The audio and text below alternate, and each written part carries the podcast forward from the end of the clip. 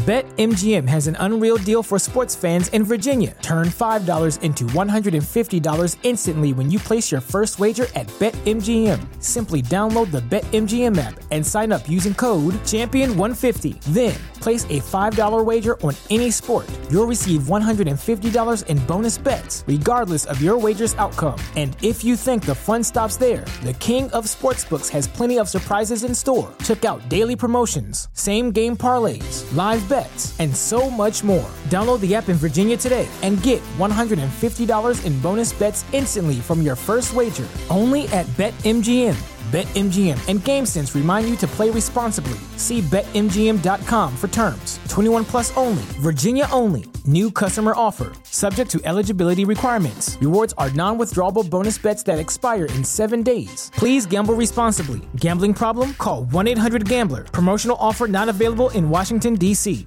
Bienvenidas a mi canal de novelas románticas, Audiokin.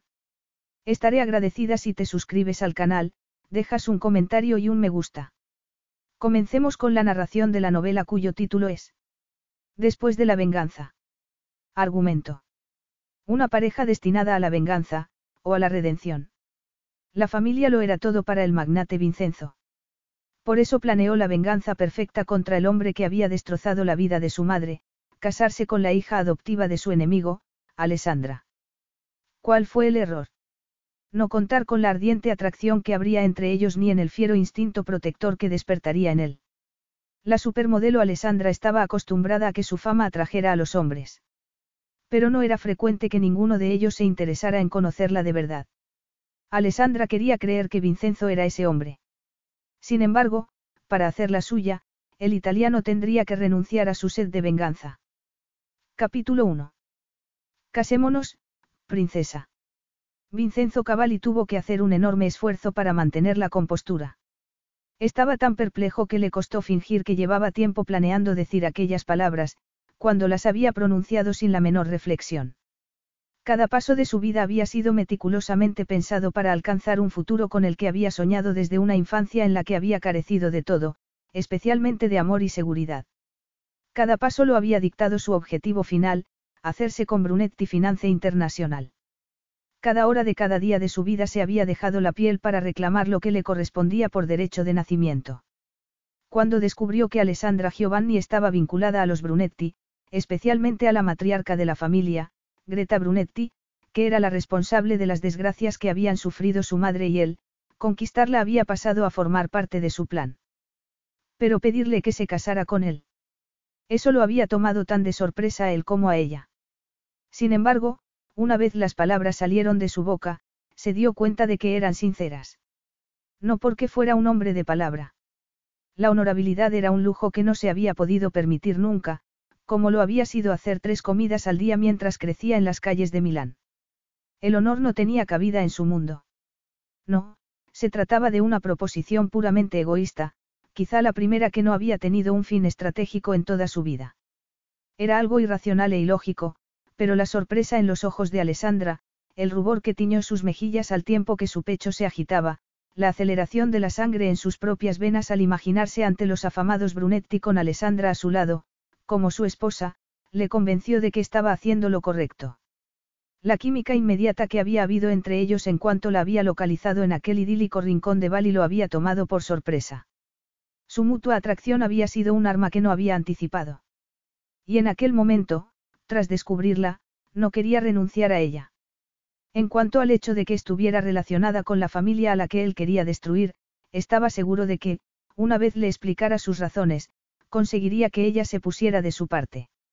Su poderoso sentido del bien y del mal, su apoyo a distintas causas sociales, formaban parte de su naturaleza y esa cualidad representaba una dimensión añadida a la magnética atracción que sentía por ella.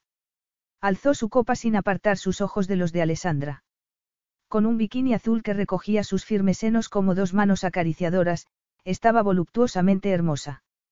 Siendo una modelo que trabajaba con las firmas de moda más exclusivas, no le había sorprendido que hiciera una tabla de ejercicios extenuante. Pero su energía natural cuando se enfrentaba al mundo y a sus miles de injusticias, no cesaban de asombrarlo. El azul de la piscina junto a la que se encontraban, en la villa de Alessandra, con las frondosas colinas y valles de Bali como telón de fondo, no podían igualar la espectacular belleza de Alessandra, que no se debía a su piel perfecta ni a la simetría de sus rasgos, ni a unas curvas que cualquier mujer envidiaría, aunque fuera poseedora de todo ello. Lo que Vincenzo adoraba eran sus pequeñas imperfecciones, el pequeño hueco entre sus incisivos, el aire de chica normal y saludable, el peculiar sentido del humor y la capacidad de reírse de sí misma, su obsesión con el mundo del boxeo, sus ansias de vivir, su empeño en acabar con las injusticias del mundo. Cuando había hecho averiguaciones sobre ella, se había dicho que sonaba demasiado maravillosa como para ser real, y su curiosidad se había multiplicado. En la vida real, era aún mejor, una fuerza de la naturaleza ante la que había sucumbido en cuestión de minutos. Pero además estaba aquel aire de vulnerabilidad que ningún fotógrafo había podido captar y con el que en aquel instante lo miraba desde sus preciosos ojos marrones. Una vulnerabilidad que lo había mantenido despierto las últimas noches. Es inocente. Puedes hacerle daño, le susurraba la pequeña parte de conciencia que le quedaba. Pero la cayó diciéndose que eso no sucedería si la convertía en parte de su vida. Si le ofrecía algo que jamás se había planteado con anterioridad. ¿Que nos casemos? Preguntó Alessandra perpleja, pasándose la lengua por unos labios que millones de mujeres intentaban tener gracias al colágeno. No te rías de mí, Vin añadió con una risita seca que siempre excitaba a Vincenzo. Era lo que hacía cuando quería ocultar sus emociones, igual que usaba solo su inicial para dirigirse a él desde el día que se conocieron, a modo de escudo protector contra sus propios sentimientos, pero la vena que palpitaba violentamente en la base de la garganta la traicionaba. Eso era lo que más le gustaba a Vincenzo de ella, era como un libro abierto que hubiera conservado su integridad en medio de un mundo despiadado. Vincenzo terminó su copa y se zambulló en la piscina con el corazón acelerado.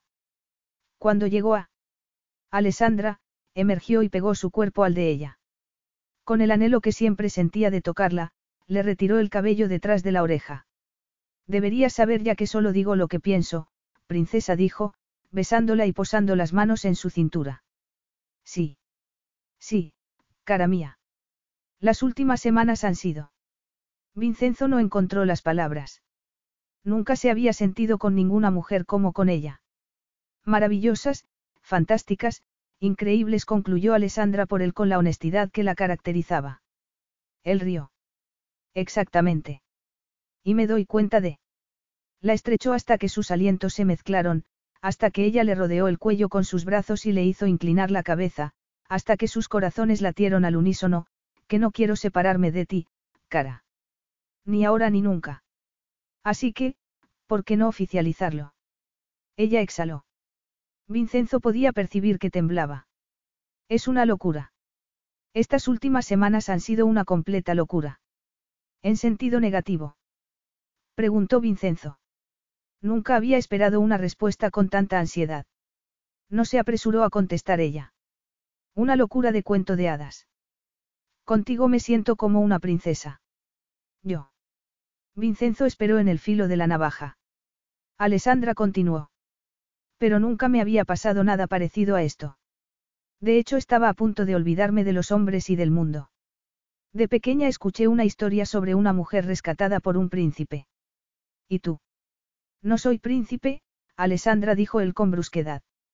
Ella suspiró y apoyó la cabeza en el hombro de él. Ha sido maravilloso y no quiero que termine, no quiero volver a la vida real, lo miró con sus grandes y penetrantes ojos. Pero apenas nos conocemos. Serviría de algo que dijera que nunca antes me había planteado compartir mi vida con una mujer. Bastaría que dijera que estas últimas semanas han cambiado mi vida, que el futuro con el que me has contado que sueñas, es también el que yo quiero. Ella lo miró y sus ojos rebosaban de esperanza y anhelo. Por una fracción de segundo, aquella intensidad inquietó a Vincenzo, solo una fracción de segundo. Una amplia sonrisa transformó el rostro de Alessandra en una belleza arrebatadora. Sí, Vin. Hagámoslo. Casémonos.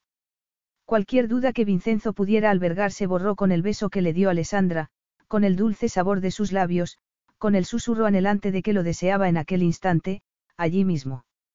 Vincenzo devoró su boca, acarició sus caderas y sus nalgas. En segundos, le quitó la parte baja del bikini, la penetró y una vez más se apoderó de él una deliciosa sensación de paz. Y para un hombre que nunca había compartido su vida con nadie, cuyos pasos habían estado guiados siempre por la estrategia, aquello era una bendición, una invitación a un futuro que jamás había atisbado. El persistente sonido del teléfono despertó a Alex. Se desperezó y sintió el delicioso entumecimiento resultado de la apasionada noche anterior. Sonrió y ocultó el rostro en la almohada contigua a la suya, que, como de costumbre, estaba vacía. El hombre con el que se había casado era un adicto al trabajo. Volvió a oír la llamada. Con un suspiro, Alex se levantó y buscó el teléfono. Finalmente lo encontró en un cajón del escritorio. Frunció el ceño al darse cuenta de que no era el teléfono que Vincenzo usaba habitualmente y el número de quien llamaba aumentó su confusión. ¿Por qué llamaba Massimo Brunetti a Vincenzo? ¿Cómo era posible que lo conociera?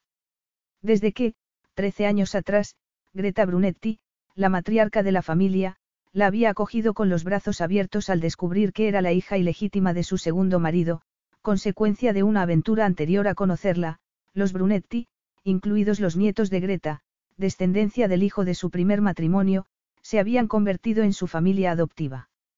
A pesar de no tener sangre común, Leonardo y Massimo Brunetti la habían recibido generosamente, compartiendo con ella su hogar y sus corazones. En aquel momento, sabía que Massimo debía de estar preocupado por ella, como todos los demás, y Alex se sintió culpable. No había planeado pasar tanto tiempo alejada de Milán. Solo había ido a pasar unos días a Bali para una sesión fotográfica y luego se había quedado para reflexionar sobre su carrera y lo que quería hacer en la vida. Incluso había apagado el teléfono para desconectar completamente del resto del mundo. Pero en lugar de concentrarse en su futuro, había conocido a Vincenzo y se había casado con él en secreto. Y había retrasado dar la noticia a su familia porque pensaba que Greta, Máximo y Leo se merecían una notificación más solemne que un mensaje de texto o de voz. Pero en ese momento. De alguna manera, la genialidad tecnológica de Massimo le había permitido descubrir que estaba con Vincenzo. ¿Cómo era posible? ¿Por qué Vincenzo no había mencionado que conocía a los Brunetti? Alex pulsó finalmente en la pantalla para contestar. Hola, Massimo. Alex, cara, eres tú. ¿Qué haces con el teléfono de Vincenzo Cavalli? Alex se mordió el labio. Máximo sonaba extraño. Algo no iba bien. ¿Por qué llamas a este número, Máximo? ¿De qué lo conoces? Máximo habló apresuradamente. Cara, escúchame. Vincenzo es responsable de los problemas que hemos estado teniendo en Brunetti Finances. Es quien lanzó el ataque cibernético contra nuestro sistema, es quien ha estado engatusando a los miembros de la junta directiva para que expulsen a Leo. Es un hombre muy peligroso, Bella. Ha organizado ataques desde distintos frentes, contra todos nosotros. Incluso se ha hecho con el paquete de acciones de nuestro padre. Contra todos. Y ella. Era también un objetivo. Alex sintió que el suelo se abría bajo sus pies. Máximo, no entiendo. ¿Por qué? ¿Cómo? Leo intentó dar contigo en cuanto nos enteramos de que Cavalli estaba en Bali, queríamos asegurarnos de que no te relacionabas con él. Al final, a Natalie, que trabajó para él en el pasado, se le ocurrió llamar a su viejo número de teléfono para intentar hablar con él. Alex estaba paralizada. Alex, ¿qué haces con él? ¿Por qué? Yo. Si consigo un taxi para el aeropuerto, podrás sacarme de aquí, Máximo. Preguntó ella. Tenía que marcharse antes de que Vincenzo volviera y la sedujera con sus palabras y sus adictivas caricias. Claro, Bella, estate tranquila. Dame unos minutos para organizar el vuelo. No te preocupes. Leo y yo nos ocuparemos de todo. Alex colgó antes de echarse a llorar. ¿Qué había hecho? ¿Por qué atacaba Vincenzo a los Brunetti? No podía ser un error. Máximo y Leo llevaban un año teniendo dificultades en la empresa. Incluso ella se había enterado. Y resultaba que el hombre del que había enamorado locamente, con el que se había casado, no era un príncipe azul, sino un enemigo. Pero incluso horas más tarde, cuando volaba hacia Milán sin haberse despedido de Vincenzo, Alessandra quería creer que todo era un error. Que Vincenzo no era el hombre que había llevado la destrucción a su familia adoptiva. Que no era el hombre que representaba una seria amenaza para la posición de presidente de Leo en la junta directiva de BFI que no era el hombre que había estado buscando los flancos débiles de una de las familias más poderosas de Milán, hasta dar con el que más podía dolerles. Capítulo 2. Vincenzo miró la casa que representaba el centro de poder de la familia Brunetti y subió la escalinata de mármol en la que su madre había suplicado a Greta Brunetti que creyera que Vincenzo era hijo de Silvio Brunetti y, por tanto, su nieto. Sangre de su sangre. Dos décadas más tarde, mientras llegaba a la puerta, no sentía miedo, sino la certeza de que pronto todo aquello le pertenecería. Su dulce esposa, Alessandra, había precipitado los acontecimientos al huir y refugiarse allí. Entrar en el salón y ver a la familia reunida le produjo un especial regocijo, la matriarca, Greta, sus nietos, Leonardo y Massimo, sus esposas Nea y Natalie, y en medio, sentada en un diván, Alessandra. Ella alzó la mirada y el pulso de Vincenzo se aceleró como el de un adolescente. La rabia que lo había dominado desde que había descubierto su huida se tiñó de preocupación.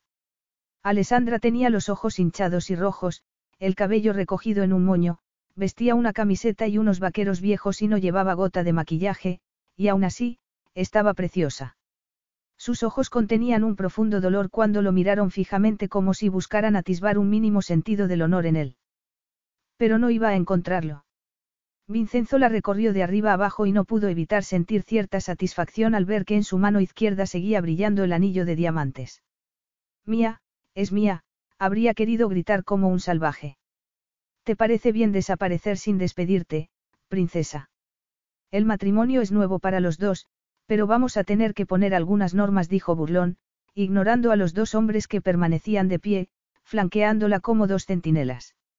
Leonardo Brunetti, presidente del prestigioso conglomerado financiero, Brunetti Finances Incorporated al que se proponía sustituir, y Massimo Brunetti, la brillantemente tecnológica tras el éxito de la sección cibernética de BFI, Brunetti Cyber Services, y el hombre que había captado a su antigua asociada, Natalie. Dos hombres que poseían todo aquello que también debía ser suyo y a los que pensaba arrebatarles todo. ¿Crees que tenemos alguna posibilidad después de lo que has hecho, Vin? Si Alessandra le hubiera gritado, Vincenzo se habría sentido cómodo, pero el dolorido susurro con el que habló, lo desarmó por completo. Vamos, cara. Contestaré todas tus preguntas en privado. Has tenido numerosas ocasiones de decirme por qué intentas destrozar la vida de mi familia, pero no las has aprovechado. Alessandra se mordió el labio. Tenía los ojos húmedos. Dinos por qué. ¿Por qué? ¿Qué? Dijo Vincenzo entre dientes, enfurecido consigo mismo por no haberle dado explicaciones cuando necesitaba desesperadamente que Alessandra comprendiera su punto de vista. ¿Por qué atacas a Brunetti? Dijo ella en tono de frustración. ¿Por qué ordenaste a Natalie que desmantelara BCS antes de que ella acabara enamorándose de Máximo? ¿Por qué usaste al padre adoptivo de Nea como espía? ¿Por qué compraste la participación suficiente de BFI como para amenazar la posición de Leo como presidente? Creía que era evidente, dijo Vincenzo impasible. Alessandra se levantó y dio un paso hacia él. Su perfume alcanzó a Vincenzo, recordándole al instante noches tibias, sábanas revueltas, gemidos suaves, sonrisas contagiosas que deshacían las telarañas de una soledad en la que ni siquiera había sabido que estaba atrapado. Pero los ojos que lo habían mirado con amor y deseo, lo observaban en aquel momento con tristeza. Continuó. Nada de esto es un capricho, Alessandra. Llevo toda la vida trabajando para este momento. Voy a convertirme en el presidente de BFI y a adueñarme de la compañía y de todas las demás empresas Brunetti. Una lágrima se deslizó por la mejilla de Alessandra. ¿Por qué? Porque es justo recuperar lo que es mío. Especialmente. Vincenzo no pudo contener el impulso de secarle el rostro y de acariciarle la mejilla mientras anhelaba que ella diera el último paso que lo separaba y se cobijaba en sus brazos. Cuánto ansiaba que lo mirara como si fuera un héroe. Pero eso era lo último que él era. No creía en sacrificarse por otros o en que la felicidad de otros pudiera contribuir a la suya. No, él solo creía en arrebatar y poseer. Y conservar todo aquello que era suyo. Especialmente si me he prometido conservarlo en mi vida, concluyó con voz ronca. Una súbita inhalación, un entreabrirse de los labios, un tenue rubor sirvieron para que Vincenzo supiera que Alessandra estaba tan perdida como él por la magia que habían experimentado juntos, por la increíble conexión que le había impulsado a dar aquel paso y tratar de explicarse aún después de que ella se hubiera ido sin una palabra de despedida. ¿Crees que BFI te pertenece? Preguntó Alessandra. Sí, puesto que fue Silvio Brunetti quien sedujo a mi madre, la dejó embarazada y luego se deshizo de ella. Más tarde, la mujer a la que consideras tu madre adoptiva, nos acusó a ella y a mí de mentirosos y mendigos. Los Brunetti me negaron los privilegios que me correspondían y no me daré por satisfecho hasta apoderarme de sus empresas y verlos salir humillados de esta casa. Eso es. Alessandra lo miraba con los ojos desencajados. Cuando Vincenzo dio un paso adelante, ella retrocedió con una mueca de horror. Greta nunca haría algo así. A mí me recibió con los brazos abiertos cuando vine a vivir aquí con mi padre, su segundo marido. Ella me ha amado más que. La defensa que iba a hacer Alessandra de Greta se diluyó en sus labios al mirar a la mujer madura y atisbar en sus ojos el brillo de la verdad, el rastro de un encuentro en el que Greta probablemente no había vuelto a pensar, pero que se había convertido en el motor de la vida de Vincenzo. Todas las miradas se volvieron hacia Greta con distintos grados de recriminación, excepto la de Alessandra. Aun con la culpabilidad grabada en el rostro de su madrastra, Alessandra se mantenía incrédula, como si fuera ella quien hubiera recibido el peor golpe, algo que Vincenzo no había calculado y por lo que se reprendió. Incluso los hermanos Brunetti parecían horrorizados mientras alternaban sus miradas entre Greta y Vincenzo. Máximo dejó escapar una retaíla de maldiciones, mientras que Leo se quedó mudo de estupor. Podemos hacer una prueba de ADN para legitimar mis derechos, dijo Vincenzo con desdén. Pero preferiría conservar el apellido de mi madre. Habría cierta justicia universal en encabezar la prestigiosa BFI con su nombre. Tendremos que creer en tu palabra, Cavalli dijo Máximo impasible. Eso te honra, sobre todo teniendo en cuenta que tu padre y tu abuela negaron ese gesto de decencia a mi madre. ¿Y dónde me deja eso a mí, Vin? Preguntó Alessandra con voz temblorosa. Vincenzo sintió un frío interior al darse cuenta de que en aquel momento no tenía la respuesta apropiada, al menos la que lograría borrar el dolor que reflejaban sus ojos. Alessandra asintió como si se diera por respondida, como si su silencio fuera una admisión de su culpa, y salió corriendo de la habitación. Alex contuvo el llanto tomando aire profundamente. Ya había llorado bastante por Vincenzo en la última semana. Miró hacia el jardín que bordeaba la villa, el invernadero que Leo había restaurado, la antigua bodega que Massimo había transformado en un laboratorio de alta tecnología. El orgullo y la herencia histórica de aquel lugar corrían por su sangre, eran su legado y su lugar en el mundo. Y uno y otro le habían sido negados a Vincenzo. Ella no había olvidado la sensación de desasosiego e impotencia que la había embargado al saber que el marido de su madre, Esteve, a quien siempre había creído su padre, no lo era, y cómo había experimentado una desesperada necesidad de encontrar un lugar propio, de sentirse aceptada. Podía imaginar bien el dolor y la angustia de un niño al verse rechazado por su familia, las cicatrices que eso podría dejar en el hombre. Pero destruir a Leonardo y a Massimo después de tantos años. Eso no podía aprobarlo. Tienes que dejar de huir de mí, cara mía.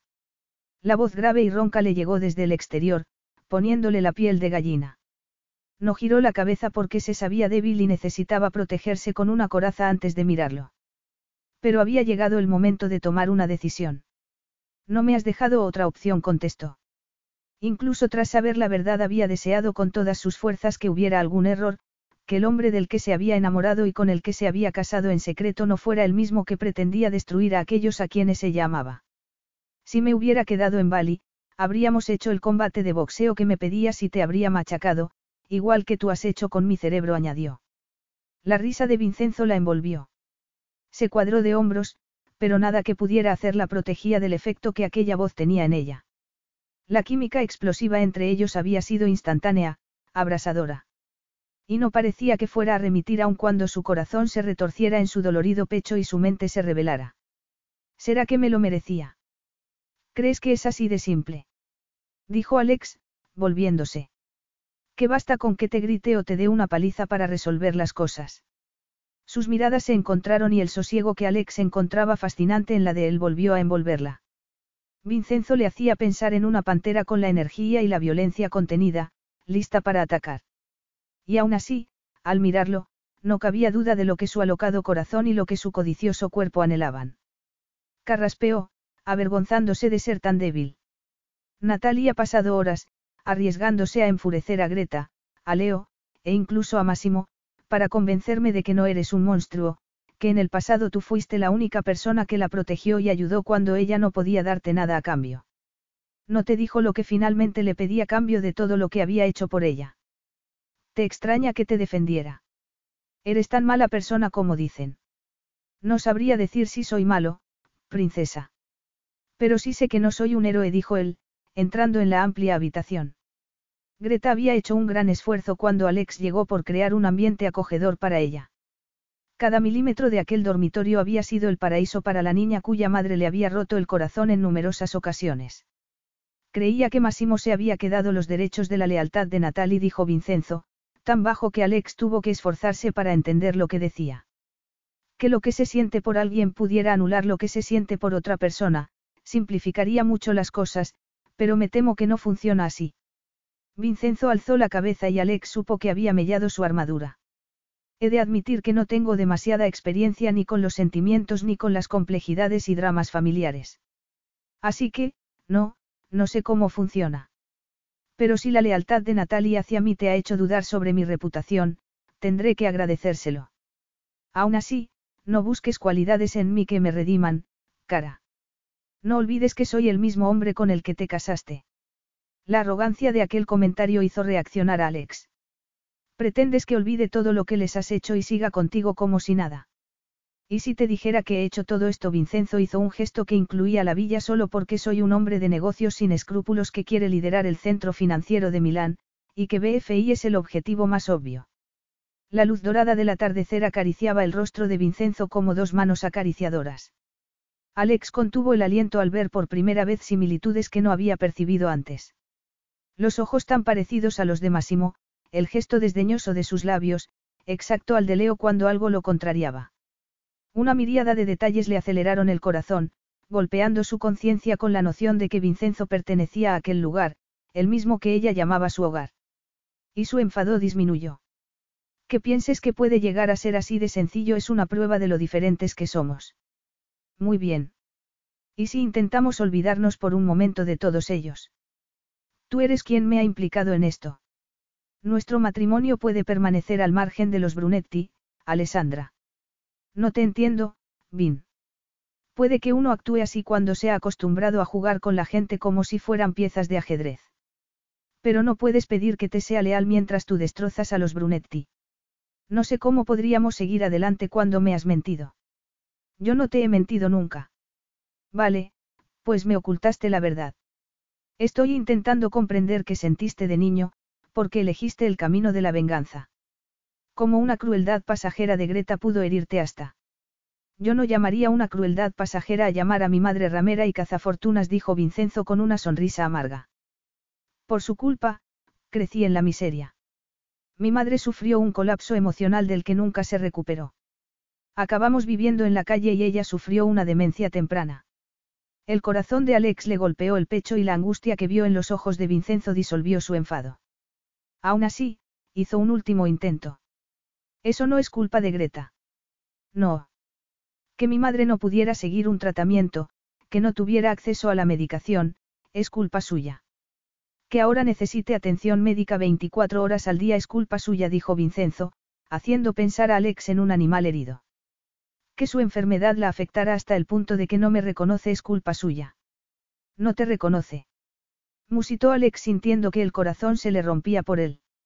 Y por sí misma. Porque veía la posibilidad de atravesar aquel dolor y aquella rabia para llegar a él, porque intuía que sería imposible desviarlo del camino de destrucción en el que se había embarcado, puesto que su odio tenía raíces en una espantosa infancia. Y si permanecía con él a pesar de los planes que tenía para aquellos a los que ella amaba, ¿en qué lugar la dejaba eso? Vincenzo negó con la cabeza. Cree que sigo teniendo diez años. Su mente quedó congelada en ese año. ¿Por qué no me constaste nada de esto?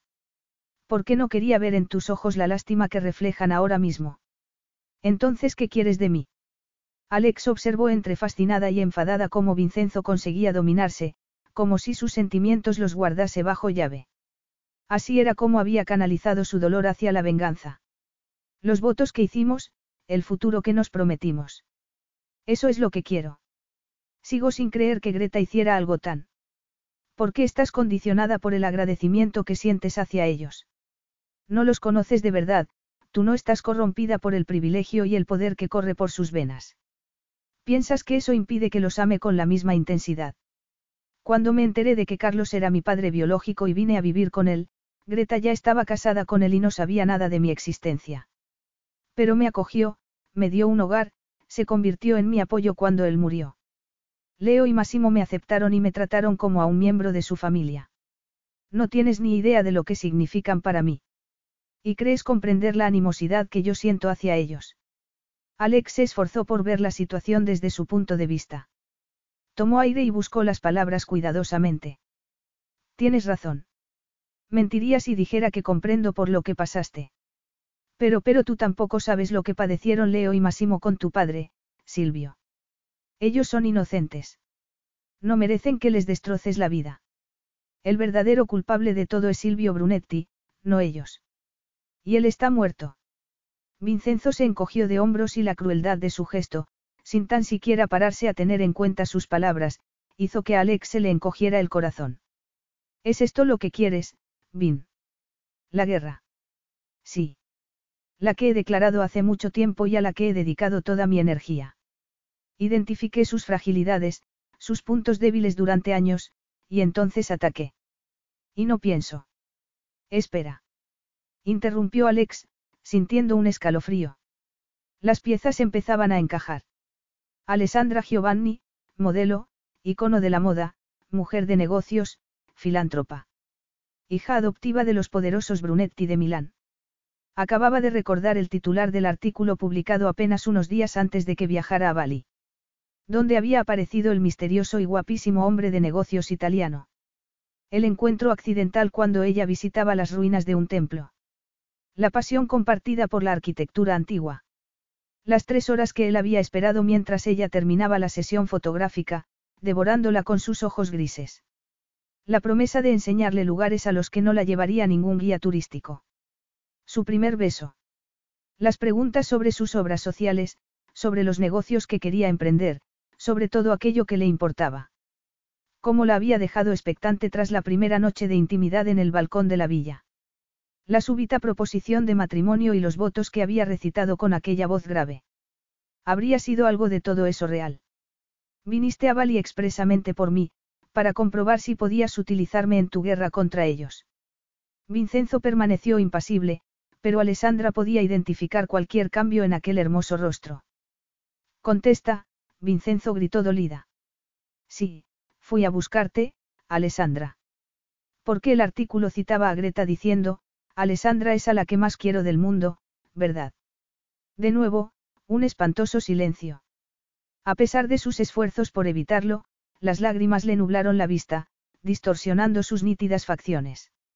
Identifiqué sus fragilidades, sus puntos débiles durante años, y entonces ataqué.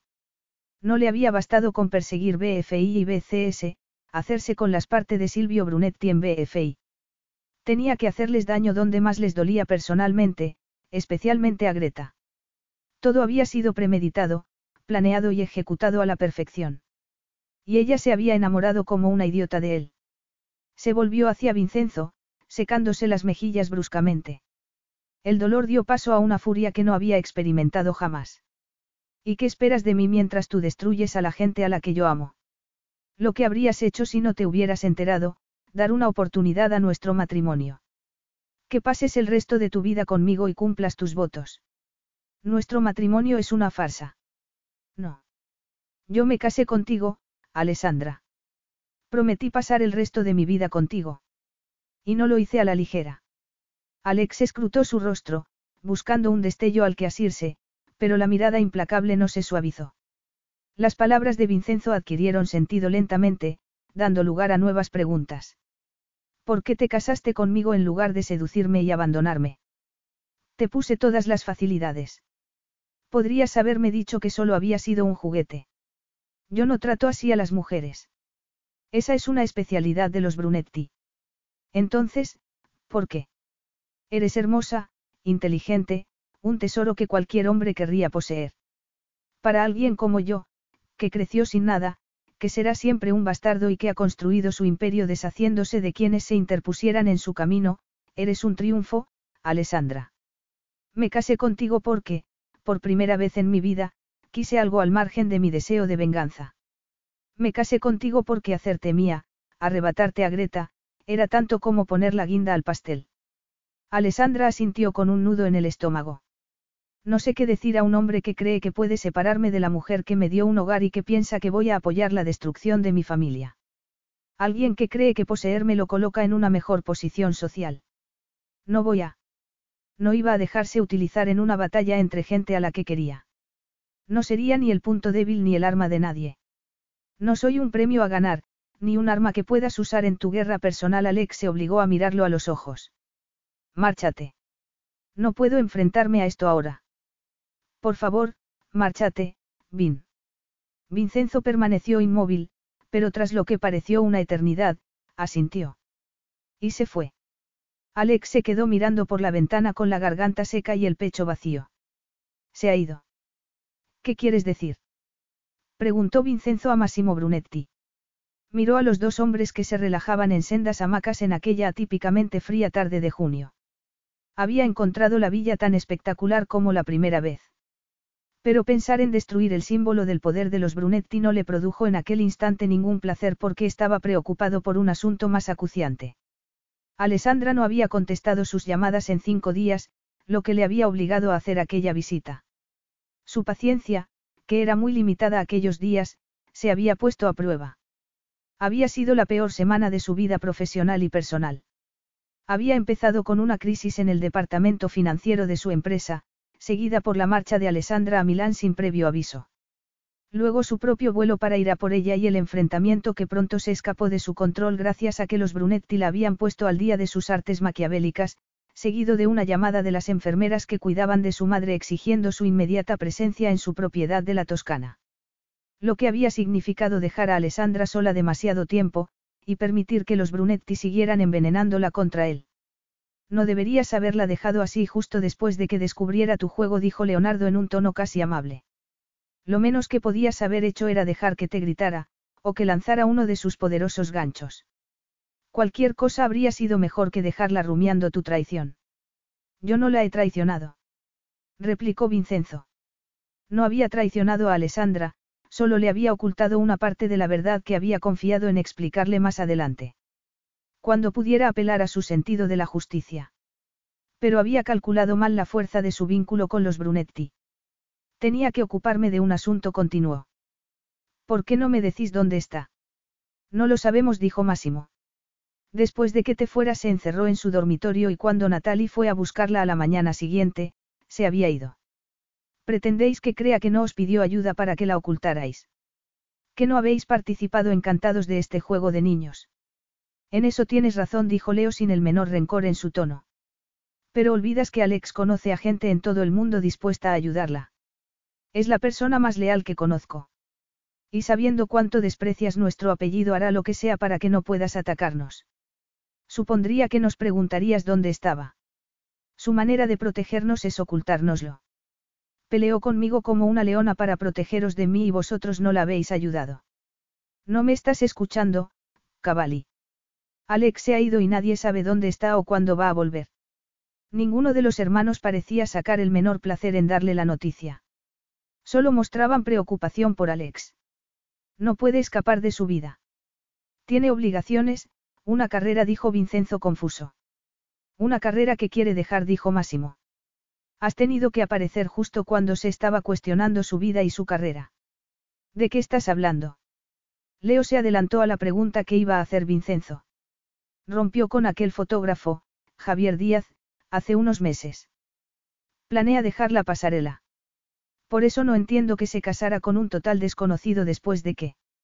Alessandra y yo nos conocíamos de varias semanas, protestó Vincenzo. Aún así, apenas te conocía. Pero ahora creo que lo entiendo. Massimo clavó la mirada en él, debiste de ser un escape, una locura pasajera que la ayudó a superar lo de Javier. Vincenzo habría querido darle un puñetazo. Cuidado con lo que dices, Máximo. Márchate, Cabal y Máximo se puso en pie. Entérate, Alex se ha ido. Es lo que hace cuando no puede soportar el dolor que siente. Vincenzo no supo qué contestar. Aquella no era la Alessandra que conocía, la sofisticada aunque vulnerable mujer que había acabado con su autocontrol, que le había hecho olvidar en una semana 20 años de planificación. Tengo que creer que me he casado con la complicada mujer que describís. Da lo mismo lo que creas. Nosotros la conocemos desde hace muchos años, dijo Máximo. Traicionaste su confianza. Descubrir cómo te había tratado Greta fue una doble traición para ella. Si entiendo cómo funciona tu tortuosamente, estoy seguro de que tu intención era utilizarla en nuestra contra. Lo miró con una expresión altanera en la que Vincenzo sintió la incomodidad de verse reflejado. Y estoy seguro de que Alessandra también lo sabía. Pero ella siempre ha conocido sus propias debilidades, concluyó crípticamente. Vincenzo no aguantó más. Si con esto pretende que elija entre ella y mis intenciones originales. Si creyera que podía convencerte, le cortó Leonardo, no habría abandonado su hogar en mitad de la noche sin decirnos nada, y eso solo significa que no hiciste nada por tranquilizarla o para demostrarle que no era un peón más de tu juego. Mis planes para los Brunetti no tienen nada que ver con ella. No tienes ni idea de lo que la familia significa para Alex. Un destello de compasión en los ojos de Leonardo obligó a Vincenzo a apartar la mirada. Acepta que se ha ido, Cavalli. ¿Y que tardará en volver? Vincenzo se tensó ante aquellas palabras, sintiendo la furia y la frustración removiéndose en su interior. El futuro que había atisbado en las últimas semanas se le escapaba entre los dedos. Esa era la idea de compromiso de Alessandra, huir ante la primera dificultad. Máximo lo miró con desdén. Me apuesto a que ha vuelto junto a Javier. Y por muy capaz de maquinar que seas, dudo que la encuentres hasta que ella quiera aparecer. Capítulo 3. Nueve semanas más tarde. Tendría que pagar por ello al mismo diablo. Alessandra subía en el ascensor deseando huir de él. Pero estaba harta de huir. En el reflejo metálico podía ver su imagen desaliñada después del viaje desde San Francisco, del que había ido directamente a las oficinas de BFI en Milán. Después de la audiencia preliminar en el juzgado de familia y las subsecuentes reuniones con los abogados, solo le había quedado energía para organizar un vuelo privado a Italia. Y puesto que ya había irritado a su agente, sus dos asistentes, a Greta, a Leo y a Massimo, no se había sentido capaz de pedir un favor a ninguno de ellos. Tenía la sensación de llevar viajando toda su vida, saltando de una situación dolorosa a otra sin parar a pesar, ni detenerse un instante. Porque si lo hacía y miraba en su interior tendría que escuchar a su patético y herido corazón. Y enfrentarse al hecho de que su madre había muerto y de que la última vez que la había visto le había dicho cosas espantosas. Tendría que tragarse la amargura que le había causado darse cuenta de que su madre amaba a su hermanastro, Charlie, mucho más que a ella. Y tendría que aceptar que esa misma desesperación por ser amada la había empujado a un matrimonio desastroso con un hombre al que apenas conocía y al que había entregado su corazón. Recordó la imagen del pequeño Charlie, esforzándose por mantenerse fuerte mientras ella se despedía de él, y tuvo que apartar sus miedos para mantener la determinación de hacer lo que era su deber por él. Porque a pesar de haberse distanciado de su madre, se había enamorado de Charlie en cuanto nació, siete años atrás. Cualquiera que fuera la naturaleza de la relación con su madre y las inseguridades y amargura que había sentido durante años, había llegado el momento de olvidarlas. No había espacio para la culpabilidad o el arrepentimiento. Había llegado el momento de la acción y de asegurarse de que, al contrario que ella, Charlie no se perdía en medio de las disputas y los errores de los adultos. Tenía que dejar de correr y ser fuerte por aquel niño inocente. Para ello, tenía que enfrentarse al hombre al que habría preferido no volver a ver. En las nueve semanas que había estado ausente, habían surgido todo tipo de especulaciones en los medios sobre el misterioso millonario Vincenzo Cavalli y su batalla por arrebatar la posición de presidente de BFI a Leonardo Brunetti, se decía que era un genio matemático que había hecho su fortuna en la bolsa, que era implacable con sus rivales. Todo aquello que Alessandra había ignorado al aceptar su inesperada proposición de matrimonio y que todavía le costaba creer cuando pensaba en el hombre cariñoso, divertido y amable que había conocido en Bali y al que en aquel momento se disponía a suplicar que la ayudara. No, no le suplicaría. Le exigiría que cooperara con ella. No podía mostrarse frágil ante un hombre que desconocía lo que significaba tener una familia. Señora Cavalli. La saludó un mujer desde el mostrador de recepción. No me llame así, replicó Alex. Lo siento. Parece cansada, contestó la recepcionista. Alex se cuadró de hombros. Lo sé. ¿Quiere que avise a alguno de los Brunetti? Están en el edificio, dijo otra mujer, intuyendo el estado de inquietud de Alex. No, gracias por muy poderosos que fueran Leo y Máximo, en aquella ocasión no podían ayudarla. Solo el diablo en persona podría hacerlo. En el mostrador de entrada me han dicho que el señor Cavalli ocupa ahora esta planta. ¿Es así? Sí. Ha introducido muchos cambios. ¿Está aquí? Preguntó Alex. Sí. Gracias, Miriam dijo Alex, mirando el nombre de la joven en la placa identificativa. Voy a. No hace falta que me anuncies. La mujer asintió con un brillo de complicidad en la mirada. Alex apartó la suya. Había perdido la oportunidad de obtener un divorcio rápido y discreto. Así que necesitaba que el matrimonio funcionara. ¿Cómo iba a regodearse Vincenzo? Pero solo temporalmente, se dijo Alex con firmeza. Cualquiera que fuera el acuerdo al que llegara con Vincenzo, solo tenía que durar el tiempo imprescindible. Después, ella se alejaría de sus palabras engatusadoras, de su mirada penetrante, de su propio y estúpido corazón y de sus vanas esperanzas. Vincenzo se preguntó si la falta de sueño podía causar alucinaciones. La desaparición de Alessandra había acabado con toda apariencia de contención. Incluso su equipo más próximo, que lo acompañaba desde hacía una década, lo evitaba para no ser objeto de su ira. Vincenzo odiaba admitirlo, pero la facilidad con la que Alessandra lo había abandonado supuraba como una herida infectada. Y aún así no estaba listo para darla por perdida. El sonido de la puerta al abrirse le hizo gruñir que lo dejaran en paz. Pero al alzar la mirada se le atenazó la garganta al ver la esbelta figura de su mujer pegada a la puerta, con los nudillos blancos por la fuerza con la que apretaba la tira del bolso. Hola, Vincenzo musito. Y entonces él confirmó que era real. Podría haber reconocido aquella voz y el acento levemente teñido de italiano en sueños. La había escuchado susurrada al oído mientras él se movía en su interior, donde había encontrado un refugio y una paz que no había creído posible. Pero ambas cosas le habían sido arrebatados como si solo hubieran sido un sueño. El corazón se le aceleró mientras la observaba con resentimiento por la facilidad con la que despertaba su deseo. La Alessandra que tenía ante sí no se parecía a la mujer herida que había visto por última vez, ni a la que había defendido apasionadamente la causa de los niños desfavorecidos en el mundo, ni a la princesa con la que había bastado acostarse una noche para pedirle que se convirtiera en su esposa, una noche para convertirse en su esclavo. En aquel momento, Alessandra parecía estar a punto de derrumbarse. Llevaba la ropa arrugada, el cabello despeinado y estaba bronceada como si llevara las últimas nueve semanas a la intemperie. Paseándose con su ex bajo el sol, seguro, le susurró la voz de los celos a Vincenzo.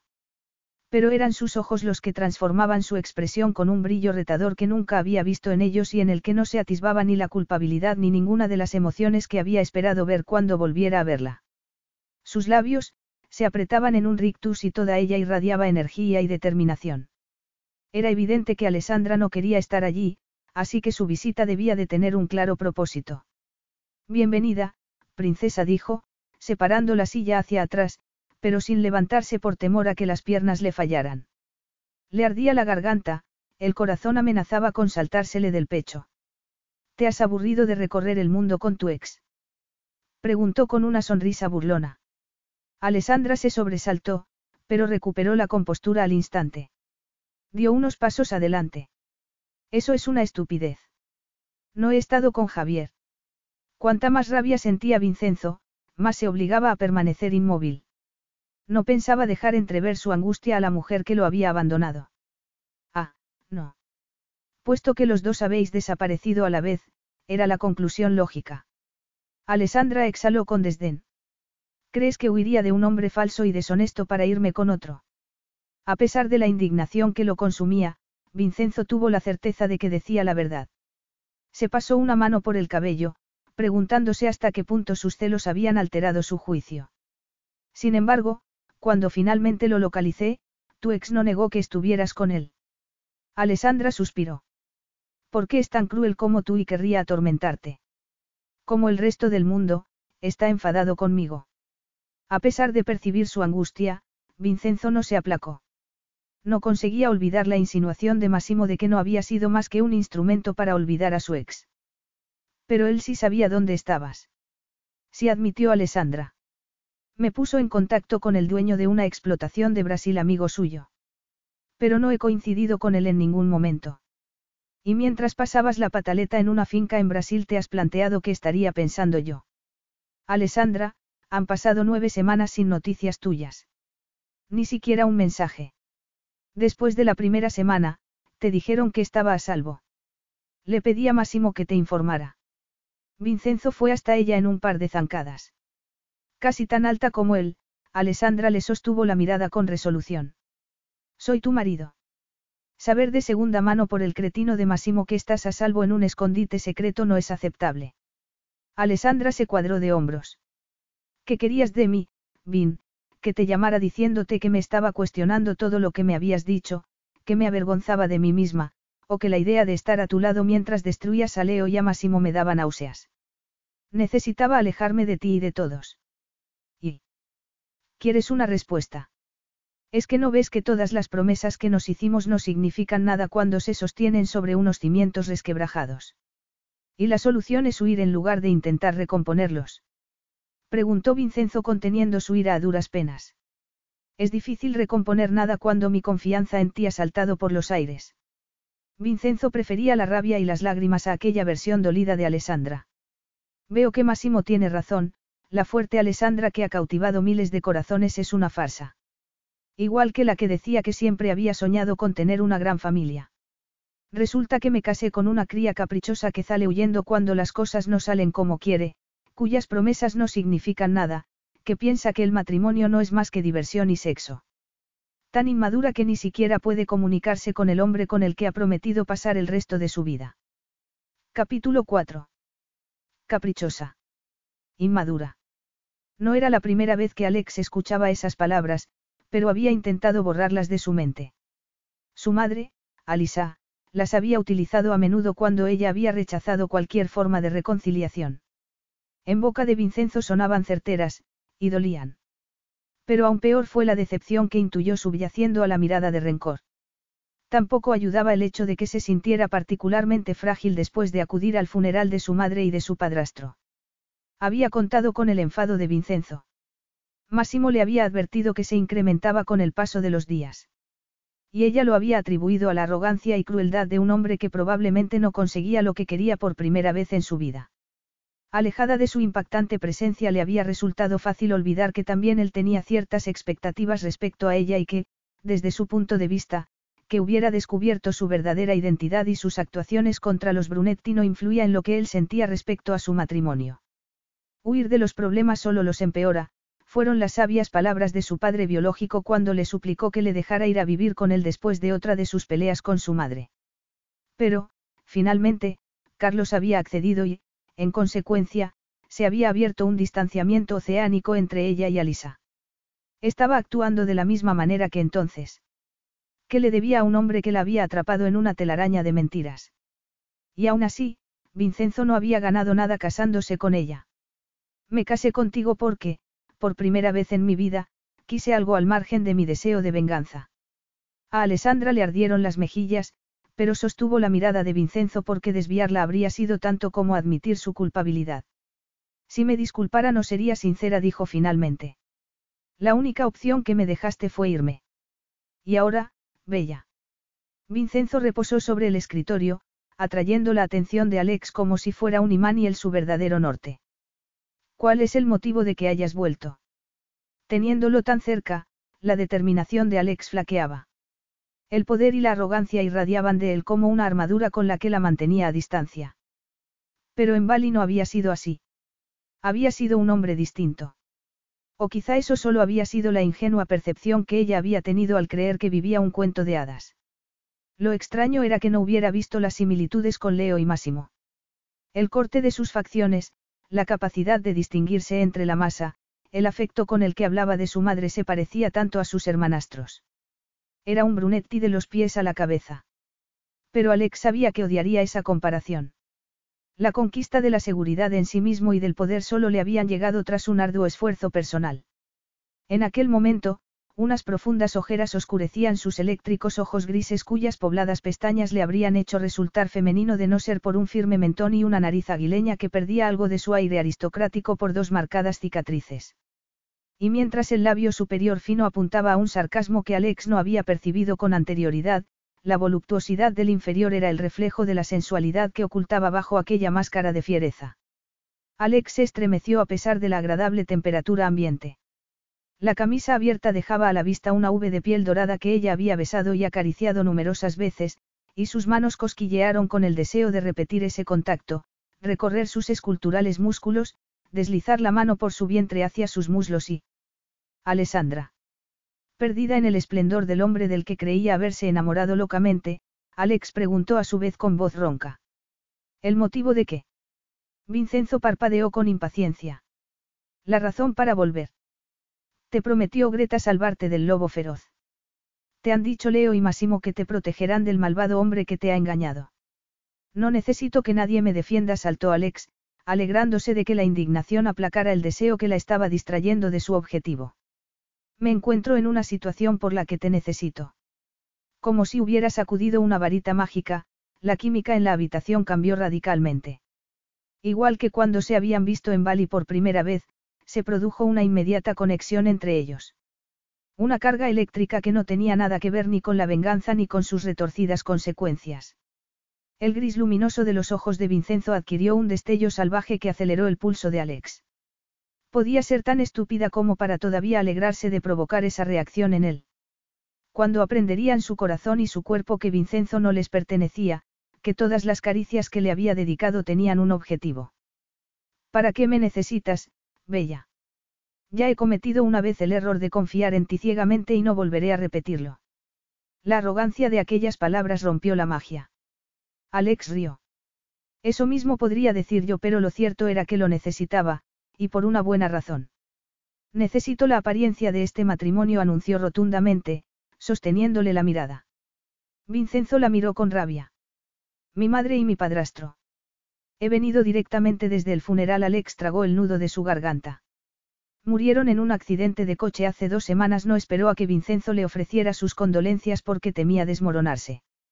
Mi padrastro ha dejado una fortuna enorme a mi hermanastro, Charlie. Solo tiene siete años y sus tíos paternos se pelean por su custodia para poder controlar su fortuna.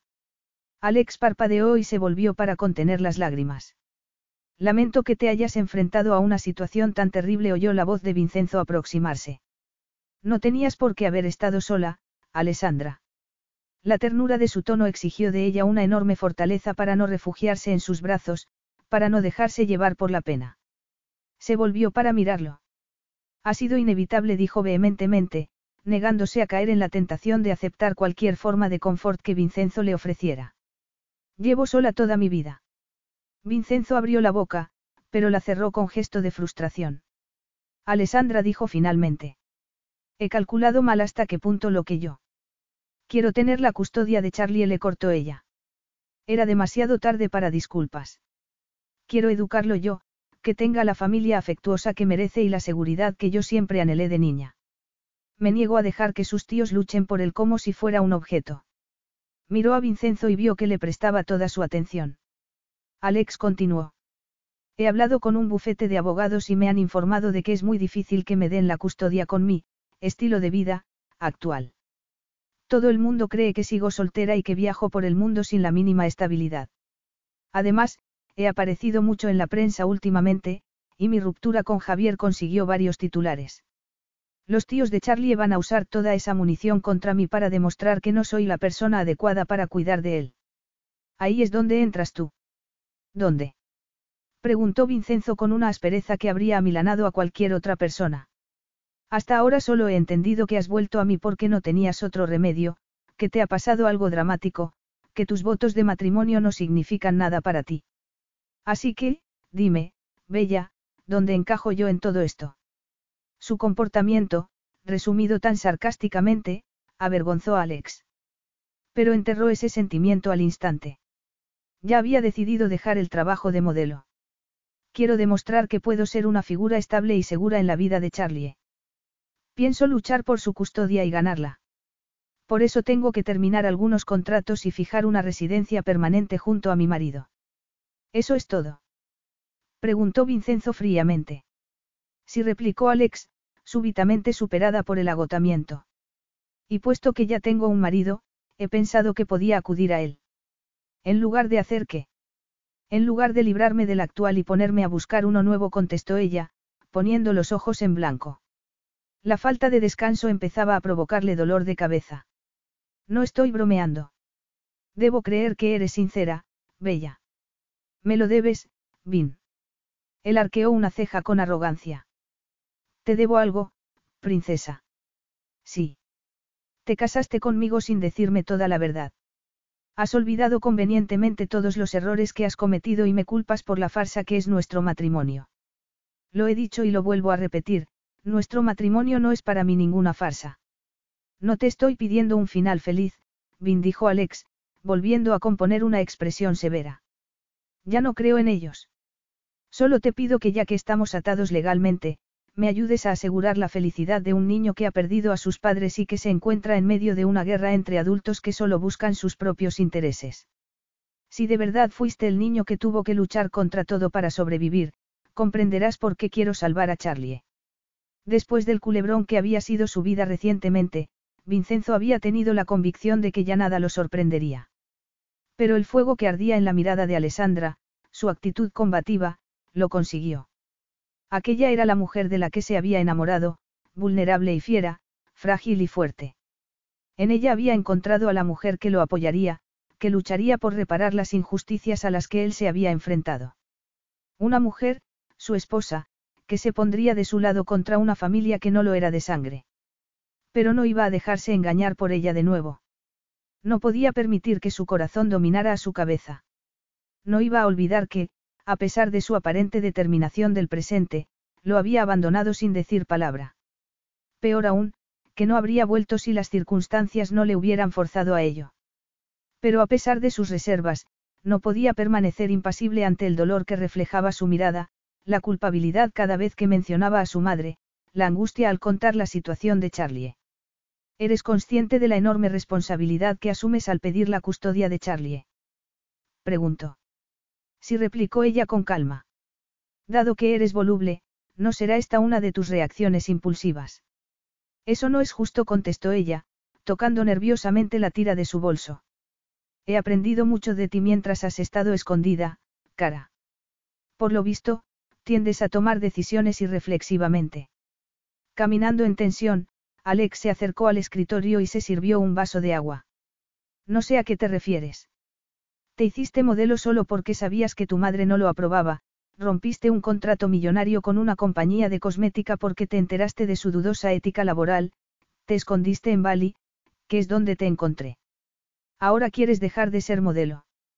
Y te casaste conmigo por despecho a tu ex. Javier, no. Ya ves de todo lo que me ha informado Máximo, supongo que a modo de venganza. Venganza. Sabía lo furioso que estaba por tu huida, así que me ha dado unos cuantos golpes bajos para poder torturarme. Vincenzo había descubierto que Massimo lo encontraba fascinante, como si fuera un jeroglífico que el genio de la tecnología quisiera descifrar. Era complicado odiar a un hombre que pasaba a menudo por su despacho para charlar como si fueran amigos de la infancia, peor aún, hermanos que acabaran de reencontrarse. Pero Vincenzo no habría admitido que Massimo despertaba su curiosidad ni bajo tortura. Es verdad que te casaste conmigo por despecho, princesa. Alex aleteó las pestañas en un gesto cómico de estar pensando la respuesta. Es posible. Solo eso explica la locura transitoria que se apoderó de mí en Bali. Mi vida había colapsado y de repente apareciste tú, el príncipe azul, a rescatarme. Excepto que resultaste ser un sapo. Vincenzo apretó los dientes y Alex supo que lo había provocado. Se irguió cuando él se acercó y con voz engañosamente dulce, dijo. Acabas de sufrir un duro golpe. La pena y la culpabilidad no deberían ser la razón para implicarte en la vida de un niño. No es algo que puedas devolver a una tienda cuando te aburras. La súbita vuelta a aquel tema tan serio y que hiciera un comentario tan sensato, dejaron de piedra a Alex. Las variadas facetas de aquel hombre no dejaban de sorprenderla. Él sonrió con frialdad. Te asombra que un hombre como yo piense en el bienestar de un niño, vea más allá de nuestras mezquinas diferencias. No, sí. No pensé que fueras a ser tan racional. Alex se encogió de hombros. Me hace pensar que no estoy arrastrando a Charlie de una situación horrible a otra. Eso era lo que creías. Claro. Me mentiste, ya no confío en ti. Me lo he pensado mucho antes de venir. ¿Y a qué conclusión has llegado? Mi primer paso es conseguir la custodia de Charlie. Cuando lo logre y este matrimonio solo represente un lastre, me. ¿Te librarás de mí? Preguntó Vincenzo con una sonrisa burlona. Alex se encogió de hombros y esbozó una sonrisa. Algo así. Vincenzo la miró pensativo. Alex casi podía ver su mente trabajando. Vene, interpretaré el papel que me pides, pero con condiciones. Lo suponía. Pero no te pido que te conviertas en una figura paterna permanente. Entonces, ¿qué pretendes? Que finjamos ser una amorosa pareja hasta que, una vez obtengas la custodia de tu hermanastro, te escapes con él y te olvides de tu pobre marido. No había lugar en el mundo donde Alex creyera posible olvidar a Vincenzo. ¿Cuál es el precio, Vin? preguntó Altanera. Él le obligó a mirarlo a los ojos alzándole la barbilla. El mismo de siempre, Alessandra. Sé más preciso. Quiero lo que siempre he querido, la esposa que me prometiste ser, el matrimonio que nos comprometimos a construir. Quiero que estés a mi lado mientras yo alcanzo los objetivos por los que he luchado toda mi vida. Esas promesas se basaban en asunciones falsas. Tú no eres el hombre que creía que eras. Y jamás traicionaré a Leo y a Máximo. No los subvalores. Ellos pueden cuidar de sí mismos. Charlie no. ¿Por qué no concentras tus energías en él? Lo dices como si fuera sencillo, como si las cosas encajaran en distintos compartimentos. Hay algo esencial que no pareces comprender. Aunque no me hubiera encontrado contigo en Bali, aunque no hubiera roto todas mis reglas casándome contigo cuando jamás había salido con nadie más de dos meses, este iba a ser mi camino, Alessandra. Habría hecho lo necesario para arruinar la vida de los Brunetti. Y yo preferiría morirme a dejar que me uses contra ellos, replicó Alex. Vincenzo la observó entre la admiración y el orgullo. Por el retrato que Massimo hacía de ella y por sus propias reacciones en las últimas semanas, Vincenzo se había cuestionado la cordura de su proceder, preguntándose si se había dejado llevar por la belleza de Alex y por el deseo. Pero en aquel instante supo que había tomado la decisión correcta. Quería en su vida a aquella Alessandra que luchaba con tanta ferocidad por quienes amaba. Quería esa lealtad para sí.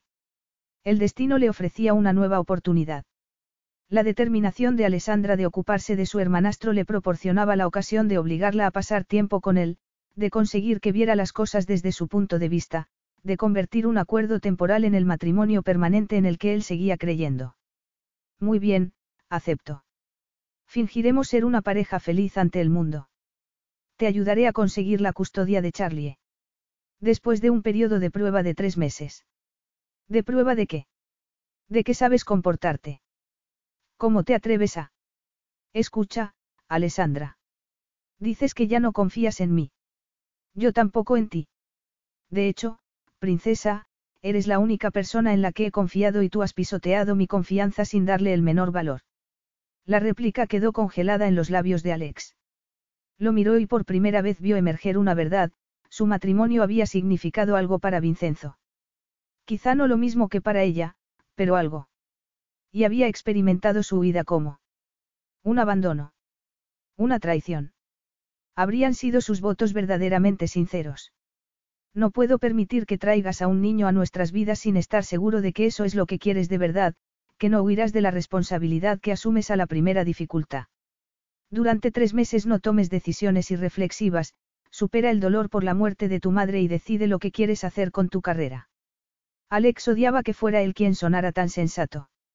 No tengo que superar nada, Vin. Acabas de perder a tu madre, princesa. No se puede perder lo que nunca se ha tenido. Vincenzo fue a tomarle la mano, pero Alex dio un paso atrás. No huyas, dijo él. Quédate.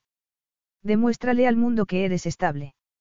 Demuéstrame que te tomas este compromiso en serio, y empezaremos los trámites para solicitar la custodia. Pero Charlie. Entre tanto, visítalo, acaba con tus compromisos previos. Tres meses no es nada si lo que le ofreces es un hogar estable para el resto de su vida. Pero es una eternidad para un niño que lo ha perdido todo. Solo actúas así para castigarme. No, Alessandra. Lo hago para que los dos estemos seguros esta vez del compromiso que asumimos. Los dos sabemos bien el daño que podríamos hacer a Charlie si actuamos irreflexivamente. No podemos. Pero no puedo dejarlo solo, desprotegido. Dijo Alex con la voz quebrada. Muy bien, princesa, dijo Vincenzo. Y en actitud concentrada, preguntó, ¿tenía tu madre algún amigo que Charlie conociera bien? ¿Alguien en quien confías?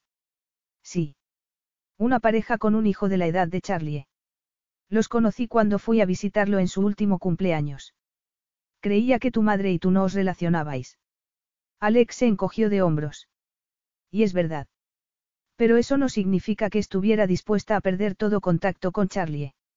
He asistido a todos sus cumpleaños y le he escrito regularmente. Haré algunas llamadas. Puede que consigamos que esté con esa familia hasta que empiece el proceso legal por su custodia. Así estará con gente a la que quiere y tú y yo tendremos tiempo de organizarnos. Alexa sintió, su agradecimiento acallando cualquier palabra que pudiera quebrantar la tregua. Al menos en aquel tema había acertado al confiar en Vincenzo. Además, él estaba en lo cierto, ella había tendido a huir de sus problemas en el pasado. Pero ya no volvería a hacerlo. A partir de entonces, se enfrentaría a ellos, y a Vincenzo, de cara. Iba a quedarse a su lado e intentar detener la destrucción de los Brunetti usando cualquier arma a su alcance. Pero nunca olvidaría lo cruel que podía ser, ni lo creería capaz de amar. Yo también quiero poner una condición, dijo impulsivamente. ¿Cuál? Preguntó él, acercándose como un depredador a punto de atacar. Alex permaneció inmóvil, negándose a desvelar hasta qué punto la afectaba. No voy a acostarme contigo. Este ya no es un matrimonio de verdad. Ah. Máximo tenía razón. Alex se quedó sin aliento cuando él le tomó un mechón de cabello y lo retiró de su frente. ¿Sobre qué? Dijo que no te conozco bien. Pero ni siquiera él sabe hasta qué punto puede ser cruel, ¿verdad, princesa? Alex se humedeció los labios y contestó. Te equivocas. Así fue como me atrapaste. Eres demasiado bueno en la cama. Los ojos de Vincenzo centellearon con malicia. Eso es por la conexión que hay entre nosotros, Bella. Una conexión de la que insistes en huir. El buen sexo, aunque sea tentador, no puede ser el único cimiento de un matrimonio. Desafortunadamente para mi cuerpo, estoy de acuerdo, Vincenzo frunció los labios. Puedo proponer una enmienda a tu condición. ¿Cuál? Que podamos intentar seducirnos. Si lo consiguiera y te entregaras a mí, no podrías echármelo en cara. No pienso entregarme a ti. Y no pienso seducirte. Vincenzo ladeó la cabeza. Entonces no tienes de qué preocuparte, dijo. Y le susurró al oído. Aunque espero que cambies de opinión respecto a lo de seducirme. El corazón de Alex se aceleró. ¿Por qué? No hay nada más excitante que una mujer hermosa y fuerte decidida a conseguir lo que quiere. De hecho, creo que así es como me atrapaste, princesa. Aunque no la tocaran, Alex sintió el fuego de sus labios en el lóbulo de la oreja cuando le susurró. Sentirse deseado por ti es una experiencia más poderosa que la de cualquier droga. Capítulo 5. Alessandra tenía que admitir que incluso en los momentos de mayor sosiego en Bali, había dudado si dejar de ser modelo era lo correcto.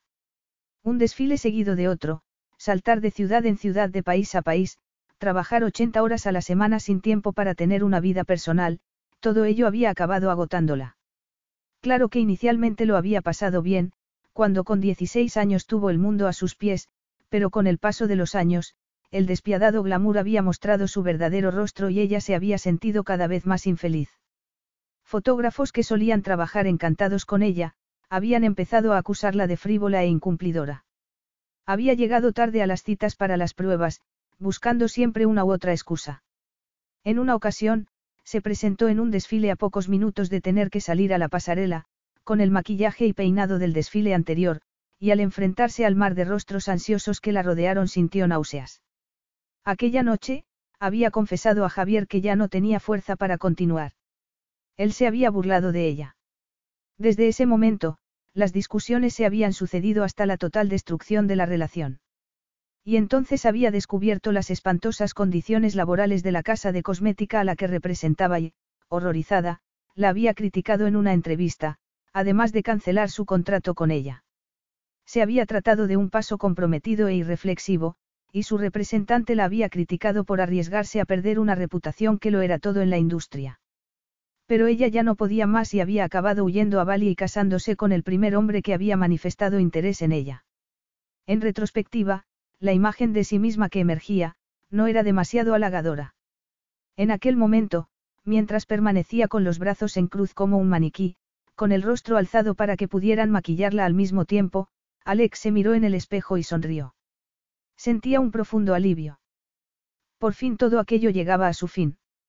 A solo unos minutos de empezar el desfile, Alex era consciente de la curiosidad que despertaba su presencia.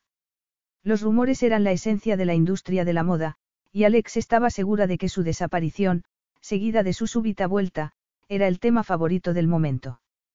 Una mujer se acercó a Isa, la productora del evento y una de las pocas amigas de la industria de Alex.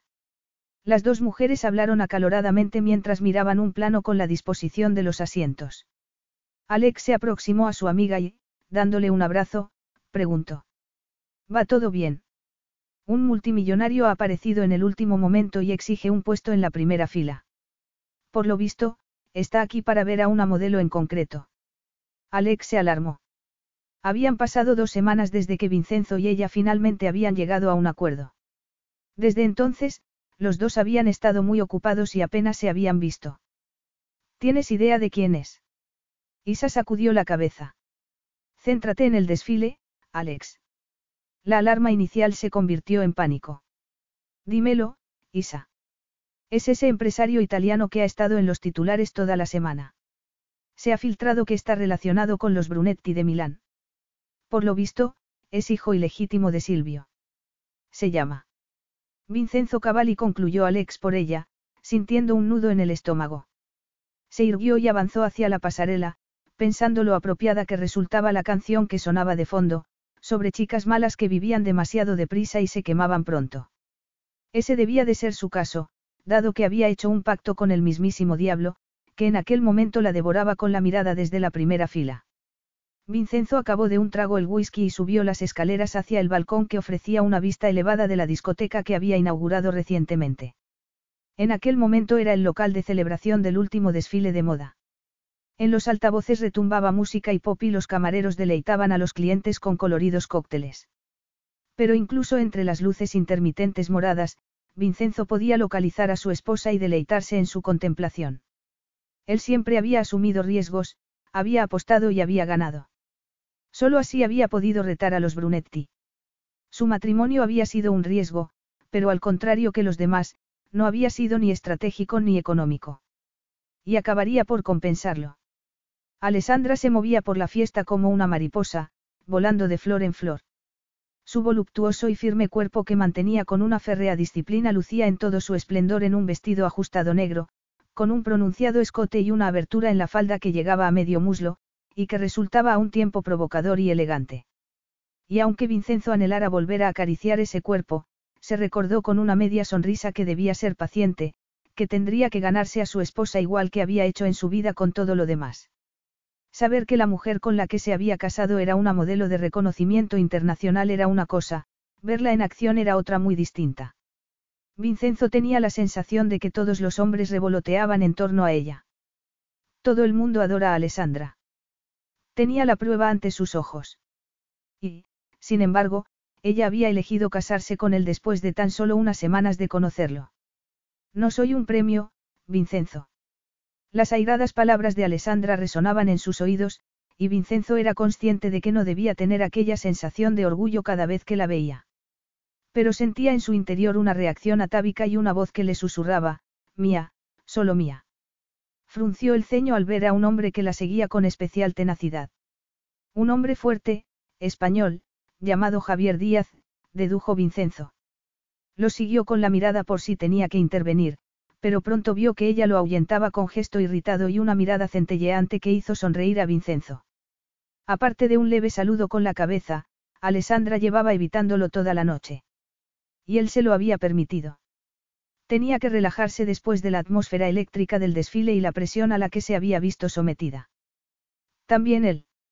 Y sabía que debía embridar sus emociones antes de acercarse a ella.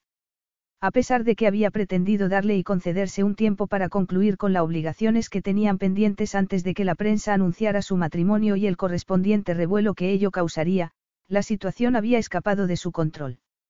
Alguien había filtrado a la prensa su relación con los Brunetti. Vincenzo había tenido que acortar su viaje a Pekín para enfrentarse al circo mediático y a la crisis que se había abierto en la junta directiva de BFI. Es verdad que Silvio Brunetti sedujo a una doncella de un hotel y usted fue el resultado. Es usted el hijo ilegítimo de Silvio Brunetti. ¿Cuáles son sus intenciones respecto a BFI? El bastardo Brunetti había titulado su artículo un periódico sensacionalista. Al llegar aquella mañana a las oficinas centrales de BFI había tenido que apagar varios fuegos más, y había llegado a preguntarse si habría sido Alessandra quien había filtrado la noticia. El conflicto creado con los dos miembros de la junta directiva que ya tenía prácticamente convencidos había hecho retroceder las cuidadosas negociaciones a las que había dedicado los dos últimos meses y las especulaciones sobre cómo había ido consiguiendo la participación de Silvio en la empresa, se habían multiplicado. Había llegado al desfile de moda con los nervios a flor de piel, decidido a enfrentarse a la mujer cuya lealtad debía estar con él y solo con él. Pero nada más verla en la pasarela, irradiando seguridad, con la mirada brillante, imbuida de un fuego interior, su enfado se había diluido. Vincenzo estaba seguro de que jamás olvidaría su imagen en un bikini rojo con una parte de arriba que imitaba a un corsé, sobre unos tacones altos y el cabello recogido en un moño que acentuaba sus perfectas facciones. Aquella mujer tenía demasiado poder sobre él. Lo arrastraba de la rabia a la risa y al deseo como si fuera un muñeco mecánico que pudiera encender y apagar a su antojo. En ese preciso momento, Alessandra alzó la mirada, las luces moradas iluminaban su esbelto cuerpo y sus ojos brillaban con expresión retadora. Algo en el interior de Vincenzo despertó con un rugido. Porque aquella mujer que lo retaba, que le hacía pelear por su lealtad, cuya rendición sería deliciosa una vez llegara, conseguía que le ardiera la sangre. Y ya estaba harto de observarla desde la distancia como el resto de sus admiradores. Ya estaba cansado de andar de puntillas para evitar herirla o por un erróneo sentido de culpabilidad. Ya le había dado suficiente tiempo y espacio. El mundo debía enterarse de que le pertenecía, que ella había apostado por él. La explosiva noticia de que Alessandra Giovanni se había casado con el Brunetti ilegítimo bastaría para recuperar parte del terreno que había perdido en las últimas semanas. Inclinándose sobre la barandilla, Vincenzo le sostuvo la mirada y le indicó con el dedo que subiera. Una carcajada estalló en su garganta al ver la indignación con la que lo miró mientras que él sentía la sangre bullir en sus venas al imaginar esos mismos ojos nublándose de pasión. Él siempre conseguía lo que quería y conquistaría a la mujer con la que se había casado. Aparentemente, la prórroga que le había otorgado había llegado a su conclusión. Había sido una ingenua al confiar en que Vincenzo desapareciera discretamente después del desfile. La miraba desde el balcón fija e intensamente, con una actitud posesiva que le hacía sentirse como si le perteneciera. Como se atrevía a reclamarla con un movimiento del dedo. Y, sin embargo, allí estaba, acudiendo a su llamada. Cuando volvió de Bali, Greta había perdido la paciencia con ella, acusándola de ingenua por no haber sido capaz de intuir su verdadera naturaleza. Pero lo cierto era que no había dudado de él en ningún momento. Y si había estado expuesta a algo en su vida era a los hombres, que habían intentado ligar con ella, le habían hecho proposiciones, hasta la habían acosado, sin que jamás se dejara atrapar. Pero Vincenzo había sido distinto a todos. Había algo sólido en él, una conciencia del lugar que ocupaba en el mundo y del poder que tenía a su disposición, y la había tratado con un respeto y una discreción que ella había encontrado fascinantes, especialmente cuando, tras acompañarla a su casa la primera vez, se había marchado sin asumir que tuviera que pasar algo entre ellos. Y no se había equivocado en cuanto a que era un hombre que sentía profundamente, que albergaba emociones más complejas que nadie con quien hubiera coincidido antes. Pero toda esa emoción llevaba años canalizada hacia la destrucción de aquellos a quienes ella más amaba. Y ella tenía la intención de desviarlo de esa senda. No era de extrañar que Leo pensara que era una empresa demasiado compleja, o que Massimo hubiera sonreído y le advirtiera que si pretendía remover aquella montaña necesitaría hacerse con dinamita. Alex subió el último peldaño y se arrepintió al instante de haber abandonado la seguridad de la multitud. Tras Vincenzo había un espacio amplio que quedaba oculto a la vista, en el que había recovecos y tentadores sofás de cuero. No eres mi dueño y señor dijo con aspereza. Y, sin embargo, has venido. No me ha parecido el mejor momento para discutir. Ah, así que sí conoces tus límites. ¿Qué límites? Sabes que ya has tensado la cuerda al máximo, no. Vincenzo se acercó. ¿Quieres sentarte? No, prefiero quedarme de pie. Como quieras, Alessandra contestó Vincenzo. Una sonrisa lenta curvó sus labios y sus ojos chispearon. Se estaba riendo de ella. Pareces acalorada, cara mía. ¿Quieres tomar algo frío? Alessandra se asió a la barandilla. Estoy bien. Deja de ser tan irresistible, guapo, masculino. ¿Tan qué? Tan solícito. Como si. Alessandra sacudió la cabeza tan bruscamente que el broche con el que se había recogido el cabello cayó al suelo. Vincenzo se apresuró a recogerlo. Gracias, dijo ella, extendiendo la mano. Déjatelo así, replicó él en lugar de dárselo. No quiero, Alessandra recogió el peso de su cabello en la mano. Es demasiado. Puedo soportar que desfiles en un bikini que hace las fantasías de cualquier hombre de sangre caliente. Bella Vincenzo deslizó la mirada por sus senos, por la vena palpitante que temblaba en su garganta, por la lengua con la que ella se humedeció los labios. Luego la miró a los ojos con un deseo que fue como un bálsamo para el ego herido de ella. Pero no me niegues mis fantasías, Alessandra. Llevo semanas queriéndote en mi cama con el cabello esparcido sobre la almohada, pero ya que eso no va a pasar en mucho tiempo, princesa, podrías contentar a tu marido aun cuando al mismo tiempo le claves un puñal en la espalda. La fiera posesividad de su voz cargó de electricidad a Alex. ¿Un puñal? Preguntó susurrante.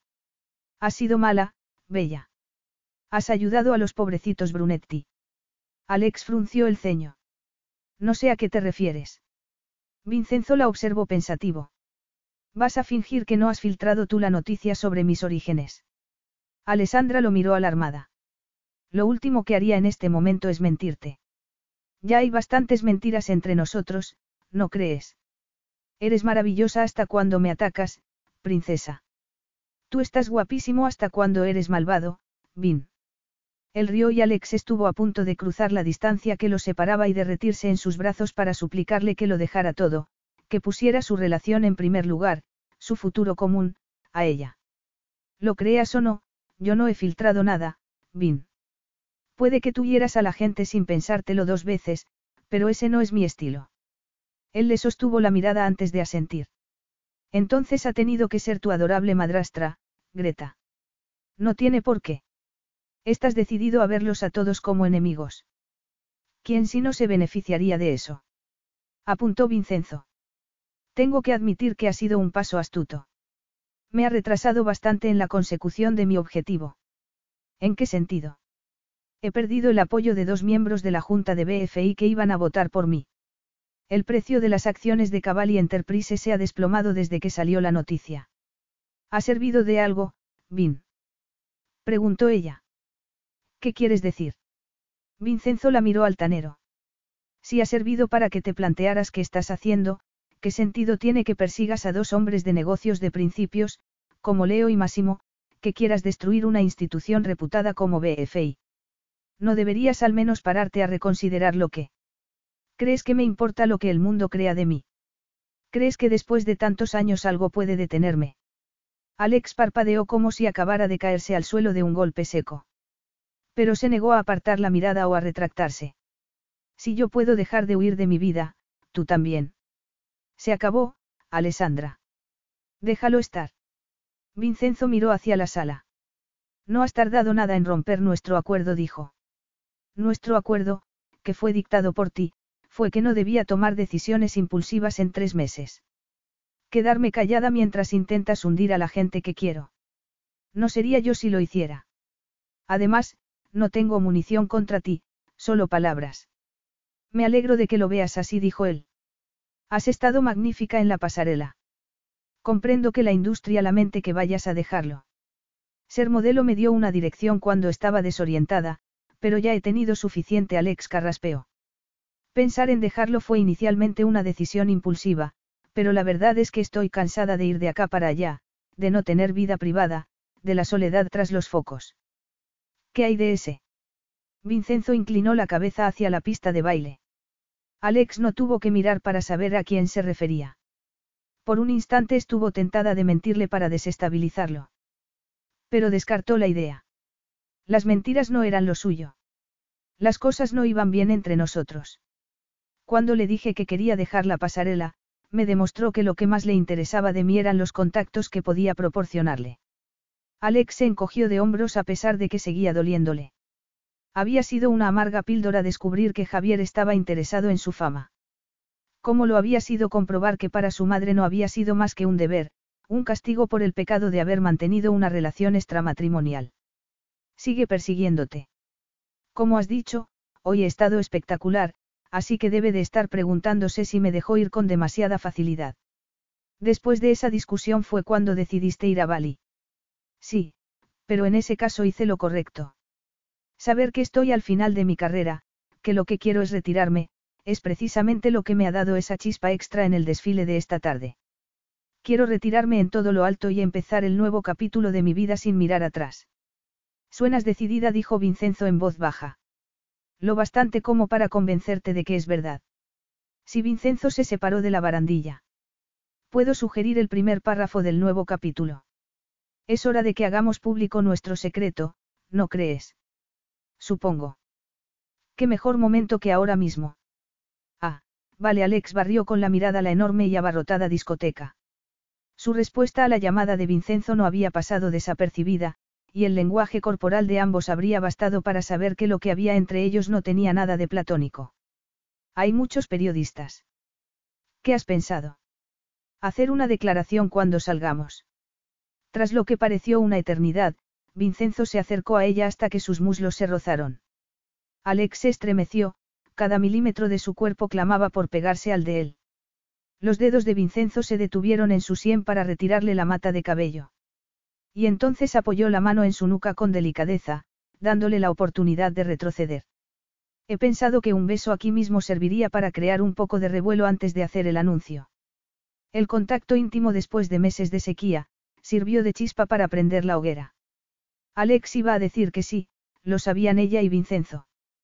Pero no quería ser la primera que cediera, que cerrara los ojos. Esto es un castigo por haberme marchado, dijo, frunciendo los labios. No sabía que besarme fuera tal castigo, Bella. Alex se acercó para susurrarle al oído. No lo es. Es una de las cosas que más me gustan del mundo. Ese es el castigo, recordarme que, aun sin confiar en ti, no soy capaz de resistirme. Solo quiero besar a mi esposa después de meses solo en mi cama, deseando que volviera, despertando en mitad de la noche excitado sabiendo que no había alivio posible más que el de mi mano, y preguntándome si no era ficción lo increíble que había sido la primera vez que te poseí en Bali bajo las estrellas. Fue increíble, confirmó Alex a la vez que lamentaba no ser más manipuladora, no saber usar a su favor la atracción que Vincenzo sentía hacia ella. Vamos, adelante. Lo dices como si te lanzaras a una batalla. ¿No crees que la batalla ya está en marcha? Y según tú, la he empezado yo. Sí. Y también me corresponde a mí acabarla. No, la acabaré yo. Pero has de saber que pretendo ganar. Pero si yo solo quería un matrimonio pacífico con una mujer sumisa, dijo Vincenzo, fingiendo un suspiro de resignación. Alex estalló en una carcajada que derritió parte de la tensión de los últimos meses. Aquel era el hombre que la había enamorado, el que la escuchaba y le hacía reír. Y aunque él no rió, sus ojos sí lo hicieron. ¿Y el premio para quien gane? Hay un premio. Claro. ¿Quieres saber cuál es, princesa? Susurró Vincenzo, acariciando con su aliento los labios de Alex.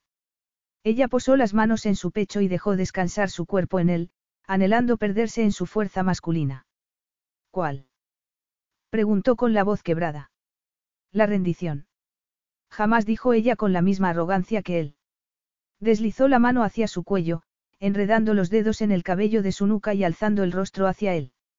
Vincenzo dejó el rastro de su aliento en la mejilla de Alex, su aroma despertó en el cuerpo de ella el recuerdo instantáneo de noches de un infinito placer. A no ser que. ¿Qué qué? Lentamente, Alex presionó sus labios contra los de Vincenzo. A no ser que te arrastre en la caída conmigo. Eso es lo que quieres. Sí, quiero que te ahogues en mí, hasta que no sepas distinguir el bien de mal. Hasta.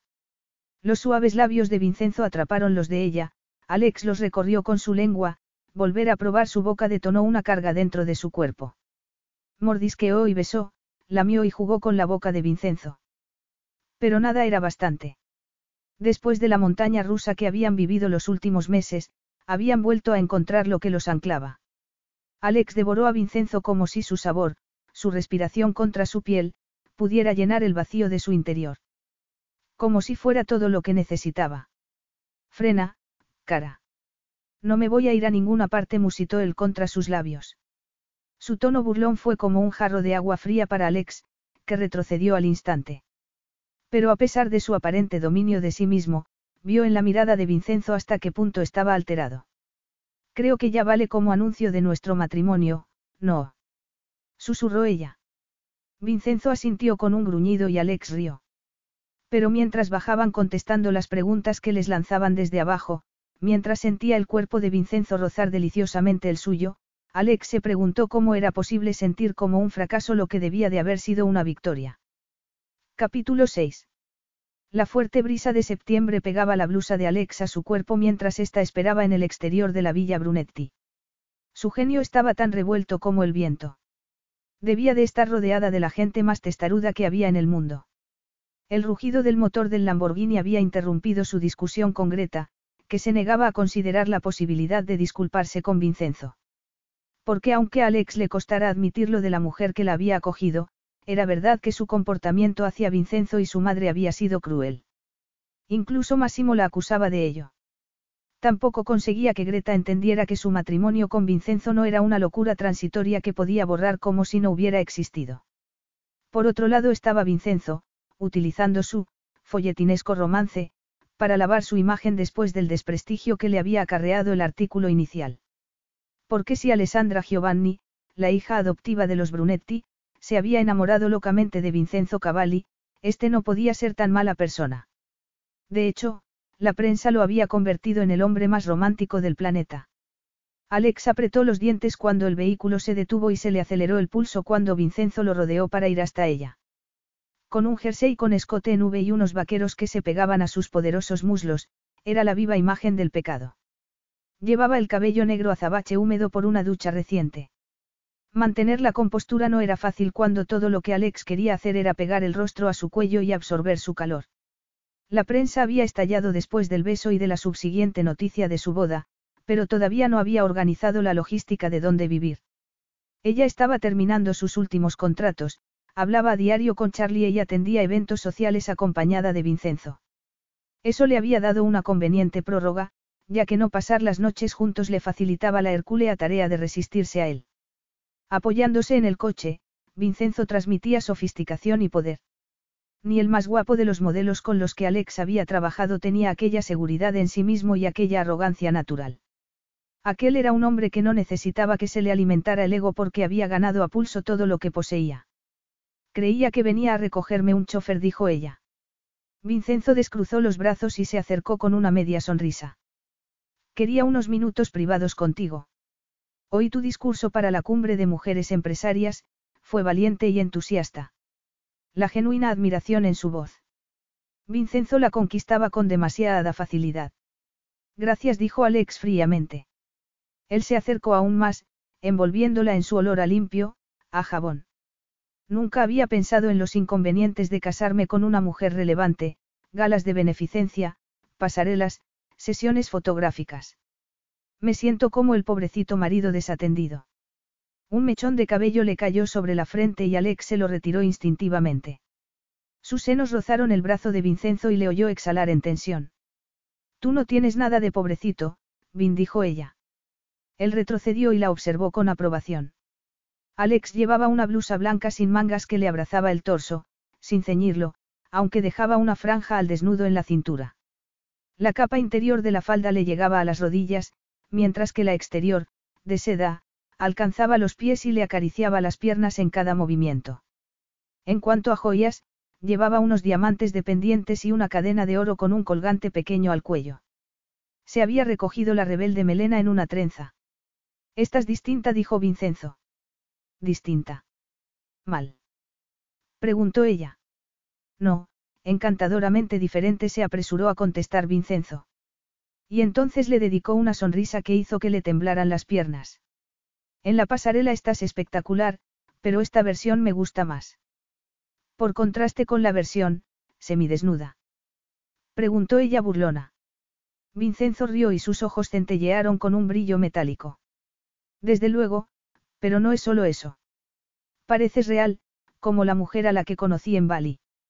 Alex sintió una oleada de calor. Vincenzo jugaba a seducirla. El premio era su rendición. Él le pasó el pulgar por las sombras que oscurecían sus ojos. Pero pareces cansada, dijo con ternura. Anna me ha dicho que tienes un calendario imposible. Alex alzó la barbilla para librarse de su mano. Tu asistente debería mantenerse callada. Vincenzo se acercó, atrapándola contra el coche. No necesito que Anna diga nada para saber que estás trabajando demasiado. Es el ritmo habitual de mi vida, Vin. Quiero acabar cuanto antes y estar libre para Charlie. No puedes condensar seis meses en dos, cara. Necesitas cui. Llevo toda mi vida cuidando de mí misma. Vincenzo alzó las manos. Solo muestro preocupación, Bella, no pretendo ser condescendiente.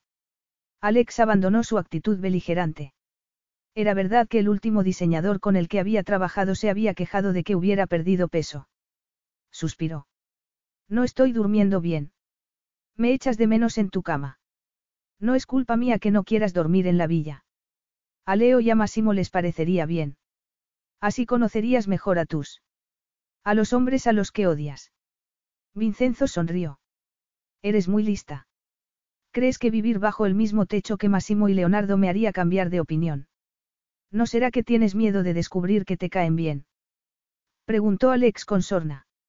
En cuanto a echarte de menos en mi cama se humedeció los labios provocativamente, ¿no has visto el anuncio que he hecho para una compañía de juguetes sexuales? El gruñido de Vincenzo hizo reír a Alex. No resultaba nada fácil presentarse ante el mundo como una pareja enamorada. Las galas benéficas, las fiestas de sociedad, pasar tanto tiempo juntos, las miradas íntimas, la proximidad para luego terminar la noche abruptamente en lugar de la manera placentera que conocía, estaba resultándole agotador. Pero no era solo el sexo lo que Alex echaba de menos, sino la intimidad, la excitante sensación de sentirse importante para otra persona, de ser deseada por quien era. Esa era la conexión que anhelaba volver a sentir desesperadamente, porque temía que Greta estuviera en lo cierto y que la fascinación que había sentido no se hubiera debido más que a un sexo excepcional. Ya en Bali, había sido ella quien lo había buscado a él, quien anhelaba. Para ser un hombre contenido emocionalmente, Vincenzo había resultado una revelación en la cama. Cuanto más le daba ella, más le pedía. Hasta que creyó que la necesitaba tanto como ella a él y se entregó a él en corazón y alma. Por eso no podía dejar de pensar en la razón original de que se casara con ella. Había pensado que la tenía tan dominada como para traicionar a su familia. Lo cierto era que cuanto más lo conocía y comprendía las razones que lo impulsaban a actuar, menos encajaban las piezas del puzzle. Sí, he visto la doble página de la revista que tan amablemente me mandaste. Has clavado el aire de mujer moderna, sexy y segura de sí misma. ¿Verdad que sí? Dijo Alex, sintiendo un cosquilleo eléctrico recorrerla. Hacía tiempo que no lo pasaba tan bien. Y lo más divertido de todo había sido mandar a Vincenzo el anuncio con sus piernas y brazos desnudos asomando de debajo de las sábanas, y el vibrador rosa descansando a su lado. Además, me han mandado uno de regalo, añadió. Es increíble, puro acero envuelto en terciopelo. ¿Para qué me lo cuentas? preguntó él, apretando los dientes. No has dicho que debía liberar algo de estrés. La otra noche, como no podía dormir, saqué el juguetito de su paquete, volví a la cama y... y... gruñó él cuando hizo una pausa. Sin darle tiempo a reaccionar, se inclinó sobre ella, le sujetó las manos a la espalda y susurró contra su mejilla. No juegues sucio, princesa. ¿O quieres que use yo todas las armas de que dispongo? Alex presionó sus senos contra su pecho. Tú ya juegas sucio, Vin. Usas lo que haces conmigo para mejorar tu imagen. Ya nada es verdad. ¿A qué te? Alex fue a separarse de él, pero tropezó y su cadera rozó la ingle de Vincenzo, que se endureció automáticamente musitó ella. Se le secó la garganta y un abrasador deseo se apoderó de ella al tiempo que su pecho y sus muslos se amoldaban a los de él. Vincenzo clavó los dedos en sus caderas para encajar su erección en el hueco de su sexo. ¿Crees que no te echo de menos en mi cama? ¿Crees que no me volví loco de deseo al ver la revista? ¿Crees que no tuve que usar mi mano como un ansioso admirador aun cuando me perteneces? Sujetándola con firmeza, meció sus caderas contra las de ella rítmicamente hasta que Alex suplicó. Por favor, V. Por favor, que, bella. Vincenzo le chupó el cuello. ¿Quieres que te haga el amor aquí, a la vista de todos? Así ganaría este asalto. Alex presionó el rostro contra su hombro. A veces desearía no haberte conocido. Vincenzo le acarició la espalda. Me encantaría darte lo que deseas, pero ¿a quién odiarías más mañana? ¿A mí o a ti misma? Alex tomó aire como si se ahogara. Vincenzo tenía razón. Estaba jugando un juego peligroso. Suéltame, susurró. Él la soltó lentamente, como un perfecto caballero, sin dar la menor indicación de que, efectivamente, había sido el ganador de aquel asalto. Arrancaron y durante varios minutos, Alex contempló el hermoso paisaje en silencio. Los largos dedos de Vincenzo reclamaron su mirada hacia el volante. La sencilla pero cara alianza de oro que ella le había comprado en Bali resplandecía en la penumbra del interior. Intuyó que Vincenzo la miraba de soslayo y apartó la vista. ¿Vas a decirme por qué estás de mal humor? Preguntó él. No me pasa nada. Claro que sí. Estabas enfadada antes de que yo llegara. A Alex no le sorprendió su perspicacia. Esta era mi única noche libre en dos semanas. No me gusta que tu asistente organice mi agenda sin consultarme, dijo Alex finalmente.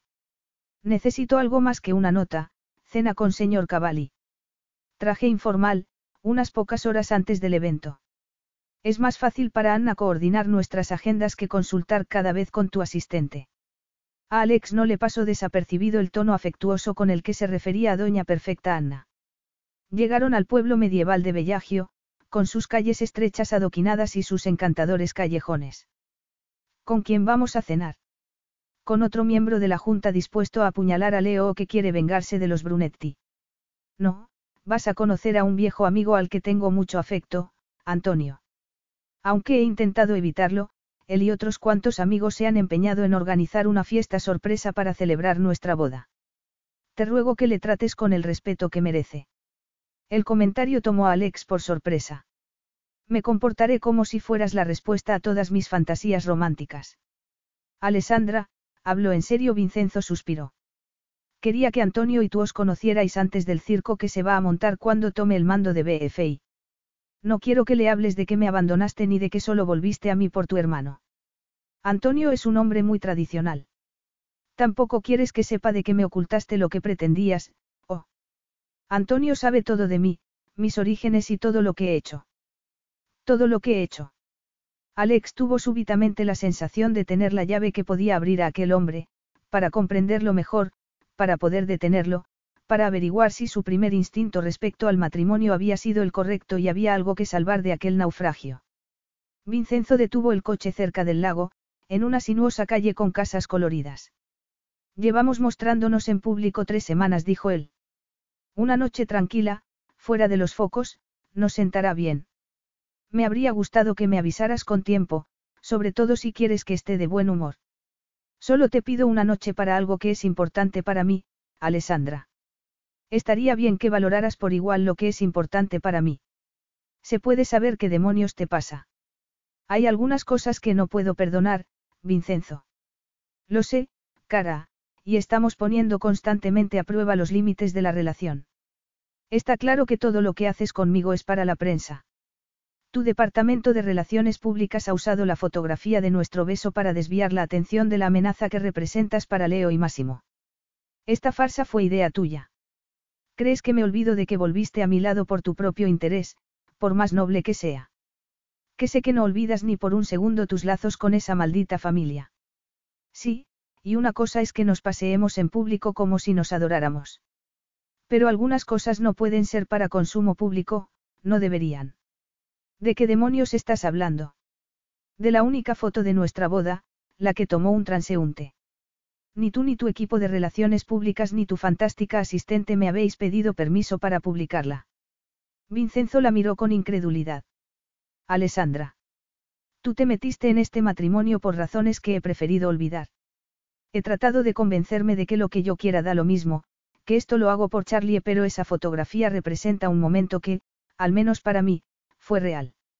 De hecho, el más real de toda mi vida, y tú lo has usado para limpiar tu imagen pública. Me lo has robado. Me lo has robado. Vincenzo oía el eco de las palabras de Alessandra mientras saludaba a sus amigos y conocidos en la terraza de la casa de Antonio. Aún en la penumbra del coche, había percibido el dolor en su mirada y había recordado a la mujer vulnerable que se ocultaba bajo la que recorría la pasarela con paso firme. Y esa vulnerabilidad despertaba en él el impulso de protegerla de cualquier cosa que le hiciera daño, incluido él mismo. Se volvió para mirar la figura esbelta y elegante de su mujer, que charlaba amigablemente con un grupo de gente. Era la más alta y distinguida del grupo y, sin embargo, cuando un adolescente al que Vincenzo conocía hacía tiempo, Marco, se acercó a hablar con ella, Alessandra asintió y estalló en una carcajada. Seguro que hablaban de boxeo. Vincenzo intuyó que hablaban de boxeo y lo confirmó cuando ella dejó su copa y se colocó en posición para enseñarle a Marco su magnífico gancho. Su brazo tonificado, el atisbo de su muslo cuando se subió la falda para adoptar la posición de pelea, el brillo divertido de sus ojos al esquivar el puño izquierdo de Marco. Era la mujer más sexy del mundo. Vincenzo supo que los presentes revaluaban la opinión que se habían hecho de ella, que intuían que Alessandra era mucho más que una cara bonita. No es lo que hubiera esperado de ti, dijo Antonio, chocando su copa de champán con la de él. Vincenzo miró al hombre que lo había ayudado cuando estaba perdido, no solo emocionalmente, sino proporcionándole además el capital necesario para montar su primera empresa. Pero aunque se lo debiera todo, para Vincenzo había algunos asuntos absolutamente privados. Fue el momento más real de mi vida. Súbitamente fue consciente de lo que Alessandra había querido decir y se sintió invadido por los remordimientos. Oyó risas y gritos animados cuando el puño de Alessandra conectó suavemente con la barbilla de otro joven. ¿Qué esperabas? Antonio se encogió de hombros y dijo con incredulidad. Una modelo internacional, Vincenzo. Fiestas, vestidos caros, mucha purpurina y poca sustancia. No te dejes llevar por los estereotipos, dijo Vincenzo, rechazando una descripción tan pobre de Alessandra. Antonio sonrió. Lo cierto es que saber que te habías casado me tomó por sorpresa. Nunca habías manifestado el deseo de asentarte. No se me había pasado por la cabeza. Puede que yo te hubiera sugerido una alternativa mejor, dijo Antonio, señalando con la cabeza a Anna, que estaba en un lateral con una sonrisa congelada en los labios. Vincenzo lo miró desconcertado. Necesitas a tu lado a una mujer fuerte y equilibrada, que sepa cuál es su lugar en tu vida.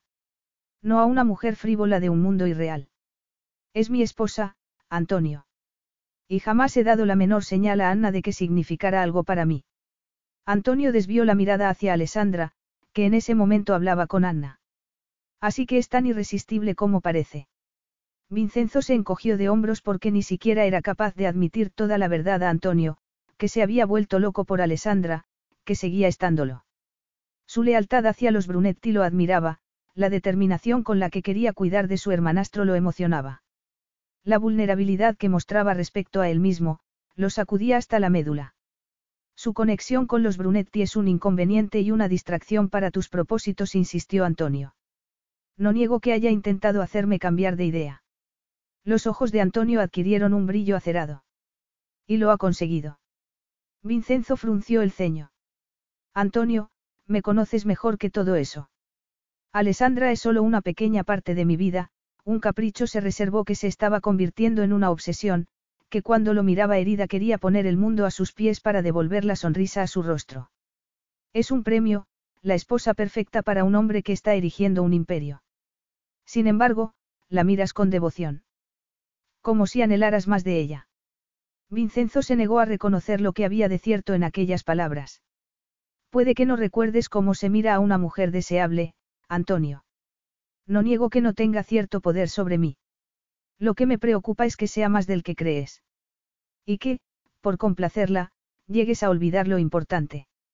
Habla con claridad. Antonio. La noticia que filtró sobre tus orígenes te ha complicado las cosas, perdiste el apoyo de dos de los miembros de la Junta, ahora tienes que buscar otros candidatos que se opongan a los dos hermanos. Mi equipo de relaciones públicas está concentrado en contener los daños.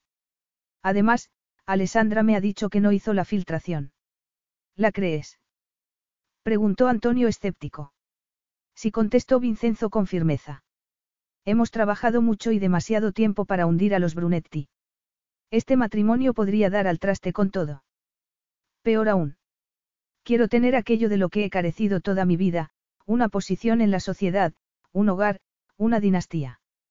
¿Qué va a quedar de todo eso cuando consiga poner de rodillas al pasado? Preguntó Vincenzo cansado y con un resentimiento que no había sentido nunca antes. Lo veía Antonio exclusivamente como un instrumento de venganza. Quedaba algo en su interior que no estuviera dirigido a alcanzar ese objetivo. Aquella inquietud. Vincenzo era consciente de que se había ido abriendo en él la duda, como una grieta en un muro. Primero, cada vez que iba a visitar a su madre. Luego, cuando conoció a Alessandra. Ella había sido un soplo de aire fresco. Una mujer que había llenado sus días de risas y afecto, ayudándolo a recordar que era un hombre en todas sus dimensiones. Mientras no te distraiga de tu misión. Concluyó Antonio con expresión implacable. Aquella actitud había servido en el pasado para fortalecer a Vincenzo. Antonio lo había impulsado hacia el éxito y disipado sus inseguridades. Pero en aquel instante, Vincenzo lo percibió como el eco de un pasado del que no podía huir. Eso es imposible, se pasó la mano por el cabello con nerviosismo. Cada vez que veo a mamá. Desvió la mirada. Ten fe en mí, Antonio. Antonio le puso una mano en el hombro. La tengo. Y es posible que puedas usar este matrimonio a tu favor. A Vincenzo no le gustó la idea. ¿Cómo? Leonardo y tú estáis ahora empatados en votos en la Junta, ¿no? Sí. Greta sigue teniendo acciones en BFI. Si Alessandra es tan importante para ella, quizá puedas utilizarla para poner a la matriarca de tu lado. No consentiré que me utilices en su contra, había jurado Alessandra. Pretendes que persuada a Greta Brunetti de que traicione a sus nietos si quiere que Alessandra sea feliz. Al menos, pon a prueba el vínculo entre ellas. Piénsalo, Vincenzo, cuanto antes ganes esta guerra, antes podrás disfrutar de tu vida marital. Vincenzo se quedó sin réplica. Usar la felicidad de Alessandra para coaccionar a Greta Brunetti la mera idea le causaba náuseas. ¿En qué clase de hombre le convertiría eso? Si has acabado, me gustaría volver a casa, musitó Alessandra, sin dejar de sonreír, cuando Vincenzo se le acercó. Quiero que sepas que en ningún momento di la orden de que se publicara la foto de nuestra boda, dijo él, tomándole las manos y besándoselas. Puede que sea responsable de ello porque pedí a mi equipo que hiciera lo necesario para mejorar mi imagen, pero en ningún momento pretendí herirte o subestimar el significado que ese día había tenido para ti. Lo siento, debí. Da lo mismo. No es verdad. A mí sí me importa lo que pienses. Y quiero que sepas que mis intenciones respecto a nuestro matrimonio han sido siempre las mismas.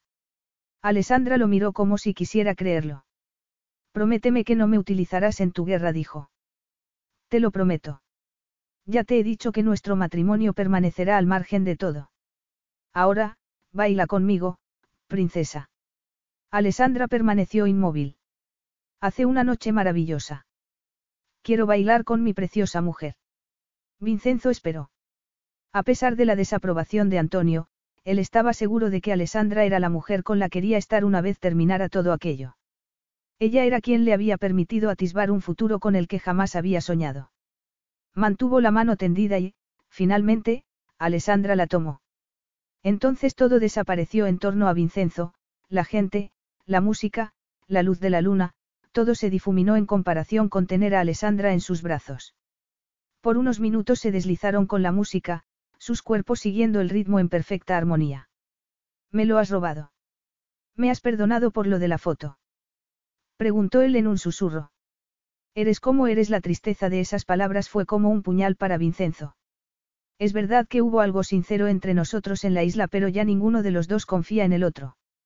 Alzando la vista para mirarlo a los ojos, Alessandra se separó de él y fue hacia la barandilla. El murmullo que los rodeaba le dio intimidad para seguir hablando. Toda esta gente te adora, dijo ella pensativa. Me conocen desde que no era nadie. Tuve suerte de que desde niño se me dieran bien las matemáticas y que me resultara fácil predecir los movimientos de la bolsa. Igual que Massimo es excepcional con los ordenadores, dijo Alessandra. Vincenzo pasó por alto el comentario. Antonio percibió mi talento y lo alimentó. Cuando empecé a invertir en bolsa, esta gente me confió sus ahorros. Ahora que soy millonario, intento no olvidarlo. Me alegro de que no estuvieras completamente solo, aunque sigue sin ser lo mismo que tener una familia. Vincenzo se encogió de hombros. Alex añadió, sabes que está enamorada de ti, no. Vincenzo sacudió la cabeza, desconcertado. ¿De qué demonios estás hablando? Alessandra se abrazó a sí misma. Anna. Está claro que piensa que soy una bruja traidora que no te merece. ¿Qué te? ¿Ha habido algo entre vosotros? Vincenzo exhaló bruscamente y miró en dirección a Anna. El comentario de Antonio le había explicado la fría recepción que Anna había dado a Alessandra. Hace muchos años, y duró apenas unos días. Acabó en cuanto empezamos a trabajar juntos, contestó Vincenzo con un suspiro. Pues ella todavía confía en que lo retoméis. Vincenzo no pudo negarlo a la luz de lo que había descubierto aquella noche. Si es así, es culpa mía por no haberlo dejado suficientemente claro. Pero te juro que jamás he pretendido hacerle creer lo contrario. Te creo, dijo ella con un aplomo que sorprendió a Vincenzo. Me ha dicho que piensas derribar la Villa Brunetti y construir una casa en su lugar, y que pretendes hacerte con BFI coincidiendo con la celebración del segundo centenario. Vincenzo la miró perplejo. Anna no sería nunca tan poco profesional como para contar mis planes. ¿Cómo crees que me he enterado? Me odia porque piensa que le he robado a su hombre y quiere que desaparezca. Pero no solo ella, Alessandra se quedó pensativa. Se ve que tus amigos no aprueban que te hayas casado conmigo. Mi vida no es una democracia en la que puedan votar lo que hago o dejo de hacer. Pues eso parece. Alessandra, tú eres mi esposa. Si Anna no entiende lo importante que es eso, tendrá que irse. Lamento que te haya hecho sentir incómoda. También lamentas todos los planes que has hecho. Son muy anteriores a conocerte. Esta gente lleva años en mi vida, mientras que tú. Yo, Kevin. Tú entras y sales, y huyes cuando la fantasía se desmorona. ¿Y si permanezco? Pretendes que viva en la casa que vas a construir sobre las cenizas de la Villa Brunetti. Que empecemos allí nuestra nueva vida, nuestra familia. Sí. Leo y Massimo no abandonarán nunca esa casa. Ya veremos. El amor no puede florecer donde hay tanto odio, Vin. Pero yo nunca te he pedido amor más cuyo él.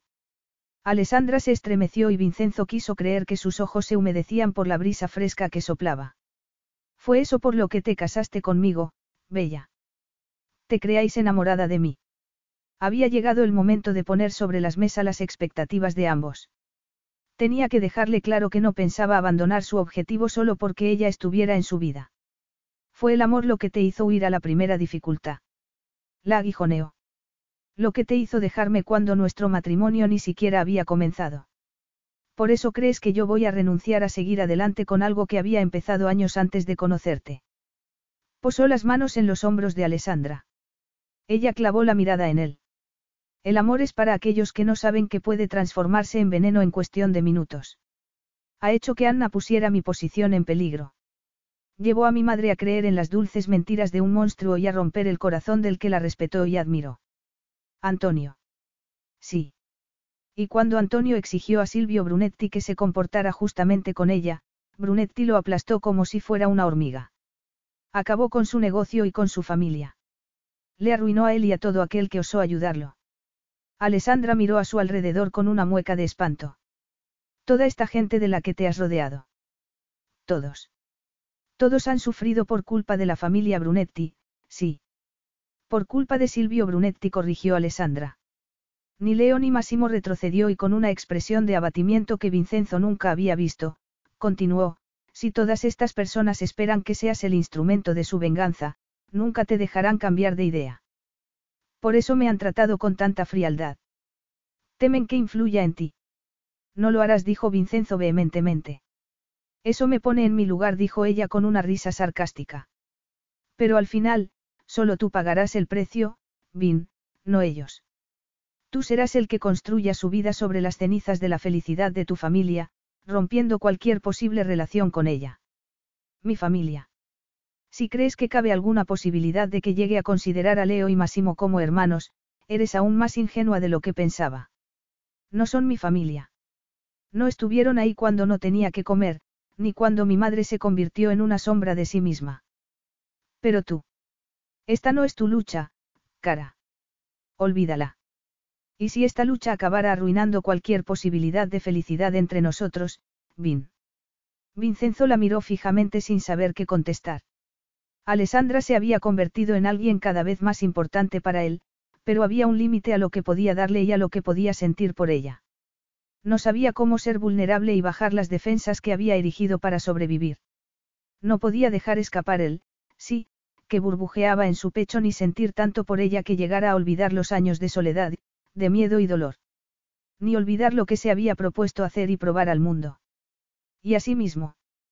Que mis acciones te hagan daño o no está en tus manos, Alessandra. Cada uno toma sus decisiones. Tienes que decidir si quieres este matrimonio por ti o por Charlie, cuánto es real y cuánto es solo un acuerdo. En lo que a mí respecta, no ha cambiado nada desde el día que puse esa alianza en tu dedo. La mirada de dolor de Alessandra le indicó que había entendido el mensaje, y por mucho que le costara dejarla así, se alejó de ella. Una extraña tensión a la que no quiso dar nombre lo atenazó. Podía haber usado la atracción que había entre ellos para someterla. Pero necesitaba más que nada en el mundo que ella fuera él, que lo eligiera. No analizó ni racionalizó ese impulso, simplemente, lo experimentó. Sin embargo, cuando llegó junto a Antonio y a los amigos que lo respetaban y admiraban, que confiaban en él para reparar las injusticias que habían padecido, sintió por primera vez en su vida que tampoco encajaba entre ellos. Capítulo 7. Alex se encontró con la última escena que podría haberse imaginado tras una agotadora semana en Nueva York para visitar a Charlie. Leo, Massimo y Greta estaban cenando en la terraza, y con ellos, Vincenzo, que alzó la cabeza al verla subir el último escalón. Sus miradas se encontraron y por un instante Alex olvidó la angustia y la inseguridad de no saber en qué acabaría todo aquello. Cuando miraba a Vincenzo, lo olvidaba todo menos a él. ¿Qué tal está tu hermano, Alessandra? La pregunta, expresada en un tono neutro, la sacó de su ensimismamiento. Está bien, aunque preferiría que llorara o gritara. Se reprime demasiado para tener solo siete años. Ya sabes que los niños nos enseñan que llorar es una debilidad, dijo Massimo con una amargura que encogió el corazón de Alex. Al ver la cara de incredulidad de Vincenzo, Leo explicó. Nuestro padre insultó y maltrató emocionalmente a Massimo durante años. Vincenzo observó a los dos hermanos y Alex contuvo el aliento, asumiendo que se burlaría de aquellos hombres, que habían tenido el valor de sobreponerse a una difícil infancia. Pero permaneció en silencio y respetó su dolor. Charlie me ha contado que un niño ha estado torturándolo.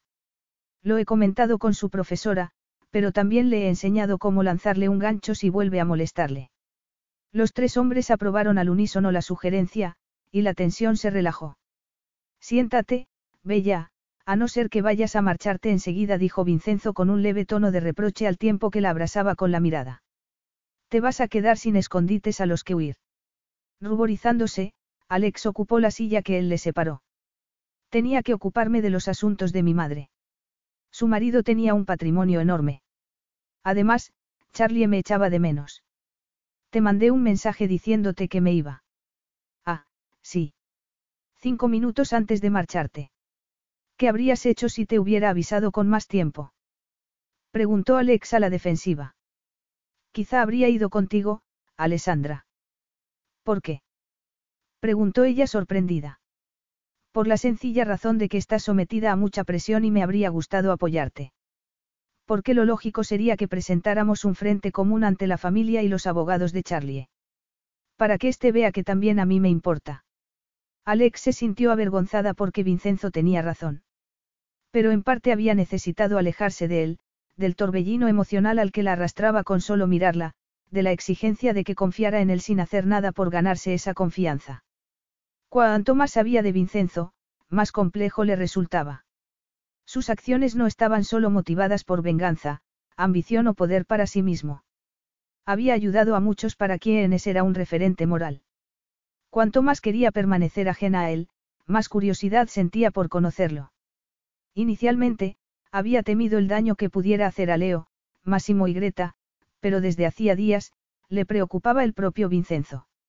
La amargura que había visto en sus ojos al hablar de su madre, el vacío que lo consumiría una vez alcanzara el éxito material en el que estaba empeñado. Se frotó los cansados ojos. Lo siento. No pensé en ninguna de esas razones. Vincenzo le apretó la mano. No pasa nada, Bella. Ella asintió y retiró la mano. Tres pares de ojos los observaban con distintos grados de curiosidad. ¿Cómo es que finalmente has decidido mudarte aquí? Preguntó. Me he cansado de dormir solo, dijo Vincenzo sin rodeos. Greta dejó caer el tenedor sobre el plato. Yo le he invitado, dijo Leo, rompiendo el incómodo silencio. Nea me ha recordado que tú estás atrapada en medio de todo esto. Por eso mismo quiero volver a decirte, delante de él en esta ocasión, que ni Máximo ni yo esperamos que pelees por nosotros. Pero que si nos necesitas para acabar con este matrimonio, haremos lo que haga falta para ayudarte. La furia que reflejaron los ojos de Vincenzo en contraste con su total inmovilidad hizo que Alex contuviera el aliento. Leonardo, que ofrezcas ayuda a mi mujer delante de mí para que me deje, es una temeridad. La suavidad de sus palabras erizó el vello de Alex. Vincenzo siguió. Sobre todo después de todo lo que la pobre Alessandra se ha esforzado para hacerme reconsiderar mis intenciones respecto a vosotros. Leo no se inmutó. Tus amenazas no van a cambiar mis prioridades, Cavalli. ¿Crees que tu vida ha sido difícil? Tú no tuviste a un padre envenenando tu mente cuando apenas tenías uso de razón, no tuviste que desmontar las mentiras tóxicas que te había contado sobre la desaparición de tu madre. Yo tuve que protegerme a mí mismo y a mi familia desde niño. Y Alex forma parte de esta familia desde hace mucho tiempo. Una vez más, Vincenzo permaneció callado y Alex albergó un destello de esperanza por primera vez en semanas mientras Leo y Massimo empezaban a charlar animadamente sobre las futuras celebraciones del bicentenario de BFI. ¿Tienes libre esa fecha, Alex? Preguntó Massimo. Vendrá un fotógrafo para hacer el reportaje sobre la historia de BFI. Preferiría no participar en eso, dijo ella. Vincenzo posó su mano sobre la de ella. Claro que vendrá. Los dos estaremos aquí para celebrar el éxito de una institución tan venerable como BFI. Si Greta percibió el tono de sarcasmo, no lo demostró. Se puso en pie en silencio, presionó el hombro de Alex y se marchó. La espalda encorvada pero orgullosa de Greta formó un nudo en la garganta de Alex. Los actos pasados de esta y los presentes de Alex habían creado un abismo entre ambas. Y solo al dejar de tener cerca su implacable pero serena presencia, se había dado cuenta Alex de lo importante que Greta era en su vida. Máximo y Leo se fueron a continuación. En cuanto se quedaron solos, Alex se volvió hacia Vincenzo, que parecía pensativo. ¿Qué haces aquí? ¿A qué estás jugando? preguntó ella. Seguir tu dictado, dijo él en tono sibilino. Alex dejó la copa de vino bruscamente sobre la mesa. Vin, Estoy hablando en serio.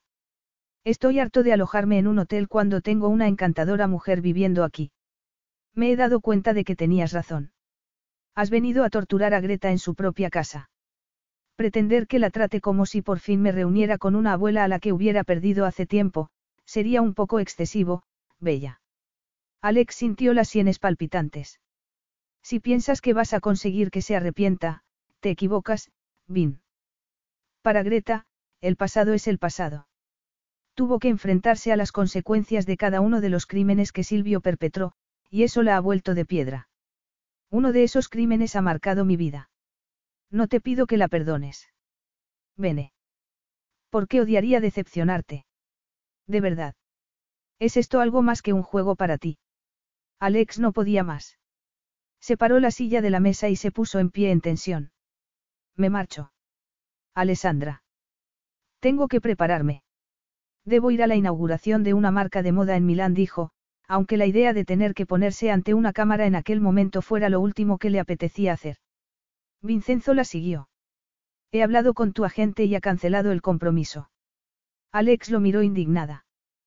¿Cómo te atreves? Alessandra, estás exhausta. ¿Y de quién es la culpa?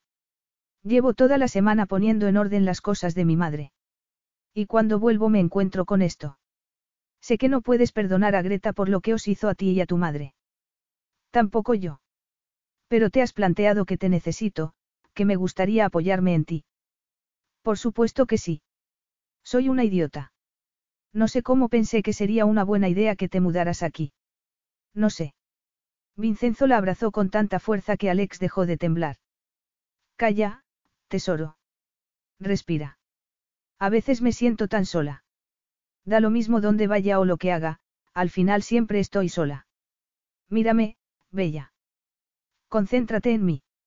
Alex lo miró y el pánico que se había apoderado de ella se disolvió. Respiró profundamente el aroma de Vincenzo y se dejó abrazar por el calor que irradiaba de él. Una lágrima rodó por su mejilla mientras él la sujetaba como si fuera lo más precioso de su vida. No estás sola, Alessandra. Me tienes a mí. Perdóname, no había medido lo mal que lo estabas pasando. En aquel instante, Vincenzo era el refugio con el que había soñado toda su vida, su príncipe azul. Y todo lo que quería era entregarse a él y compartir con él el dolor que a veces la ahogaba.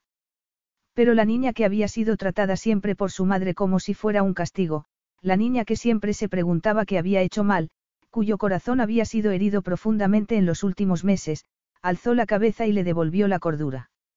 Obligándose a escapar del embrujo de los ojos de Vincenzo, preguntó. ¿Por qué? ¿Por qué? ¿Qué? ¿Por qué actúas como si este matrimonio te importara? Porque es verdad, exclamó Vincenzo con firmeza. Pero aunque le creyera, Alessandra estaba segura de que ni él mismo sabía por qué. Por eso insistió. ¿Por qué? ¿Por qué me has hecho atisbar un futuro para mí mismo? Toda mi vida ha girado en torno a la destrucción de los Brunetti. Fui a Bali porque sentía curiosidad sobre cuál era tu papel en esta familia. Pero cuando te conocí, nunca me había comportado así con una mujer. Alex tomó una bocanada de aire.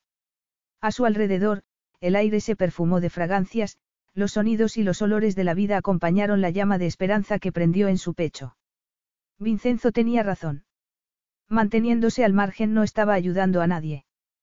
Tenía que decidir. Y quería elegir a Vincenzo, tender un puente entre ellos, confiar en que todo iba a salir bien.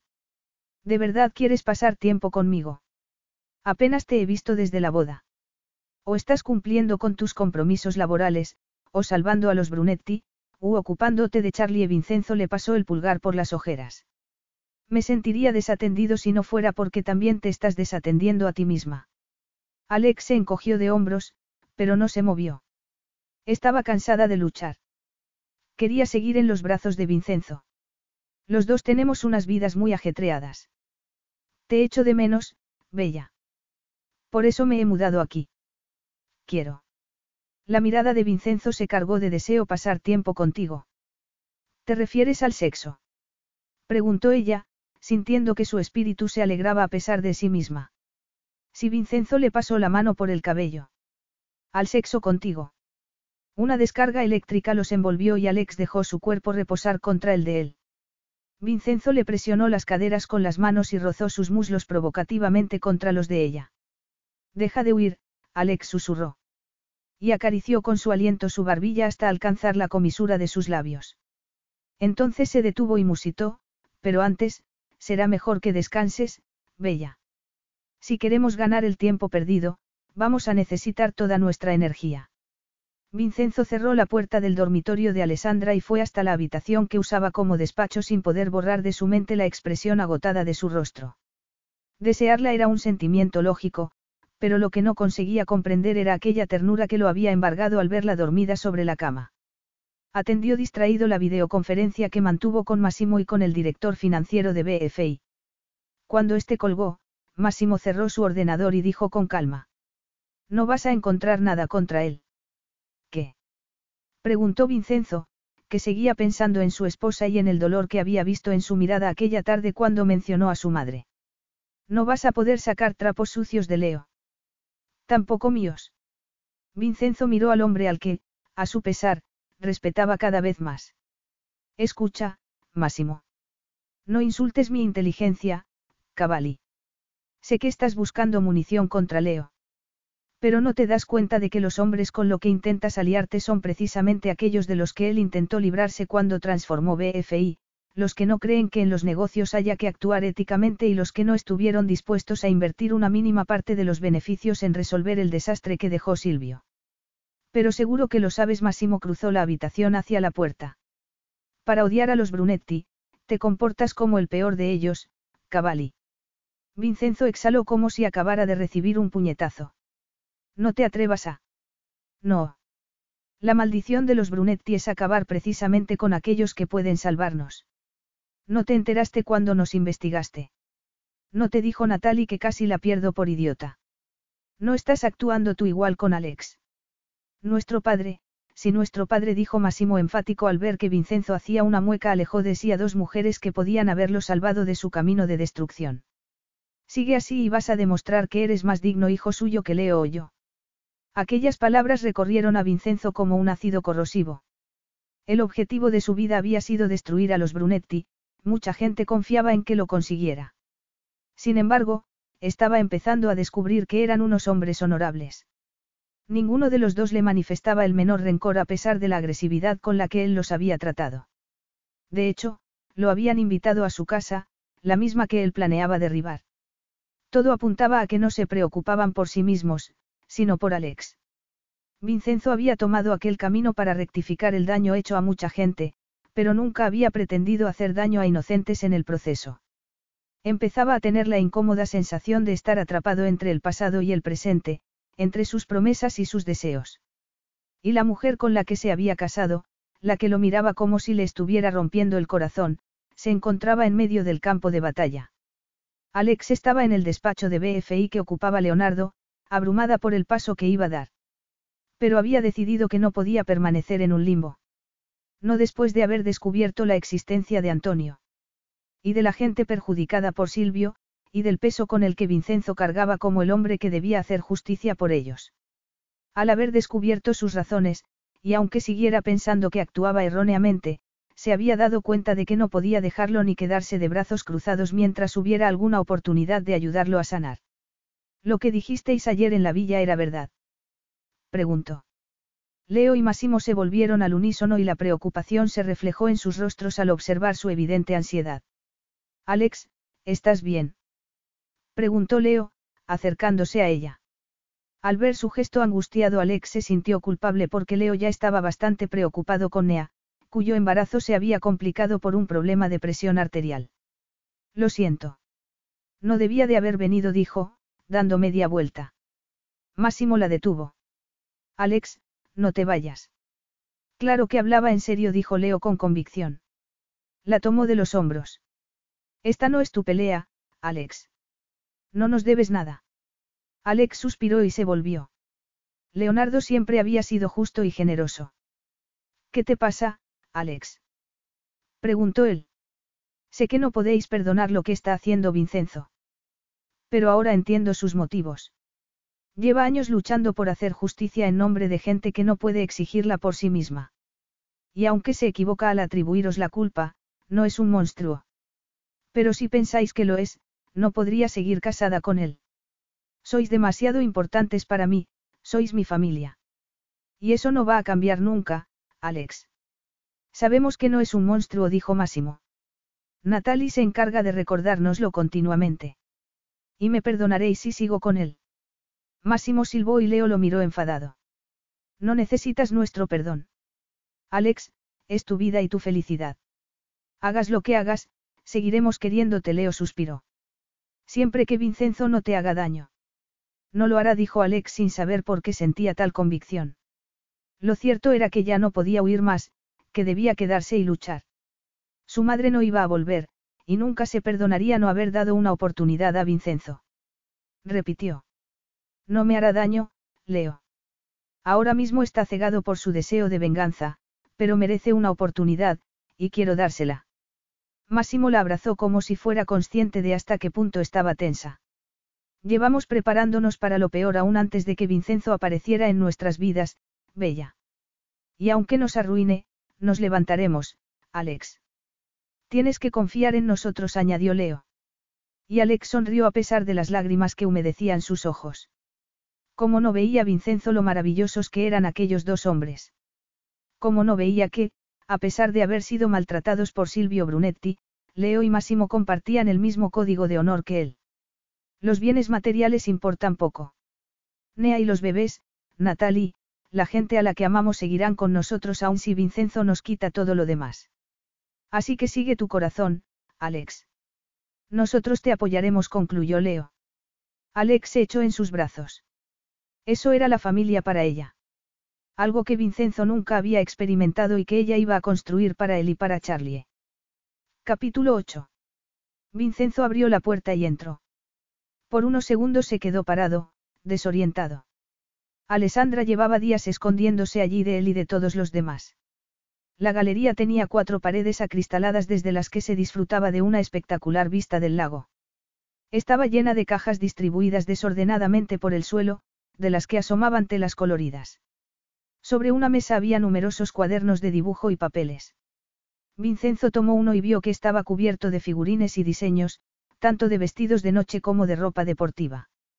En una esquina se veían un par de modernas máquinas de coser y unos percheros de donde colgaban algunos vestidos y accesorios. Una hoja tenía distintas versiones de un logo con dos A's mayúsculas entrelazadas. Vincenzo iba a llamar a Alex cuando oyó un hipo en el otro extremo de la sala se abrió camino entre el laberinto de cajas hacia donde un biombo creaba una división.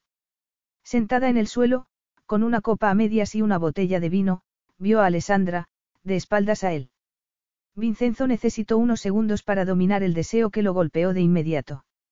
Llevaba un vestido de encaje blanco, con un profundo escote en la parte de atrás que dejaba a la vista su dorada y musculada espalda.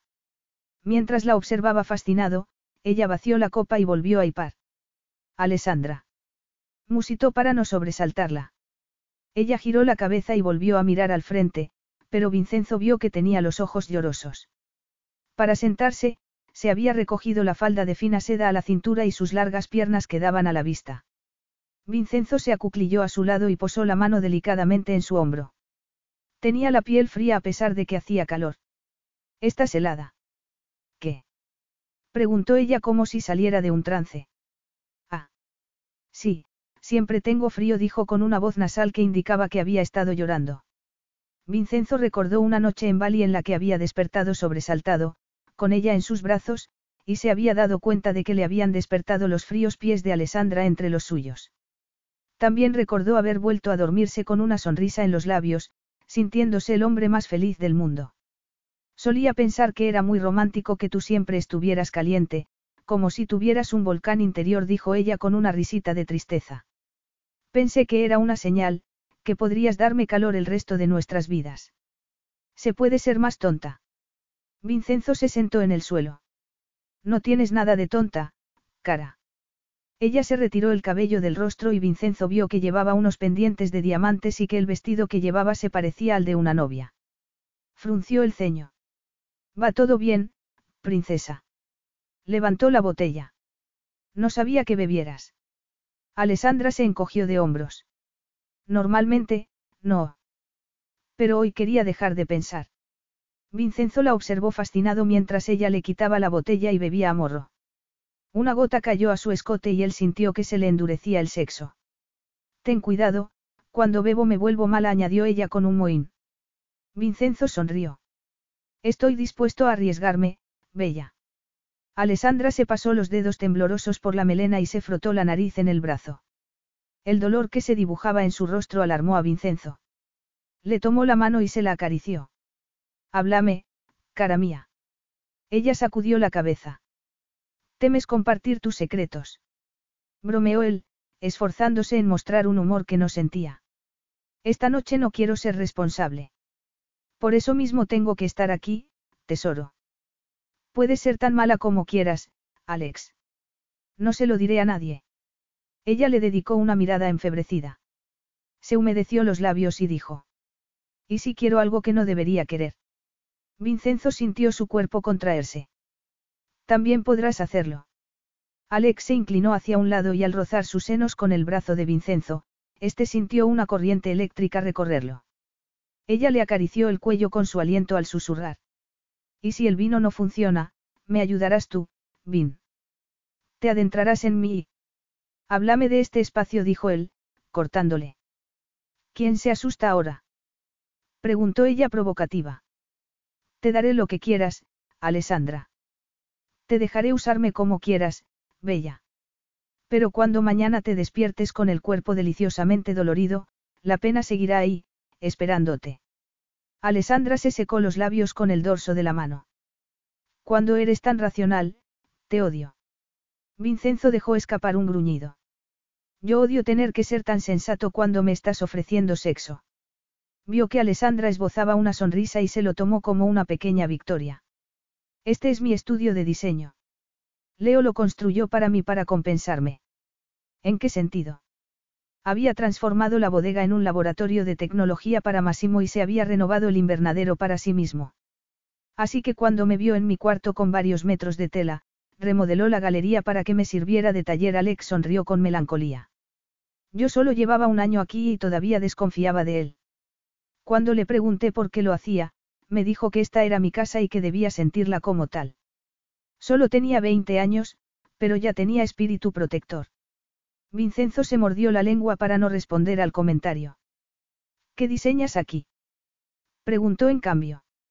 Alex suspiró, y un tirante del vestido se deslizó de su hombro. Sobre todo vestidos de noche. Se te da bien. Excelentemente contestó ella. Y Vincenzo sonrió. Pero tengo una relación de amor-odio con el diseño. Durante tiempo decidí abandonarlo. ¿Y ahora? Una lágrima rodó por la mejilla de Alex. Ahora sé que lo adoro, y que lo rechazaba porque lo asociaba con Alisa. Fue lo único que me dio. Tu madre. Era una modista de mucho talento. Una artista. Diseñar ropa era lo único que teníamos en común. Me enseñó cuando era pequeña. Todas estas cajas le pertenecieron. Ella hizo este vestido. Preguntó Vincenzo, acariciando la seda del dobladillo. Sí. Me queda casi perfecto. Creo que era su regalo de bodas para mí. Alessandra. Pero yo ni siquiera le dije que me había casado. Le mandé una postal desde Bali diciéndoselo, y ella debió de leerla. Después de dejarte se puso en contacto conmigo por carta a través de Javier. Quería conocerte, pero le dije que estábamos demasiado ocupados y que nunca había formado parte de mi vida. Fui muy cruel. Y una semana más tarde, había fallecido. Vincenzo le tomó la mano y se la calentó con el aliento. No podía saber que tendría un accidente, princesa. La vida es injusta a veces, lo sé. Engañaba a mi padrastro. ¿Sabes con quién? Con mi padre biológico. El segundo marido de Greta. Tras una pelea con él, se vieron en Milán y ella volvió embarazada de mí. No sé cómo, pero Esteve la perdonó. Pero yo me convertí en el símbolo de todo lo que había hecho mal, un recuerdo permanente de su infidelidad. Fue cruel contigo. No las lágrimas rodaron por las mejillas de Alex. Esteve era un buen hombre a su manera. Fue ella quien no se perdonó. Yo fui el castigo de su pecado. Vincenzo le besó la mano sin saber cómo consolarla. Solo eras una niña. Siempre fue fría y distante conmigo. Cuando cumplí 13 años la verdad salió a la luz y comprendí por qué no me amaba. Así que fui en busca de Carlos y me mudé a vivir con él. Me negaba a seguir en un lugar donde era un secreto oscuro, un arma arrojadiza en cualquier discusión. Lo siento, Alex susurró Vincenzo, comprendiendo solo entonces hasta qué punto su comportamiento la había herido. No soy un premio a ganar, ni un arma que puedas usar en tu guerra personal, había dicho. Lo más extraño es que hice un montón de cosas para enfurecerla. No solo la abandoné, sino que me uní más y más a Greta. Me metí a modelo porque sabía que lo censuraría. Ni siquiera la visité a pesar de que Esteve me llamó a menudo. Creía que le estaba haciendo daño a ella, cuando solo me lo hacía a mí misma. Lo hiciste para sobrevivir. Alex se secó el rostro de un manotazo. Ella intentó que nos reconciliáramos cuando nació Charlie. Pero yo no fui por verla, sino por comprobar si era capaz de querer a Charlie como no me había querido a mí. Y cuando vi que sí, se me volvió a romper el corazón. Adoro a Charlie, Vincenzo, pero cuando nació solo sentía celos de él. Ahora ella se ha ido, y él también ha perdido todo lo que tenía. Su, tesoro. Su. No es culpa tuya. El dolor y la culpabilidad forman un cóctel venenoso, caramusitó Vincenzo al tiempo que ella estallaba en sollozos. Él la estrechó en sus brazos y le besó la sien, sintiendo una presión en el pecho que no supo definir. Sentía el dolor de Alessandra como propio, y al darse cuenta de que había contribuido a acentuarlo sintió como si una garra le abriera el pecho. Soy un monstruo no echarla de menos. Solo echo de menos lo que nuestra relación podría haber sido si hubiéramos llegado a reconciliarnos. Vincenzo la comprendía a la perfección, la amalgama de emociones que amenazaba con ahogarla, la sensación de que el futuro se le escapa entre los dedos. La estrechó con más fuerza y la acunó, al tiempo que pensaba en el vínculo que había entre Leo y Máximo. De acuerdo a lo que iba averiguando de BFI, desde que, con la ayuda de Greta, se excluyó a Silvio de la empresa y Leo había asumido la dirección, todos los negocios se habían conducido con una exquisita ética profesional. Poco a poco Alex se relajó en sus brazos. Eres humana, bella. A todos nos tortura imaginar qué habría pasado si hubiéramos actuado de otra manera. Alex se asió a él con fuerza. Sabes que tenías razón. ¿Sobre qué? Soy impulsiva, huyo de las situaciones difíciles. A veces estoy. Tan asustada. ¿De qué, Bella? Ella tomó aire. ¿Y si no sé cuidar de Charlie? ¿Y si en el fondo sigo celosa de él? ¿Y si crece pensando que no le amo de verdad? Está tan asustado. Con solo siete años ha sufrido mucho. No puedo decepcionarlo.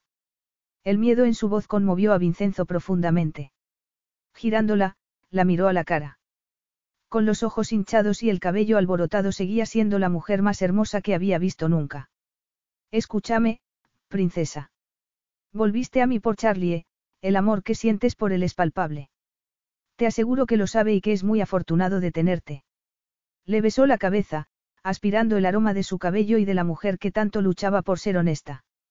Me ha permitido ver una faceta de ti que desconocía, concluyó. ¿Cuál? preguntó ella. Vincenzo vaciló, pero finalmente dijo. Me ha hecho ver que defenderías con ferocidad a los hijos que podamos tener. Alex se soltó de sus brazos y él lamentó la pérdida de su calor, pero reprimió el impulso de retenerla. Eres una de esas mujeres en torno a las que se congrega una familia, añadió. Tu lealtad me asombra. Das cien veces más de lo que recibes. Y, sin embargo, quieres cambiarme. No, solo quiero parte de esa lealtad para mí. Alex desvió la mirada y luego la volvió hacia él con una determinación que Vincenzo identificó al instante, había emergido de su dolor, tocada, pero no hundida, decidida a enfrentarse a lo que se presentara. Y esa actitud lo excitó tanto como el precioso vestido que dejaba tanta piel a la vista. ¿Crees que nos equivocamos? No contestó Vincenzo sin necesidad de preguntarle a qué se refería. No quiero pensar en tener hijos por ahora. Hasta que las cosas se calmen. Con Charlie, entre nosotros. Me parece justo, dijo Vincenzo con dulzura, conteniendo una protesta instintiva. ¿Me perdonarías que hiciera algo así? ¿A qué te refieres? Si te engañara, si me acostara con... No. La respuesta de Vincenzo rebotó contra las paredes. La idea de perder a Alessandra, y más por otro hombre, lo sacudió hasta la médula. Apenas la conocía hacía unos meses y ya era esencial en su vida. Vincenzo tomó aire. ¿Qué pretendes conseguir con esa pregunta, Bella? Ella lo miró desafiante. Supongo que quiero establecer cuáles son los límites. Esa pregunta no es válida porque tú nunca harías algo así, Alessandra. Intentar cambiar todas las reglas por las que yo me he regido, sí. Volverme loco mientras proteges a esos dos bastardos, también, hacer que te desee como un perro en celo, sí sacudió la cabeza. Pero engañarme sería tanto como engañar la vida que quieres construir. Y tú no eres así, Bella. Y en aquel instante de vulnerabilidad en el que dio voz a sentimientos que ni siquiera era consciente de tener, Vincenzo se dio cuenta de hasta qué punto Alessandra lo estaba cambiando. Antonio tenía motivos para preocuparse. Desde el día que la conoció, Alessandra le había asombrado con su belleza, su generosidad, su integridad, sus esfuerzos por abrirse a los demás. Alessandra le hacía querer ser un hombre mejor. Un hombre dispuesto a mantener una relación con sus hermanos, a darles la segunda oportunidad que él no había recibido, un hombre con la capacidad de perdonar a la mujer a la que consideraba directamente responsable de su desgracia y de la de su madre. Pero ni podía ni sabía cómo hacerlo. Se había marcado el camino tan firmemente que ya no sabía cómo desviarse de él. No sabía cómo dejar de estar obsesionado con arrebatar a otros aquello que le había sido negado. Cómo olvidar el deseo de venganza. He estado loca de celos por Anna y por la parte que ha jugado en tu pasado y en tu presente. Vincenzo ya se había acostumbrado a los saltos de un tema a otro de sus conversaciones. Ella está enraizada en mi pasado. Tú eres mi futuro. Quiero confiar en ti, Vin. Y no solo por Charlie. Quiero creer en nuestro matrimonio y dejar de preocuparme de Leo y de Massimo, de BFI, solo quiero lo que me prometiste en la isla, una vida en común. Vincenzo creyó que el pecho iba a estallarle de emoción. Solo tienes que dar un paso adelante, Bella. ¿Y por qué lo siento como una derrota?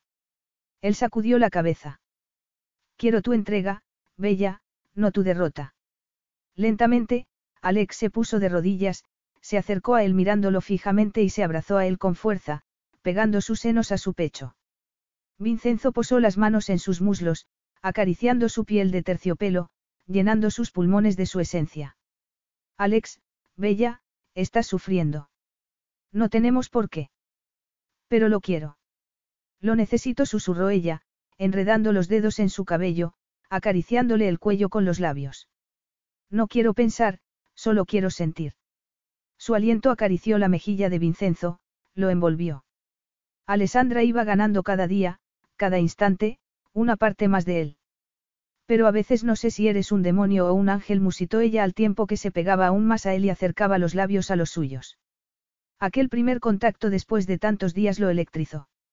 Solo quiero que seas mío. Por favor, Vin, di que eres mío. Vincenzo contuvo las palabras que alcanzaron sus labios, reflexiones que podían hacer peligrar una entrega que no estaba seguro de merecer. Y entonces brotaron por sí solas, desde un lugar profundo donde no sabía que estuvieran guardadas. Le ardieron en el pecho y recorrieron a fuego su garganta. Bella, soy tuyo como no lo he sido nunca de nadie. Ella presionó sus labios contra los de él con frenesí, anhelante, como una cálida invitación al cielo. Y yo soy tuya, solo tuya susurró. Vincenzo sintió un deseo palpitante recorrerlo y le levantó la falda hasta la cintura. Ella se meció contra su endurecido sexo mientras él le mordisqueaba el cuello. ¿Cuánto he echado esto de menos, Bella? Musito. Pero me niego a hacerlo aquí, en el suelo, como un adolescente, cuando se me ocurren cien maneras de torturarte por hacerme esperar tantos meses. La risa de Alessandra lo envolvió. Vincenzo se levantó con ella en brazos, dándose cuenta de cuánto había echado de menos su risa y el efecto que ésta tenía en él. Hacerlo en el suelo me habría demostrado que no puedes esperar ni a ir al dormitorio, bromeó Alessandra. Ah, pero quiero tomarme mi tiempo. Interrumpiste nuestra luna de miel cuando todavía nos quedaba mucho que descubrir el uno del otro. Alessandra se estremeció y él la besó impetuosamente, invadiendo su boca con la lengua. Los músculos le ardían de deseo, necesitaba más contacto, más fricción, más Alessandra. Lo que había entre ellos no era solo sexo. Antonio lo había percibido, se lo había advertido. Y aún así, a Vincenzo no se le pasó por la cabeza ejercer ningún control sobre sí mismo. Capítulo 9. Soy tuyo, Bella. Alessandra se aferró a esas palabras mientras Vincenzo la depositaba en la cama y la devoraba con los ojos. Las sábanas estaban frías bajo su piel en contraste con el calor que emanaba de él. Durante unos agónicos segundos, se limitó a mirarla mientras ella, apoyada en los codos, le sostenía la mirada. Como no lo he sido nunca de nadie. Contuvo el aliento al posarle en las manos en las rodillas y abrírselas para hacerse hueco entre ellas. La seda del vestido sonó suavemente contra las sábanas cuando Vincenzo la tomó por las nalgas y tiró de ella hacia el borde de la cama hasta que sus caderas le rozaron la parte interior de los muslos. Sus dedos la asieron para alzarla levemente de manera que su erección quedara en contacto con la parte más íntima de Alex. Ella se movió hacia adelante instintivamente y asió las sábanas y gimió cuando Vincenzo se meció contra ella, dibujando círculos eróticos que la llevaron al delirio. Atrapándola en su anhelante mirada, retiró la tela de sus bragas, pasó los dedos por sus húmedos pliegues y describió círculos en torno a su parte más sensible. Por favor, Vin. ¿Es esto mejor que tu nuevo amiguito tecnológico? Bromeó él. Entonces le sujetó las rodillas y se inclinó sobre ella, como un guerrero a punto de atacar. Jadeante, Alex musitó. No te conté cómo acabó la experiencia. ¿Cómo? Vincenzo le pasó la lengua por los labios y presionó su abdomen contra sus húmedos pliegues. Ella se deslizó arriba y abajo y él la imitó, gimiendo de placer. Cuéntamelo ahora, Alessandra. Alex abrió los ojos y sonrió. Alcancé el orgasmo, sí. Pero me faltaron tus palabras susurradas al oído, tu cuerpo presionando el mío, el calor de tu piel. Ninguna sensación se puede comparar a esa, Vin, ninguna en el mundo. La sonrisa de satisfacción que le dedicó Vincenzo fue tan resplandeciente que cegó a Alex. Y entonces él deslizó la mano por su vientre de nuevo para acariciar el pulsante lugar donde se acumulaban todas sus terminaciones nerviosas, describiendo eróticos círculos con el pulgar antes de meter un dedo en su interior. ¿Cuánto he echado de menos esta húmeda cueva? Dijo él con una mirada abrasadora. Gime por mí, bella. Sus dedos volvieron a moverse con un hipnótico ritmo que prendió una llamarada en Alex. Cuando él se inclinó a besarla, ella se asió a él, retorciéndose bajo su peso, buscando mantener el tempo. Dime qué necesitas, dijo él, tal y como había hecho cada vez que hacían el amor, animándola a hacer nuevos descubrimientos sobre lo que le gustaba. Dime qué quieres, tesoro. Tócame aquí, dijo ella, asiéndose los tersos senos. Bájate los tirantes. Alex levantó las manos automáticamente. Lentamente, con movimientos que hicieron que los ojos grises se volvieran acero líquido, deslizó cada dedo índice por debajo y los bajó hasta los codos antes de alargar las manos hacia Vincenzo. Antes quiero tocarte, dijo con voz ronca, consciente de que en cuanto él la acariciara la lanzaría a una espiral de sensaciones, de necesidad y placer. Y quería asegurarse de que él perdía la cabeza tanto como ella. No me has torturado bastante, Bella. Preguntó él, moviendo su dedo dentro y fuera de ella. Alex le sujetó la muñeca. No quiero solo participar. Quiero tomar de ti. Él la besó bruscamente. ¿Crees que no me he dado a ti? Le susurró contra los labios. Pero no será suficiente hasta. Dijo ella, besándole el cuello. Vincenzo no la dejó terminar porque intuía que iba a decir, hasta que me des tu corazón. Ella no se atrevió a mirarlo por temor a ver la respuesta en sus ojos. ¿Y él? Por primera vez desde que lo conocía, Vincenzo esquivó su mirada, perdió la batalla, sino la guerra. Con la mirada velada por las pestañas, él le tomó las manos y se las llevó a la camisa, diciendo. Haz lo que quieras conmigo, princesa. Alex decidió entonces que iba a entregarse plenamente, que construiría la familia que nunca había tenido. Sin titubear, desabrochó la camisa de Vincenzo y se la quitó, recorriendo a continuación su torso con manos ávidas y percibiendo cómo la respiración de él se entrecortaba. Entonces se incorporó e hizo el mismo recorrido con sus labios. Vincenzo sabía a sudor y a sal y a algo deliciosamente masculino que le hizo gemir. Entonces lo mordisqueó y él emitió un profundo gemido. Alex le desabrochó el cinturón y el pantalón. Y él siguió dejándole el control. Todo pensamiento se borró de la mente de Alex cuando le bajó los pantalones e instintivamente tomó su endurecido sexo en la mano. Él exhaló sonoramente. Acero envuelto en terciopelo, su sexo se alargó y endureció aún más. Como hombre, seguía siendo el mismo al que había conocido, dulce y guapo, pero en su interior, su determinación vengativa era inamovible. Si lo que quería era la aniquilación, ella se la daría. Cerró el puño y lo movió arriba y abajo, tal y como había hecho cuando descubrían sus cuerpos mutuamente en los primeros días, como exploradores de una tierra desconocida. Entonces no había ningún enfrentamiento entre ellos, sino solo el deseo de proporcionarse placer. Pasó el pulgar por el extremo de su sexo, imitando la dulce tortura a la que él la había sometido. Él echó la cabeza hacia atrás y gimió. Pero ella quería más, quería que renunciara a todo control, dejarlo rendido y vulnerable. ¿Cuál es tu fantasía más oculta?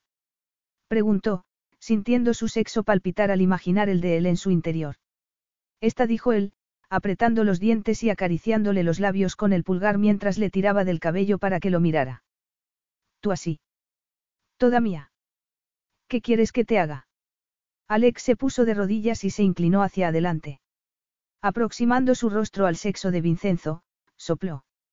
Él contrajo los músculos. Hazlo musito. ¿El qué? Ella retrocedió y parpadeó provocativamente. Pídemelo amablemente. Tómame en tu boca, dijo él en tono de desesperación. Alex lo hizo. Separándole los muslos, le lamió de abajo arriba. Él masculló un juramento que le hizo sentirse poderosa. Entonces lo tomó en su boca y él la sujetó por la cabeza al tiempo que le daba instrucciones con voz ronca y entrecortada. Alex no supo cuánto tiempo le entregó el poder sobre su cuerpo, si fueron minutos u horas. Con cada movimiento de sus labios, mientras sujetaba su sexo por la base, los gemidos que escapan de la garganta de Vincenzo eran música para sus oídos. Basta, Bella exclamó él en cierto momento.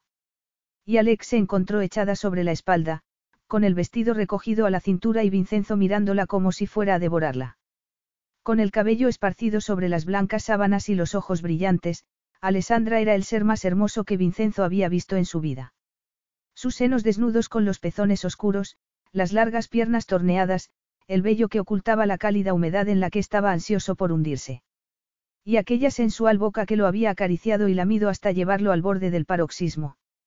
Si aquella noche Alessandra le pedía algo, no podría negárselo. Ningún pensamiento lógico podía aclarar la niebla de deseo que nublaba su mente. Pero nada podía compararse con cómo la miraban sus ojos, como si fuera su único salvador, como si lo necesitara tanto como respirar.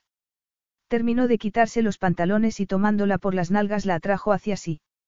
Le recorrió la suave piel del interior de los muslos y luego subió las manos a sus firmes senos, sustituyéndolas entonces por sus labios, mordisqueando y chupando. Con cada roce de sus dedos, Alessandra alzaba las caderas y él se endurecía un poco más. Cuando finalmente la besó, los dos jadeaban y gemían. Vincenzo empezó el recorrido inverso. Cuando tiró de sus pezones con los dedos, tal y como sabía que le gustaba que hiciera, ella se arqueó como si la alcanzara un rayo. Por favor, Vincenzo, por favor. Necesito tu boca ahí, dijo, pero no como una súplica, sino como una exigencia. Siempre le había gustado eso de ella, exigía placer con tanta fiereza como lo daba. Encantado, cara mía dijo. Y cerró sus labios en torno a sus sensibles pezones. Un temblor recorrió a Alessandra. Sujetando la parte baja de su cuerpo, Vincenzo alternó entre un seno y otro hasta que sus pezones brillaron endurecidos a la luz de la luna. Entonces la tomó por las nalgas y basculó sus caderas hacia él. Mantén los ojos abiertos, Bella dijo. Quería que viera el efecto que tenía sobre él. Frotó su sexo contra la húmeda entrada de Alex y la erótica caricia los hizo gemir. Un estremecimiento recorrió el cuerpo de Vincenzo cuando la penetró profundamente. Ella gritó y él se detuvo. Te he hecho daño. No dijo Alex. Relajándose para acomodarlo.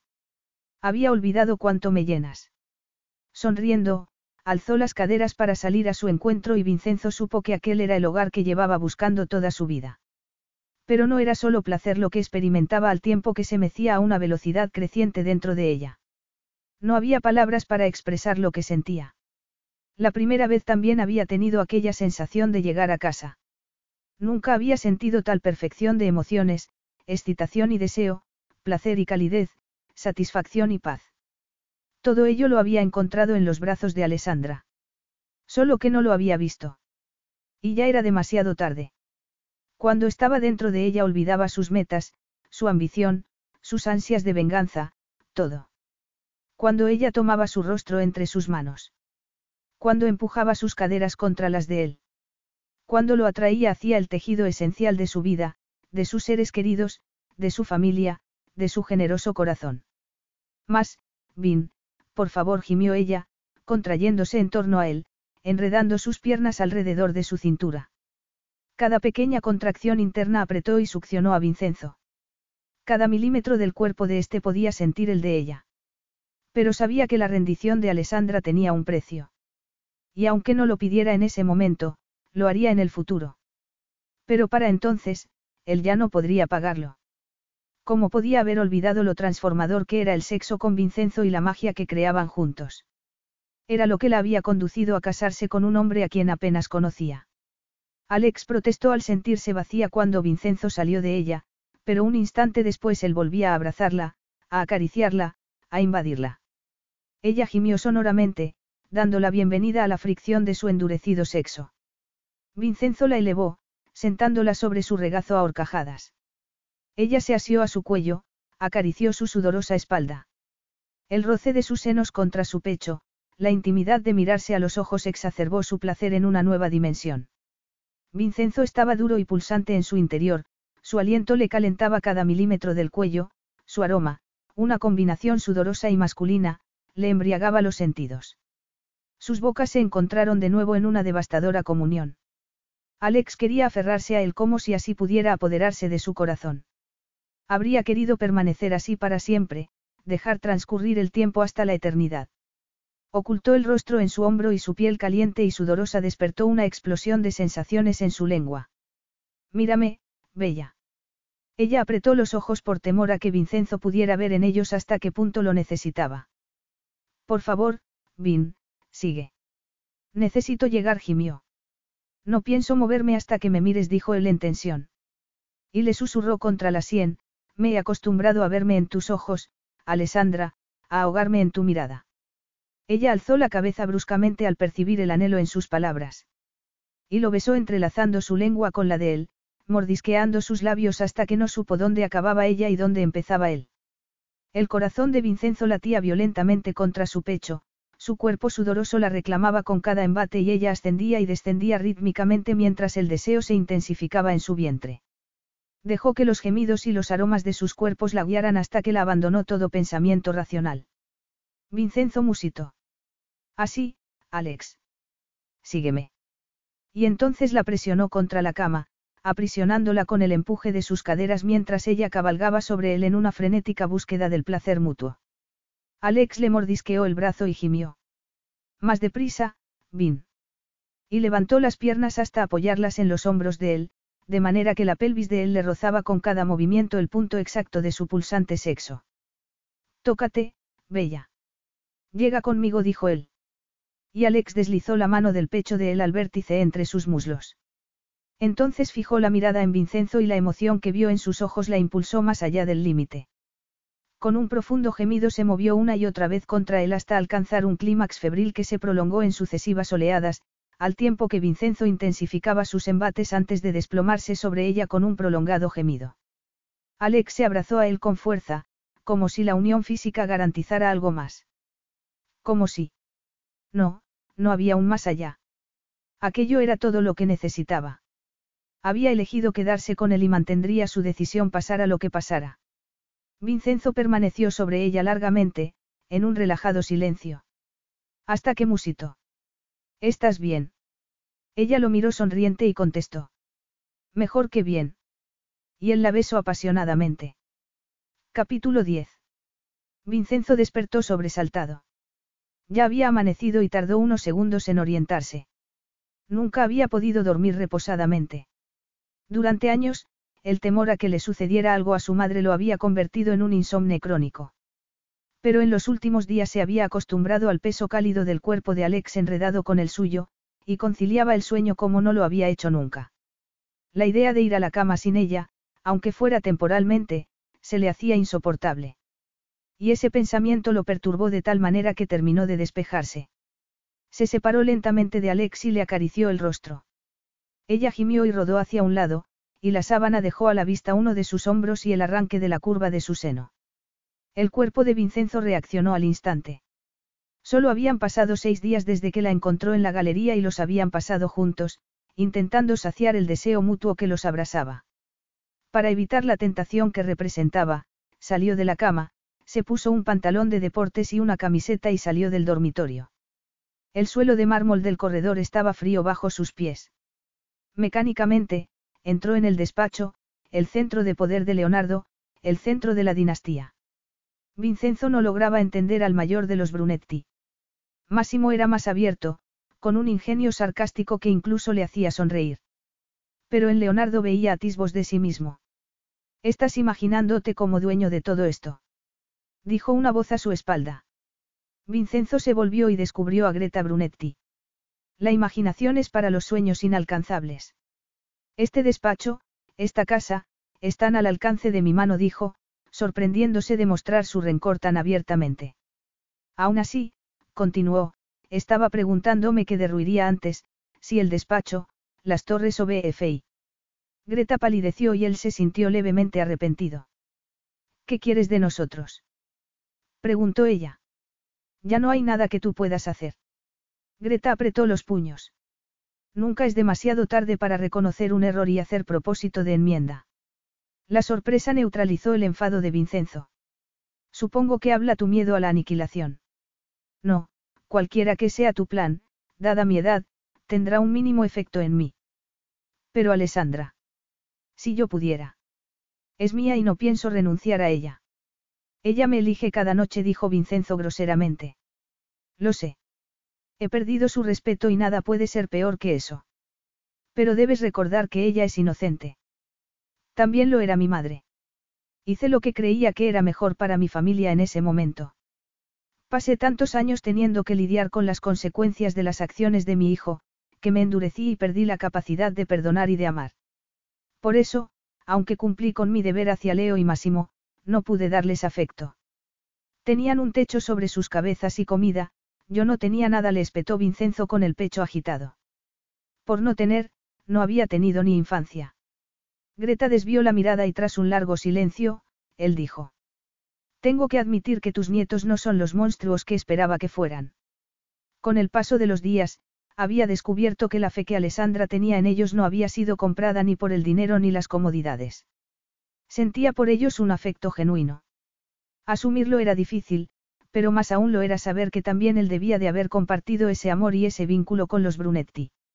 Verlos desayunar juntos, la camaradería que había entre ellos y sentirse excluido aun cuando hubiera tenido el mismo derecho que ellos era una forma añadida de tormento.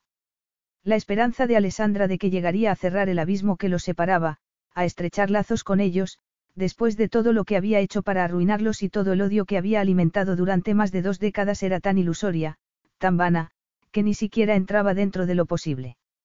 Lo han conseguido a pesar de mi presencia en sus vidas, dijo Greta. Y Vincenzo frunció el ceño. Estás muy confundido si crees que Leo y Massimo tuvieron una infancia amable.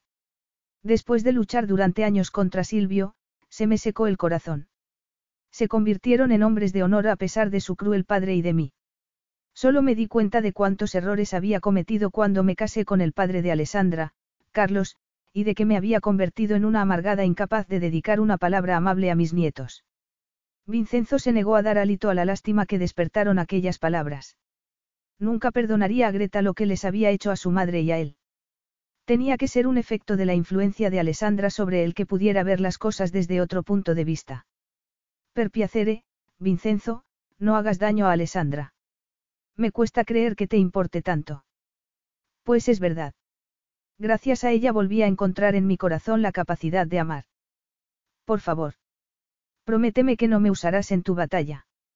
Habían sido las palabras de Alessandra en el balcón de Antonio. Y él le había dado su palabra. Pero si utilizándola pudiera acabar aquella guerra, evitar la destrucción total, no le estaría agradecida. Si una vez desmontara BFI, mantenía la villa intacta y reiniciaban su vida allí, en el hogar que Alessandra amaba tanto y en el que sus sueños se hicieron añicos en el pasado. No habría hecho también justicia y cumplido su venganza a un tiempo. Si es tan importante para ti, demuéstramelo, dijo, apartando la voz de su conciencia antes de que lo convenciera. Greta palideció y Vincenzo sintió una punzada de remordimientos. La mujer que tenía ante sí no era la que había quedado grabada en su memoria como la personificación de todo lo malo que había pasado en su vida. Sus facciones se habían suavizado y sus ojos brillaban con amor. Igual que el que veía en los de Alessandra y del que no se creía merecedor. Por eso tenía que acabar cuanto antes con su tarea. ¿Cómo? preguntó Greta, sacándolo de su ensimismamiento. Pídele a tu nieto que dimita como presidente de BFI. Leonardo ha trabajado demasiado durante muchos años como para abandonar el puesto. Oblígale. Apóyame en la próxima reunión de la junta directiva. Greta se reclinó sobre la mesa más próxima para mantenerse en pie. Si te apoyo, él perdería la mayoría. Sería mucho menos doloroso que lo que tenía planeado para Massimo y para él. Greta le sostuvo la mirada con un gesto desafiante. Desde hace dos siglos, solo un Brunetti ocupa esa posición, dijo, recuperando parte de la arrogancia familiar. Iría contra la tradición que. El cambio de actitud liberó a Vincenzo de toda culpabilidad respecto a su propio comportamiento. Hay dos opciones, conservar BFI intacto, apoyándome a mí, o que destruya la compañía, tal y como planeaba originalmente. Con la primera opción, puedes evitar sufrimiento a Alessandra. No era eso lo que querías. Serías capaz de usar así mi afecto por ella. Tus palabras y tus actos me han hecho el hombre que soy. Vas a romperle el corazón. Eres digno. Hijo de mi padre. Sí. Eso me han dicho Vincenzo no quería platearse que pensaría Alessandra si lo supiera. Pero eso no podía desviarlo de su camino cuando estaba a punto de llegar a la meta. Quería empezar su vida con ella cuanto antes. Alessandra me ha elegido a mí, repitió. Si me hago con la dirección de BFI, dejará de sentirse atrapada entre el pasado y el futuro. Vincenzo salió de la habitación sin mirar atrás y ansiando desesperadamente volver junto a Alessandra. Se quitó la ropa y se metió en la cama. Ella, se abrazó a él adormecida y solo entonces Vincenzo pudo respirar. Cometimos un error, Vin, le había preguntado ella unos días atrás. Y en aquel instante Vincenzo se dio cuenta, con el corazón encogido, de que la respuesta era afirmativa, había implicado en su camino de destrucción a una mujer que merecía ser amada y venerada. Pero cuando ella enredó sus piernas con las de él y lo besó, cuando entró en ella y con una deliciosa lentitud alcanzaron juntos el clímax, Vincenzo tuvo la certeza de que no podía renunciar a ella. Alessandra era suya, no como el premio de su victoria, sino como su salvación. Alessandra volvió al ático de Nueva York una vez acabada su reunión, cargada de energía, dejó el portafolio, se desvistió y se dio una ducha. Un hormigueo le recorría la piel ante la perspectiva de ver a Vincenzo después de cuatro días en los que éste había estado ausente, y estaba ansiosa por devolverle de la forma que más le gustaba el favor que le había hecho. Afortunadamente, en el último momento Anna le había dicho de su parte que llevara consigo el portafolio, que la sorpresa que tenía preparada Vincenzo para ella era una cita para cenar con el diseñador de moda más vanguardista del momento en Nueva York, una reunión que ella llevaba meses intentando concertar. Vincenzo había pasado a organizar su vida con una arrogancia que a veces la irritaba, pero era innegable que todas sus acciones eran bien intencionadas. Como aquella reunión. Hacía unas semanas, en la galería, le había contado que quería crear una marca de moda propia, Alessandra Alisa, un nombre con el que quería hacer honor a la creatividad de su madre y, de alguna manera, reconocer que su madre, a su manera, la había amado. Y como no quería mentirse a sí misma, tenía que admitir que Vincenzo la había ayudado a darse cuenta de ello y a alcanzar aquella paz interior respecto a su pasado. Para ser un hombre tan implacable respecto a muchas cosas, cuando se trataba de consolarla a ella era tierno y perspicaz. Y en cuanto supo cuáles eran sus necesidades, había activado todos sus contactos. Ella también los tenía, pero aquel diseñador en particular, que era quien a ella más le interesaba por la ética con la que se conducía en los negocios, le había sido esquivo. Bastó comentar su frustración con Vincenzo para que le dieran una fecha para una reunión. Y había ido maravillosamente. Había tenido mucha suerte de que las náuseas que había sentido toda la semana remitieran y no le arruinaran la velada. Víctor Emmanuel se había mostrado entusiasmado y sorprendido con su portafolio, y Alessandra estaba ansiosa por empezar a trabajar con un diseñador tan visionario. Cuando había bromeado sobre la presión que debía de haber ejercido Vincenzo para conseguirle aquella cita, Víctor Emmanuel había dicho con solemnidad que era él quien estaba en deuda con Vincenzo porque había sido este quien le había proporcionado el capital inicial para establecer su negocio. Cuanto más creía conocer a Vincenzo, más le sorprendía. Se secó el cabello con una toalla, se puso un albornoz y salió al magnífico salón desde el que se divisaba la ciudad. Llevaban tres semanas en aquel apartamento y Alessandra habría querido quedarse allí, lejos de todas las complicaciones que representaba Italia. Desde que había optado, desde que había decidido que no podía intervenir en la guerra de Vincenzo contra Leonardo y Massimo, Vincenzo, a cambio de su renuncia, se había dedicado en cuerpo y alma a poner el mundo a sus pies. Lo único que enturbiaba aquel estado de una felicidad casi perfecta era su pasado. Vincenzo se negaba a hablar de su madre o de su batalla para conseguir el control de BFI. Mientras ella no mencionara ninguno de esos dos temas, los evitara a toda costa, Vincenzo era el marido ideal. Apenas había vuelto de un viaje de negocios a Pekín cuando se había ofrecido por sorpresa a acompañarla a Nueva York. Durante el primer encuentro con Charlie había tenido una paciencia infinita cuando éste se había negado a mirarlo. Luego había hecho un hueco en su ocupada agenda para pasar un día completo con ella y el niño, molestándose en organizar un picnic en Central Park. Al final del día, Charlie había preguntado cuándo volvería a verlo. Todo lo que te importa a ti me importa a mí, había sido su explicación cuando ella le había preguntado por qué se tomaba tantas molestias. Excepto en el caso de los Brunetti. Bastaba mencionarlos para que Vincenzo se transformara en un hombre distinto, y Alex se preguntaba cuánto tiempo podía sentirse tanto rencor sin acabar convirtiéndose en ese otro hombre. Alex se sirvió un vaso de agua. En ese momento sonó el timbre del ascensor privado y se le aceleró el corazón al oír pisadas acercarse. Hola dijo al volverse y ver a Vincenzo en el umbral de la puerta. Estaba inmóvil, y algo en su actitud asustó a Alex. ¿Qué pasa? preguntó. Dijiste que no interferirías en mis asuntos, que me habías elegido a mí. Y es verdad. ¿Y qué me dices de las maniobras que has puesto en marcha a mi espalda? No me extraña que Antonio desconfiara de ti. ¿De qué estás hablando? Alex nunca lo había visto tan enfadado con ella, y eso la enfureció a su vez. Te agradecería que no hablaras de nuestro matrimonio con ese amargado. Vincenzo entornó los ojos. Ese amargado es la única figura paterna que he tenido, y el único motivo de que esté ante ti como un exitoso hombre de negocios y no como un criminal. La rabia abandonó a Alex tan súbitamente como la había invadido. Fue hacia él y tomó su rostro entre sus manos. A veces me olvido de cuánto has tenido que luchar para llegar a donde estás. Vincenzo se tensó. No sientas lástima de mí, Alessandra. Ella sonrió con el pecho invadido por una peculiar mezcla de sensaciones. Aunque solo sea por eso, Antonio merece mi respeto. Siento haber hablado así de él. Pero. Buscó las palabras cuidadosamente, quiere mantenerte aferrado al pasado, Vin lo besó.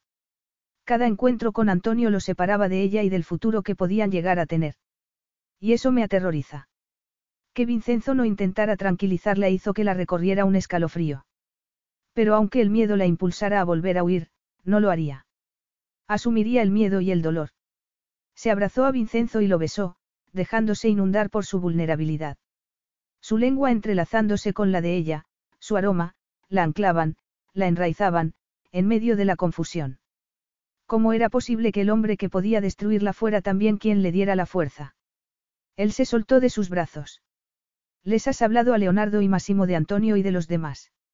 No sabía que fuera un secreto. He sido un idiota por creer que tú. Vincenzo se separó de ella con el rostro en tensión, como si se sintiera realmente traicionado por ella. Alex se dio cuenta entonces de que Vincenzo asumía que lo traicionaría, que en algún momento lo abandonaría.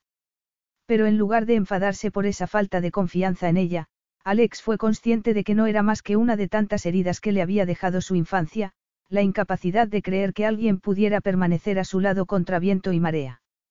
Suavizando el tono, dijo. Lo que Antonio quiere inculcarte no es sano. Por eso piensa que he actuado contra ti.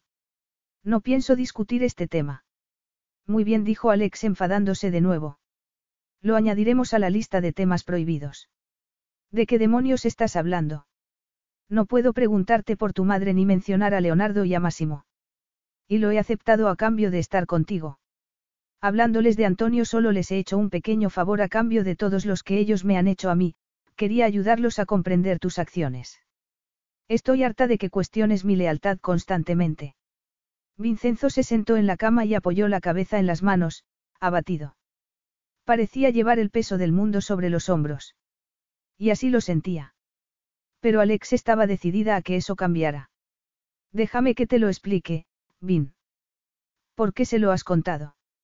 Porque tenían que conocer las consecuencias que habían tenido y seguían teniendo los actos de su padre, porque no quería que cargaras tú solo con el peso de hacer justicia y rectificar todo el mal hecho por Silvio. Con un grave gemido, Vincenzo la sentó en su regazo, se abrazó a su cintura y reposó la cabeza en su pecho. Alex hundió los dedos en su cabello al tiempo que decía. Leo está a punto de ser padre de gemelos. Imagínate que tú y yo fuéramos a ser padres y hubiera gente deseándonos tanto mal como quienes. Alex se estremeció y Vincenzo estrechó su abrazo. ¿Cómo es posible que sigas desarmándome? preguntó él. Sus miradas se encontraron y el vínculo que había entre ellos se fortaleció una vez más, tal y como Vincenzo sentía con cada día que pasaba. Ya he decidido no demoler la villa, un destello de esperanza prendió en Alex. Pero. Ella no quiso saber más. Posó un dedo en sus labios, se quitó el albornoz y se quedó desnuda ante él. Su beso fue una explosión de deseo y esperanza, y contenía tanto sentimiento que Alex creyó que el corazón le estallaría en el pecho. La pasión con la que Vincenzo reaccionó fue mucho más allá que la de la lujuria. Reflejaba la necesidad de aferrarse a ella al sentir que el suelo se abría bajo sus pies. Alex le bajó la cremallera del pantalón y deslizó su mano por su sexo endurecido. Quiero estar dentro de ti, Bella dijo él con la respiración agitada. Yo también musitó ella. Ya. Sin separar sus labios de los de ella, Vincenzo acabó de desnudarse. Con un suave gemido, Alex se acomodó sobre él, deslizándose hasta que sus senos se presionaron contra su pecho y sus vientres se pegaron. Echó a cabeza y gimió. Pero Vincenzo no se movió, solo la sujetó con fuerza. Viviremos en esa casa, Bella. Tú y nuestra familia. Solo si es así, no la destruiré. Pero. Es mi regalo de boda, cara mía. Tú decides. Pero Vincenzo no esperó a que respondiera. Empezó a mecerse y absorbió su aliento en un beso febril que acompañó con el movimiento de sus caderas al tiempo que le mordisqueaba el cuello. Con cada embate, con cada pequeño giro de sus caderas elevaba a Alex un poco más. Su rostro se contrajo en una mueca que reflejaba su total entrega al instante mientras, sin olvidar a Alex en ningún momento, la acariciaba allí donde ella más lo necesitaba. Y cuando, al succionarle un pezón con fuerza, Alex estalló, él la siguió y ella lo abrazó con fuerza mientras se sucedían las réplicas de su orgasmo. Las palabras afloraron a sus labios anhelando ser liberadas. En su pecho se removía la emoción como un volcán en explosión, pero Alex las contuvo, clavando los dientes en el hombro de Vincenzo, diciéndose que las palabras tampoco eran tan necesarias. Porque Vincenzo le había demostrado con sus actos que ella le importaba. Y eso debía bastarle para seguir manteniendo vivas sus esperanzas. Un buen rato más tarde, con la cabeza apoyada en el hombro de Vincenzo mientras yacían relajados en la cama, preguntó. ¿Qué han hecho Leonardo y Massimo para enfadar tanto a Antonio? Había temido que Vincenzo se cerrara, pero se limitó a suspirar. Y aunque la oscuridad ayudara, supo que no se debía solo a eso porque ella había intuido un cambio ya antes, una vulnerabilidad en el que la había conmovido. Han ofrecido recompensar económicamente a las familias arruinadas por mi padre, además de programas de formación, puestos de trabajo e incluso acciones de BFI. El corazón de Alex se iluminó.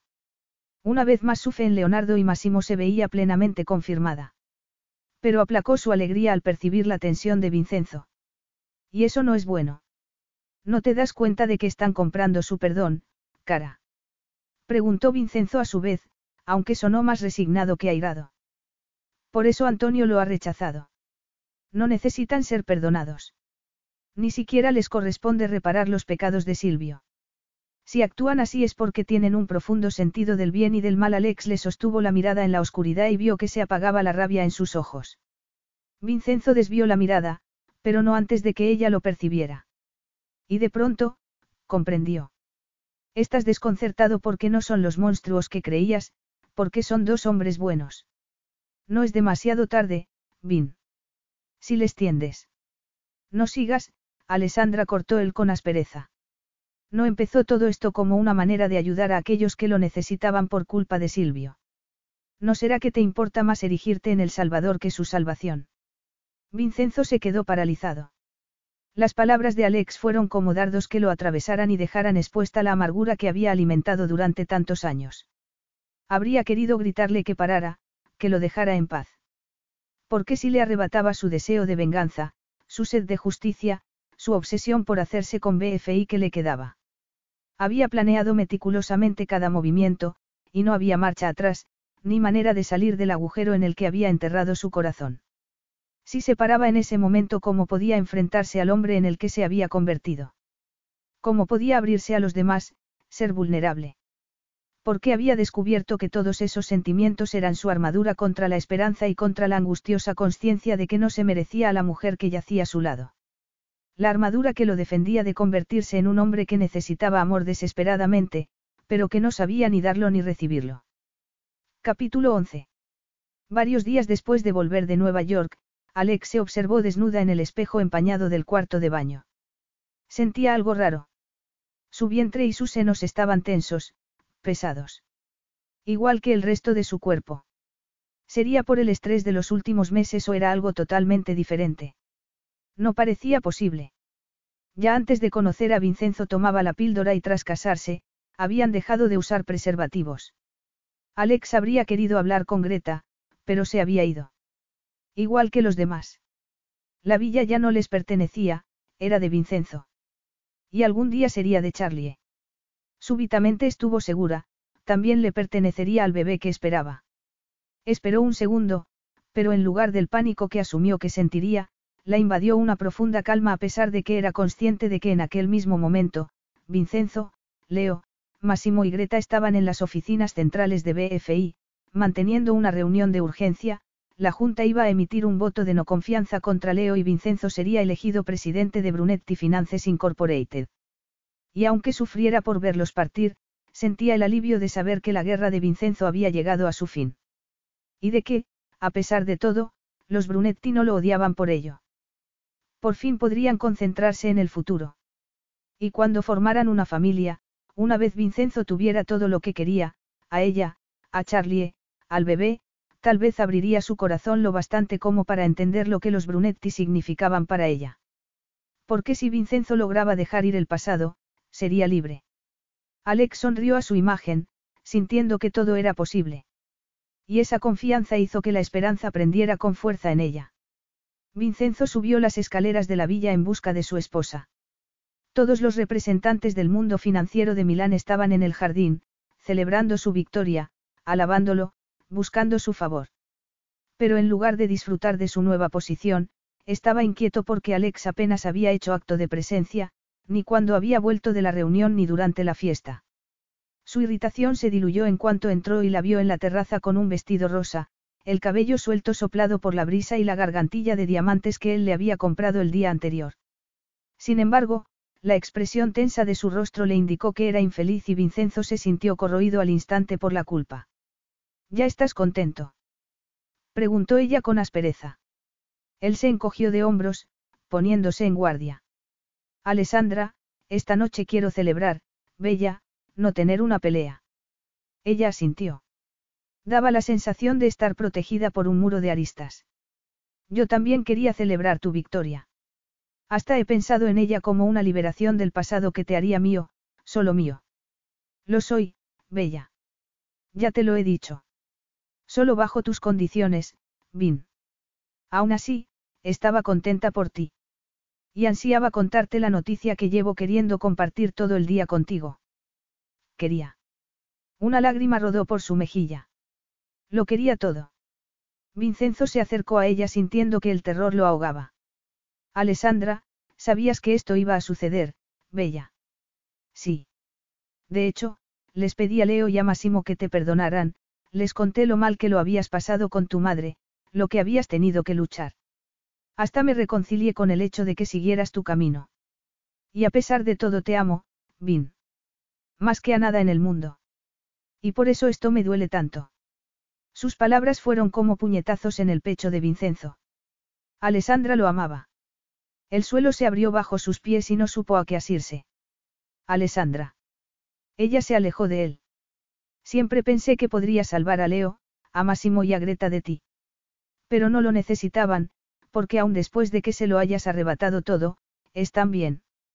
Eres tú quien ha perdido todo lo que importa, quien necesita ser salvado. Vincenzo se sintió como si lo abofeteara. Yo no necesito que me salven. Alex siguió hablando como si no le hubiera oído.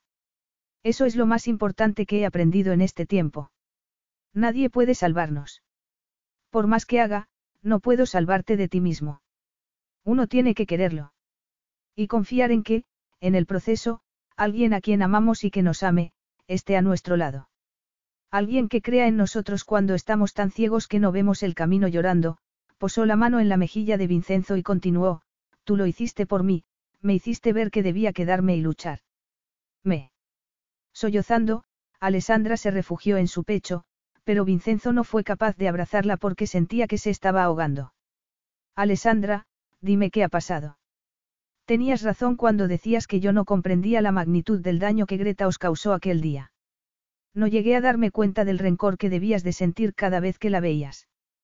Poseer todo esto y no poder decirle a tu madre. Alessandra, hace tiempo que sabes todo esto. ¿Qué ha pasado? Ella alzó la cabeza y, llevándose la mano al vientre, dijo. Estoy embarazada. El golpe dejó a Vincenzo mudo unos segundos. ¿Cuándo te? Increíble, ¿verdad? En lugar de aterrarme al ver el resultado del test, me he emocionado al pensar que tú y yo hubiéramos creado una vida. Pensaba que el universo me estaba dando lo que quería, una familia, un hijo del hombre al que adoro. Tenía todo lo que podía desear. Si es una buena noticia, ¿por qué lloras? Estaba tan exultante que he decidido perdonar a Greta por lo que te había hecho. En cuanto la he llamado he notado que algo iba mal y finalmente me ha contado que la amenazaste, exigiéndole su apoyo a cambio de mi felicidad. Su amor por mí y el mío por ti han sido tu moneda de cambio, ¿verdad, Vin?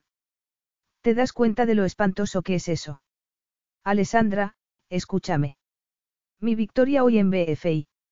Ya te he escuchado bastante. Se acabó, Vin. He perdido toda confianza en este matrimonio.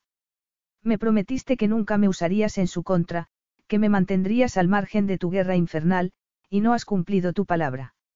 Has usado el sentimiento de culpabilidad de Leo y Massimo por lo que te hicieron otros para poder echarlos de aquí. ¿Crees que el amor es una debilidad que se puede manipular? Nunca creerás en el amor porque llevas demasiado tiempo envenenado. Y aunque yo pudiera soportarlo, ni Charlie ni este bebé merecen eso. Así que vuelves a huir. No, me niego a aceptar menos de lo que merezco. Merezco estar con un hombre que reconozca que el amor es importante, en la misma medida que el bebé y Charlie merecen crecer con un padre capaz de amarlos. Vincenzo retrocedió, dolido. Yo amaré a nuestro hijo. Dijo con vehemencia. Sí. Le dirás lo que le has hecho a tus hermanos, le hablarás de sus primos. ¿Qué legado quieres dejarle, Vin, de amor o de odio y venganza? No hagas esto, Alessandra dijo él con una desesperación que estuvo a punto de quebrarla. Vas a renunciar a Charlie. No, ganaré su custodia porque tú me vas a ayudar a hacerlo.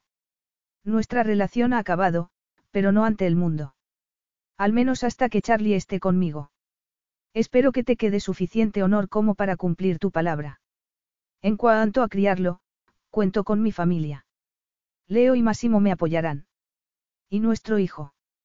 Haré lo que haga falta para protegerlo. Incluso de ti. Pero en cualquier caso, estoy segura de que no serías capaz de separar a una madre de su hijo. Vas a dejarme y aún así tienes esa fe en mí, Bella. Sí. ¿Por qué solo te estás castigando a ti mismo? Veo el dolor con el que observas la complicidad que hay entre Leo y Massimo y que te admira la profundidad del amor que Greta siente por mí. Pero la gente que te ha rodeado todos estos años y en la que te has apoyado ha vivido obsesionada con la destrucción de los Brunetti. Para soportarlo, te has convertido en una isla, y yo no soporto ver cuánto sufres, cómo te consumes por culpa del dolor y la culpabilidad. Querías hacerte con este imperio, Vin. Ya lo tienes. Pero no me tienes a mí. Vincenzo la miró iracundo. Al menos no mientas diciendo que me amas, Bella. Te amo con todo mi corazón. Tanto que solo quiero tu felicidad. Pero, al contrario de lo que crees, el amor no es una debilidad, Vin. A pesar de lo que me duele el corazón, jamás lo consideraría una debilidad. Y con esas palabras, Alex se fue, dejando a Vincenzo con las manos vacías. Vincenzo se repetía una y otra vez esas palabras mientras se paseaba por la villa con una botella de whisky entre los dedos. Por primera vez en su vida estaba completamente borracho. Deambulando de habitación en habitación, entró en la cocina, en la que la semana anterior habían resonado las risas de Natalie y de su hermano pequeño, que había ido de visita, Inea se había quejado de las patadas que le daban los gemelos, pasó al salón, con su impresionante piano, salió a la galería en la que colgaban los retratos de sus antepasados. Mi padre me dijo toda la vida que no les llegaba a la suela de los zapatos, que nunca lo haría lo bastante bien. Afortunadamente, Natalie me convenció de que era mejor no pertenecer a semejante grupo de monstruos, le había dicho Máximo en una de sus charlas nocturnas, cuando Vincenzo se paseaba por la villa y se había encontrado a su hermano menor haciendo lo mismo. Solo pensar en él, Vincenzo se sintió invadido por la emoción y tuvo que admitir el vínculo y el afecto que había desarrollado con el joven genio de la tecnología. Aún peor fue tener la sensación de que algunos de aquellos ancestros Brunetti lo miraban a él con aprobación. Sería él el genuino heredero del cruel legado de Silvio Brunetti. Había odiado a su familia y había usado ese odio como fuerza propulsora toda su vida. Pero en lugar de la sensación de victoria que debía haberle proporcionado ejecutar la venganza, se sentía tan vacío como aquella maldita casa. Incluso se paseó por el laboratorio de Massimo y por el invernadero que Leonardo había transformado en despacho y que, tal y como Alessandra le había contado, había pertenecido originalmente a su madre, la primera mujer de Silvio, que había huido en mitad de la noche dejando solo con aquel monstruo a su hijo de cinco años y mientras lo recorría, imaginó allí a Leonardo y Anne haciendo planes para sus hijos en un espacio que, una vez más, se había quedado vacío. Vincenzo cerró la puerta del invernadero a su espalda y volvió a la casa. Ya no recordaba cuántas veces había hecho ese mismo recorrido. Y por todas partes veía a Alessandra riendo, llorando, bromeando con Máximo, abrazando a Leonardo.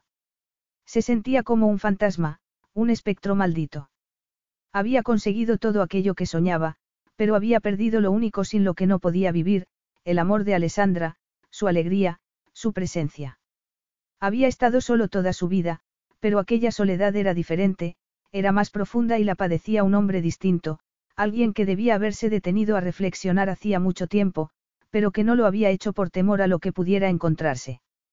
El ruido de pisadas le hizo volverse con el corazón acelerado y una expectante ansiedad. A la luz de la luna vio dos siluetas justo antes de que se encendiera la araña del techo, cegándolo. Posó la mano en el piano para no perder el equilibrio. Parpadeó con fuerza y al abrir los ojos dejó escapar un exabrupto. Máximo estalló en una carcajada y Leonardo esbozó una sonrisa. ¿Qué demonios queréis? preguntó Vincenzo airado. Hemos venido a ver cómo estabas, dijo Máximo, observando su aspecto desaliñado con una sonrisa socarrona. Leo, tengo que admitir que me alegro de encontrarlo así. Casi me compensa por lo que nos has hecho, Vincenzo. Casi. Vincenzo volvió a jurar. Salid de mi casa. Leonardo se acercó a él con una sonrisa de desdén en sus labios tan similar a la suya que Vincenzo ya no pudo negar su parecido con él, el hombre que, de haber sucedido las cosas de otra manera, habría sido el perfecto modelo de hermano mayor al que imitar. Mi mujer está a punto de dar a luz, desagradecido bastardo, y aquí me tienes, en mitad de la noche, asegurándome de que estás bien porque me lo ha pedido. Máximo volvió a reír. Como ves, nuestro hermano mayor está un poco nervioso. No poder controlar los tiempos del parto le está volviendo loco. Leo gruñó y Massimo continuó, por eso me ha suplicado que me lo trajera. Y Natalie se ha quedado en casa porque no habría dejado que Leo te diera una paliza para ver si reflexionas. Vincenzo se frotó la cabeza intentando comprender de qué o de quién hablaban. ¿Quién ha insistido en que viniera y saber cómo estaba? No os referís a Nea, no. Tu mujer, ¿quién va a ser? rugió Leo. La mujer a la que has destrozado el corazón y a la que no te mereces. Me ha dejado. Dijo Vincenzo abatido. Y tienes razón, no me la merezco. Me dio una oportunidad y la desaproveché. La he alejado de mí, he destruido con mis propias manos lo que sentía por mí. El comentario que iba a hacer Massimo se diluyó en sus sorprendidos labios. Vincenzo sintió que le flaqueaban las rodillas, se dejó caer al suelo y apoyó la cabeza en las manos. ¿Qué había hecho? ¿Para qué quería la villa, la maldita empresa o el mundo, si le faltaba Alessandra? Alzó la mirada, sintiendo que el miedo lo agarrotaba. Lo he ganado todo y lo he perdido todo en una sola jugada. Leo y Massimo se arrodillaron a su lado, y Vincenzo se sintió avergonzado y vulnerable. ¿Cómo es posible que hayáis venido aquí después de que os he echado de vuestra propia casa? Quizá no podamos llegar a comprender cuánto has sufrido, lo que tiene que ser ver a tu madre perder la cabeza.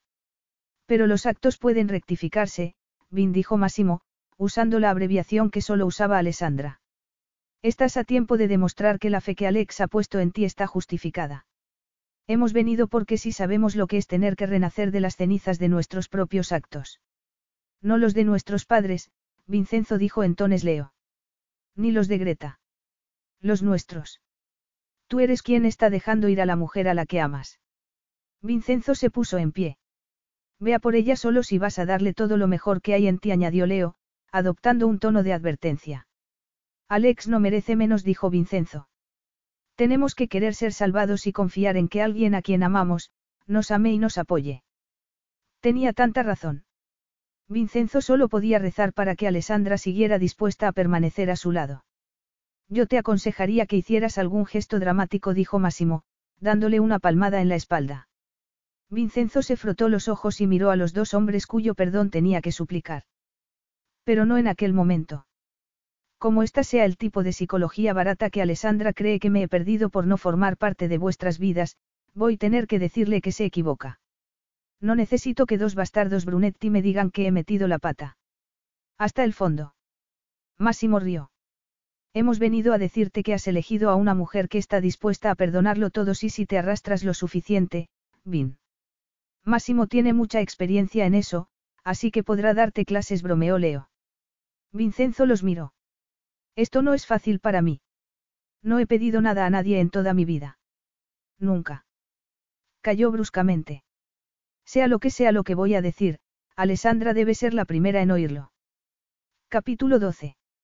La presión que sentía en el pecho era puro pánico, el mismo que le había hecho buscar a Alessandra por medio mundo. Pero finalmente la encontró donde todo había empezado, el lugar en el que por un giro del destino, había conocido a la mujer que acabaría convirtiéndose en su salvadora. La frondosa vegetación del entorno del pueblo de Ubud devolvió a Vincenzo a los días que habían pasado allí. La encontró sentada en una hamaca con un vaso de agua en una mesa contigua y un libro sobre el vientre. Estaba dormida, pero por la tensión que se percibía en su cuerpo, no lo hacía apaciblemente, y Vincenzo se sintió culpable al instante. Avanzó hacia ella sigilosamente. Iba a sentarse a su lado cuando ella despertó sobresaltada. Sus ojos lo encontraron de inmediato con expresión adormecida. Hola, princesa. Vin. Ella se frotó los ojos. Cuando comprobó que no estaba soñando, se incorporó y apretó los labios. Has vuelto a huir, Bella dijo él con voz ronca. Pero esta vez te avisé que lo haría, dijo ella, alzando la barbilla. ¿Qué haces aquí, Vin? Ya te he dicho que la vista para la custodia de Charlie es en dos semanas. Pensaba ir contigo. No es necesario tras un incómodo silencio, Alessandra añadió, no hace falta que te comportes tan amablemente cuando estamos solos. Pronto acabará todo. En cuanto tenga la custodia no tendremos por qué vernos más. Alex, no me hables como si fuera un desconocido. No es eso. Necesito ser fuerte. Si te sigo viendo voy a volverme loca. Vincenzo volvió a sentir el pánico atenazarlo. ¿Cómo te encuentras? preguntó. Bien. Tengo náuseas casi todo el rato, pero parece que es normal en algunas mujeres. Alessandra. Pero me siento sola. Echo de menos a Greta, a Leo a Máximo. Y a Natalie, a Nea y a los bebés. Sabes que ya los ha tenido. Si Vincenzo sonrió a pesar del dolor que sentía en la garganta. Están muy bien. Se llaman Maya y Matteo. La niña es especialmente bonita, como su madre. ¿Has ido a verlos? Sí. Le pregunté a Leo si podía, y dijo que sí. Alessandra abrió los ojos desmesuradamente. ¿Por qué? Vincenzo barajó distintas respuestas. Nunca se había sentido tan nervioso. Porque pensé que te gustaría tener noticias de ellos de primera mano. Y también. Tragó saliva, porque el bastardo de Massimo me dijo que él pensaba ser el tío divertido al que adoraran y me negué a aceptarlo, las palabras brotaron imparables. Y porque también pensé en lo que dijiste, que son nuestros sobrinos y los primos de nuestro bebé. No quiero que crezca solo, como yo. Quiero que forme parte de una gran familia, del clan. Las lágrimas inundaron los ojos de su preciosa mujer. Vincenzo se arrodilló y presionó el rostro contra su vientre. Te amo, Alessandra. Con todo mi corazón. Sin ti nada tiene sentido. Vin, si esto es un juego. No lo es, Bella. Creo que nunca lo fue. Me conquistaste desde el primer instante. Pero he tardado en entenderlo plenamente. Vincenzo alzó la cabeza y contuvo el aliento al ver el amor que centelleaba en los ojos de Alessandra. Si te digo una cosa, me creerás. Alessandra asintió. No llegué a usar el voto de Greta contra Leo en la junta directiva. Vincenzo posó un dedo en los labios de ella para que no lo interrumpiera. Sé que no es consuelo, que ya había amenazado con usar tu felicidad contra ellos, y que eso es imperdonable.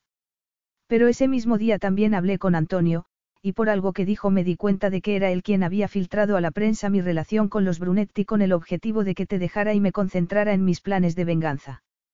Entonces me di cuenta de hasta qué punto lo dominaba el odio.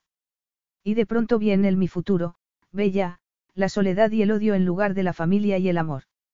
Para entonces ya me estaba cuestionando lo que estaba haciendo contra mis hermanos, pero abandonarme resultaba aterrador, porque significaba enfrentarme al hombre en el que me he convertido y reconocer que no te merezco. Vincenzo hizo una pausa antes de seguir. Sabes que me despierto cada noche con una pesadilla horrible. Alessandra frunció el ceño. ¿Qué sueñas? Que no vine a Bali a buscarte. Que no te conocía hasta después de destruirlo todo y que no tenía la más mínima posibilidad de que me amaras. Y me despierto sudoroso y angustiado, con un frío helador en el pecho. Alargo la mano y no te encuentro. Me has salvado de mí mismo, Bella. Y por eso te amaré toda mi vida. Alessandra lloraba quedamente y Vincenzo la acunó en sus brazos y le besó la sien, maldiciéndose por causarle tanto dolor. Cada noche me he acostado rezando para que vinieras. Dejarte fue como romper mi corazón con mis propias manos, y no podría volver a soportarlo, Vin. Calla, tesoro. No vas a tener que volver a dejarme. Nunca, Bella. Jamás volveré a dudar de tu amor, ni permitiré que dudes del mío por ti. Alessandra lo besó, y Vincenzo se sintió como si renaciera. Cuando estés preparada, volaremos a Nueva York a ver a Charlie y volveremos a la villa con él para que conozca al resto de la familia. ¿De verdad? Preguntó ella, mirándolo como si fuera un héroe. Y por primera vez en su vida fue así como Vincenzo se sintió. O al menos, no como un villano. He intentado devolver la villa a Leo y a Máximo. De hecho, he llegado a suplicarles que vuelvan a vivir en ella, lo que le ha producido a Máximo una enorme satisfacción. De hecho, le pidió a Leo que me siguiera atormentando un poco más, a pesar de que Natalie acabó gritándole para que me dejara en paz. Es increíble que después de tantos años, mantenga intacta su fe en mí, concluyó Vincenzo pensativo. ¿Por qué te quiere, Vin? No lo entiendes. A pesar de que ha visto lo peor de ti, te quiere. Ese tipo de amor no desaparece de un día para otro. Vincenzo la besó apasionadamente. Estoy empezando a comprenderlo, princesa. ¿Y qué pasó después? Leonardo se negó a aceptar la villa y ha decidido construirse una nueva. Y Massimo y Natalie dicen que es demasiado grande para ellos. ¿Y qué hay de BFI?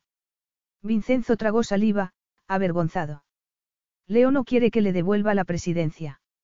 Dice que ya ha soportado el peso del legado familiar demasiados años. Seguirá trabajando conmigo, pero no como presidente. Máximo la ha rechazado como si fuera venenosa. Dice que está feliz con BCS y que mantener a raya a los chacales de la junta directiva es el castigo que me merezco. ¿Y estás contento? Preguntó Alessandra. Vincenzo se encogió de hombros. Solo si tú lo estás, Bella. No quiero que pienses jamás que la compañía o la casa son más importantes que tú.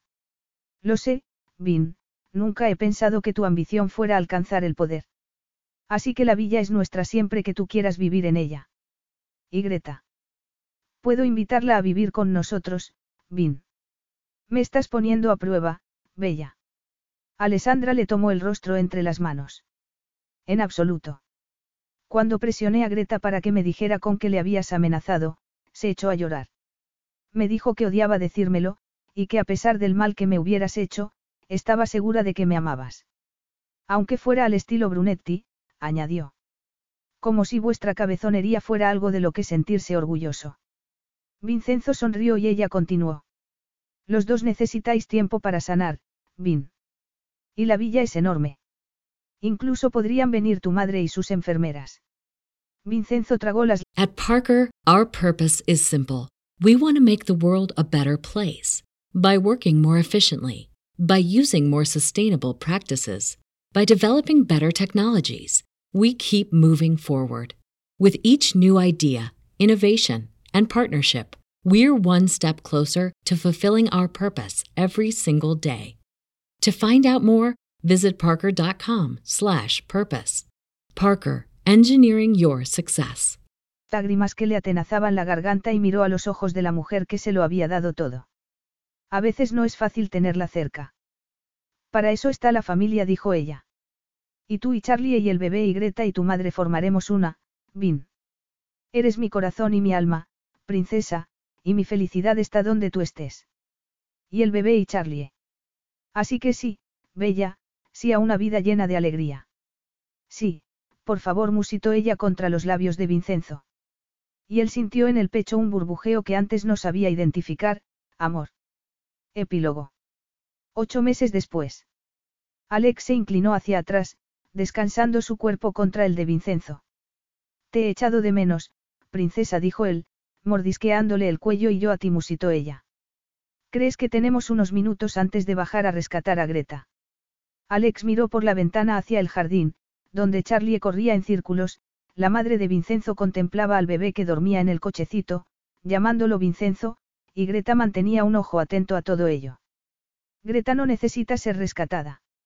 Es capaz de controlar a tu hijo Luca y a tu madre con una sola palabra. Es genial verlos juntos. Aunque no dijo nada, Alex percibió la tensión que lo dominaba al ver a su madre acercarse más a su hijo. Y cómo se relajó cuando se limitó a inclinarse a recoger el chupete que el niño había tirado antes de metérselo en la boca con una ternura que conmovió a Alex. Para distraerlo de su inquietud, Alex se volvió y besó a Vincenzo. Los ocho meses anteriores habían estado llenos de alegría, y a veces de tensión, mientras su reticente marido aprendía lo que significaba tener una gran familia. Pero no había pasado un solo día sin que él le dijera cuánto la amaba a ella y a sus hijos, y cuánto apreciaba a Leo y Máximo. Entrelazando los brazos a su cuello, le besó el mentón. No tienes que preocuparte por tu madre, Vin. Greta y yo estamos pendientes de ella, además de su enfermera. Vincenzo asintió, relajándose. Lo sé. Es la costumbre, Bella. Ya dijo Alex, frotando la nariz contra la de él. ¿Qué tal ha ido la comida con Antonio? Empieza a aceptar la situación. Vincenzo se encogió de hombros. No lo sé. Pero no soy capaz de abandonarlo a pesar de todo. Claro que no. Quizá debieras invitarlo a comer aquí. ¿No crees que debe conocer al pequeño monstruo de tu hijo? Así que mi hijo es un monstruo y el tuyo un ángel. Bromeó Vincenzo, admirado una vez más por la generosidad de Alessandra. No te importaría. Forma parte de tu vida, Vin. Se ocupó de ti. Y como has dicho, es un hombre mayor, atrapado en su amargura. Necesita tiempo para acostumbrarse a tu nueva realidad. Vincenzo la besó apasionadamente. Te amo, Bella, cada día más y más. Cuando alargó la mano hacia la cremallera del vestido de Alex, ésta se soltó de sus brazos. Leo, Nea y los niños, y Massimo y Natalie están a punto de llegar. Vincenzo le robó otro beso. Estoy seguro de poder satisfacerte en unos minutos, Bella. Alex sacudió la cabeza al tiempo que le recorría el pecho con las manos. Ah, pero no quiero una satisfacción precipitada. Quiero una noche completa de placer, Vin. Vincenzo gimió, pero asintió. Por lo menos deja que te abrace un momento, Bella, antes de que los niños o tu madre o tu suegra reclamen tu atención.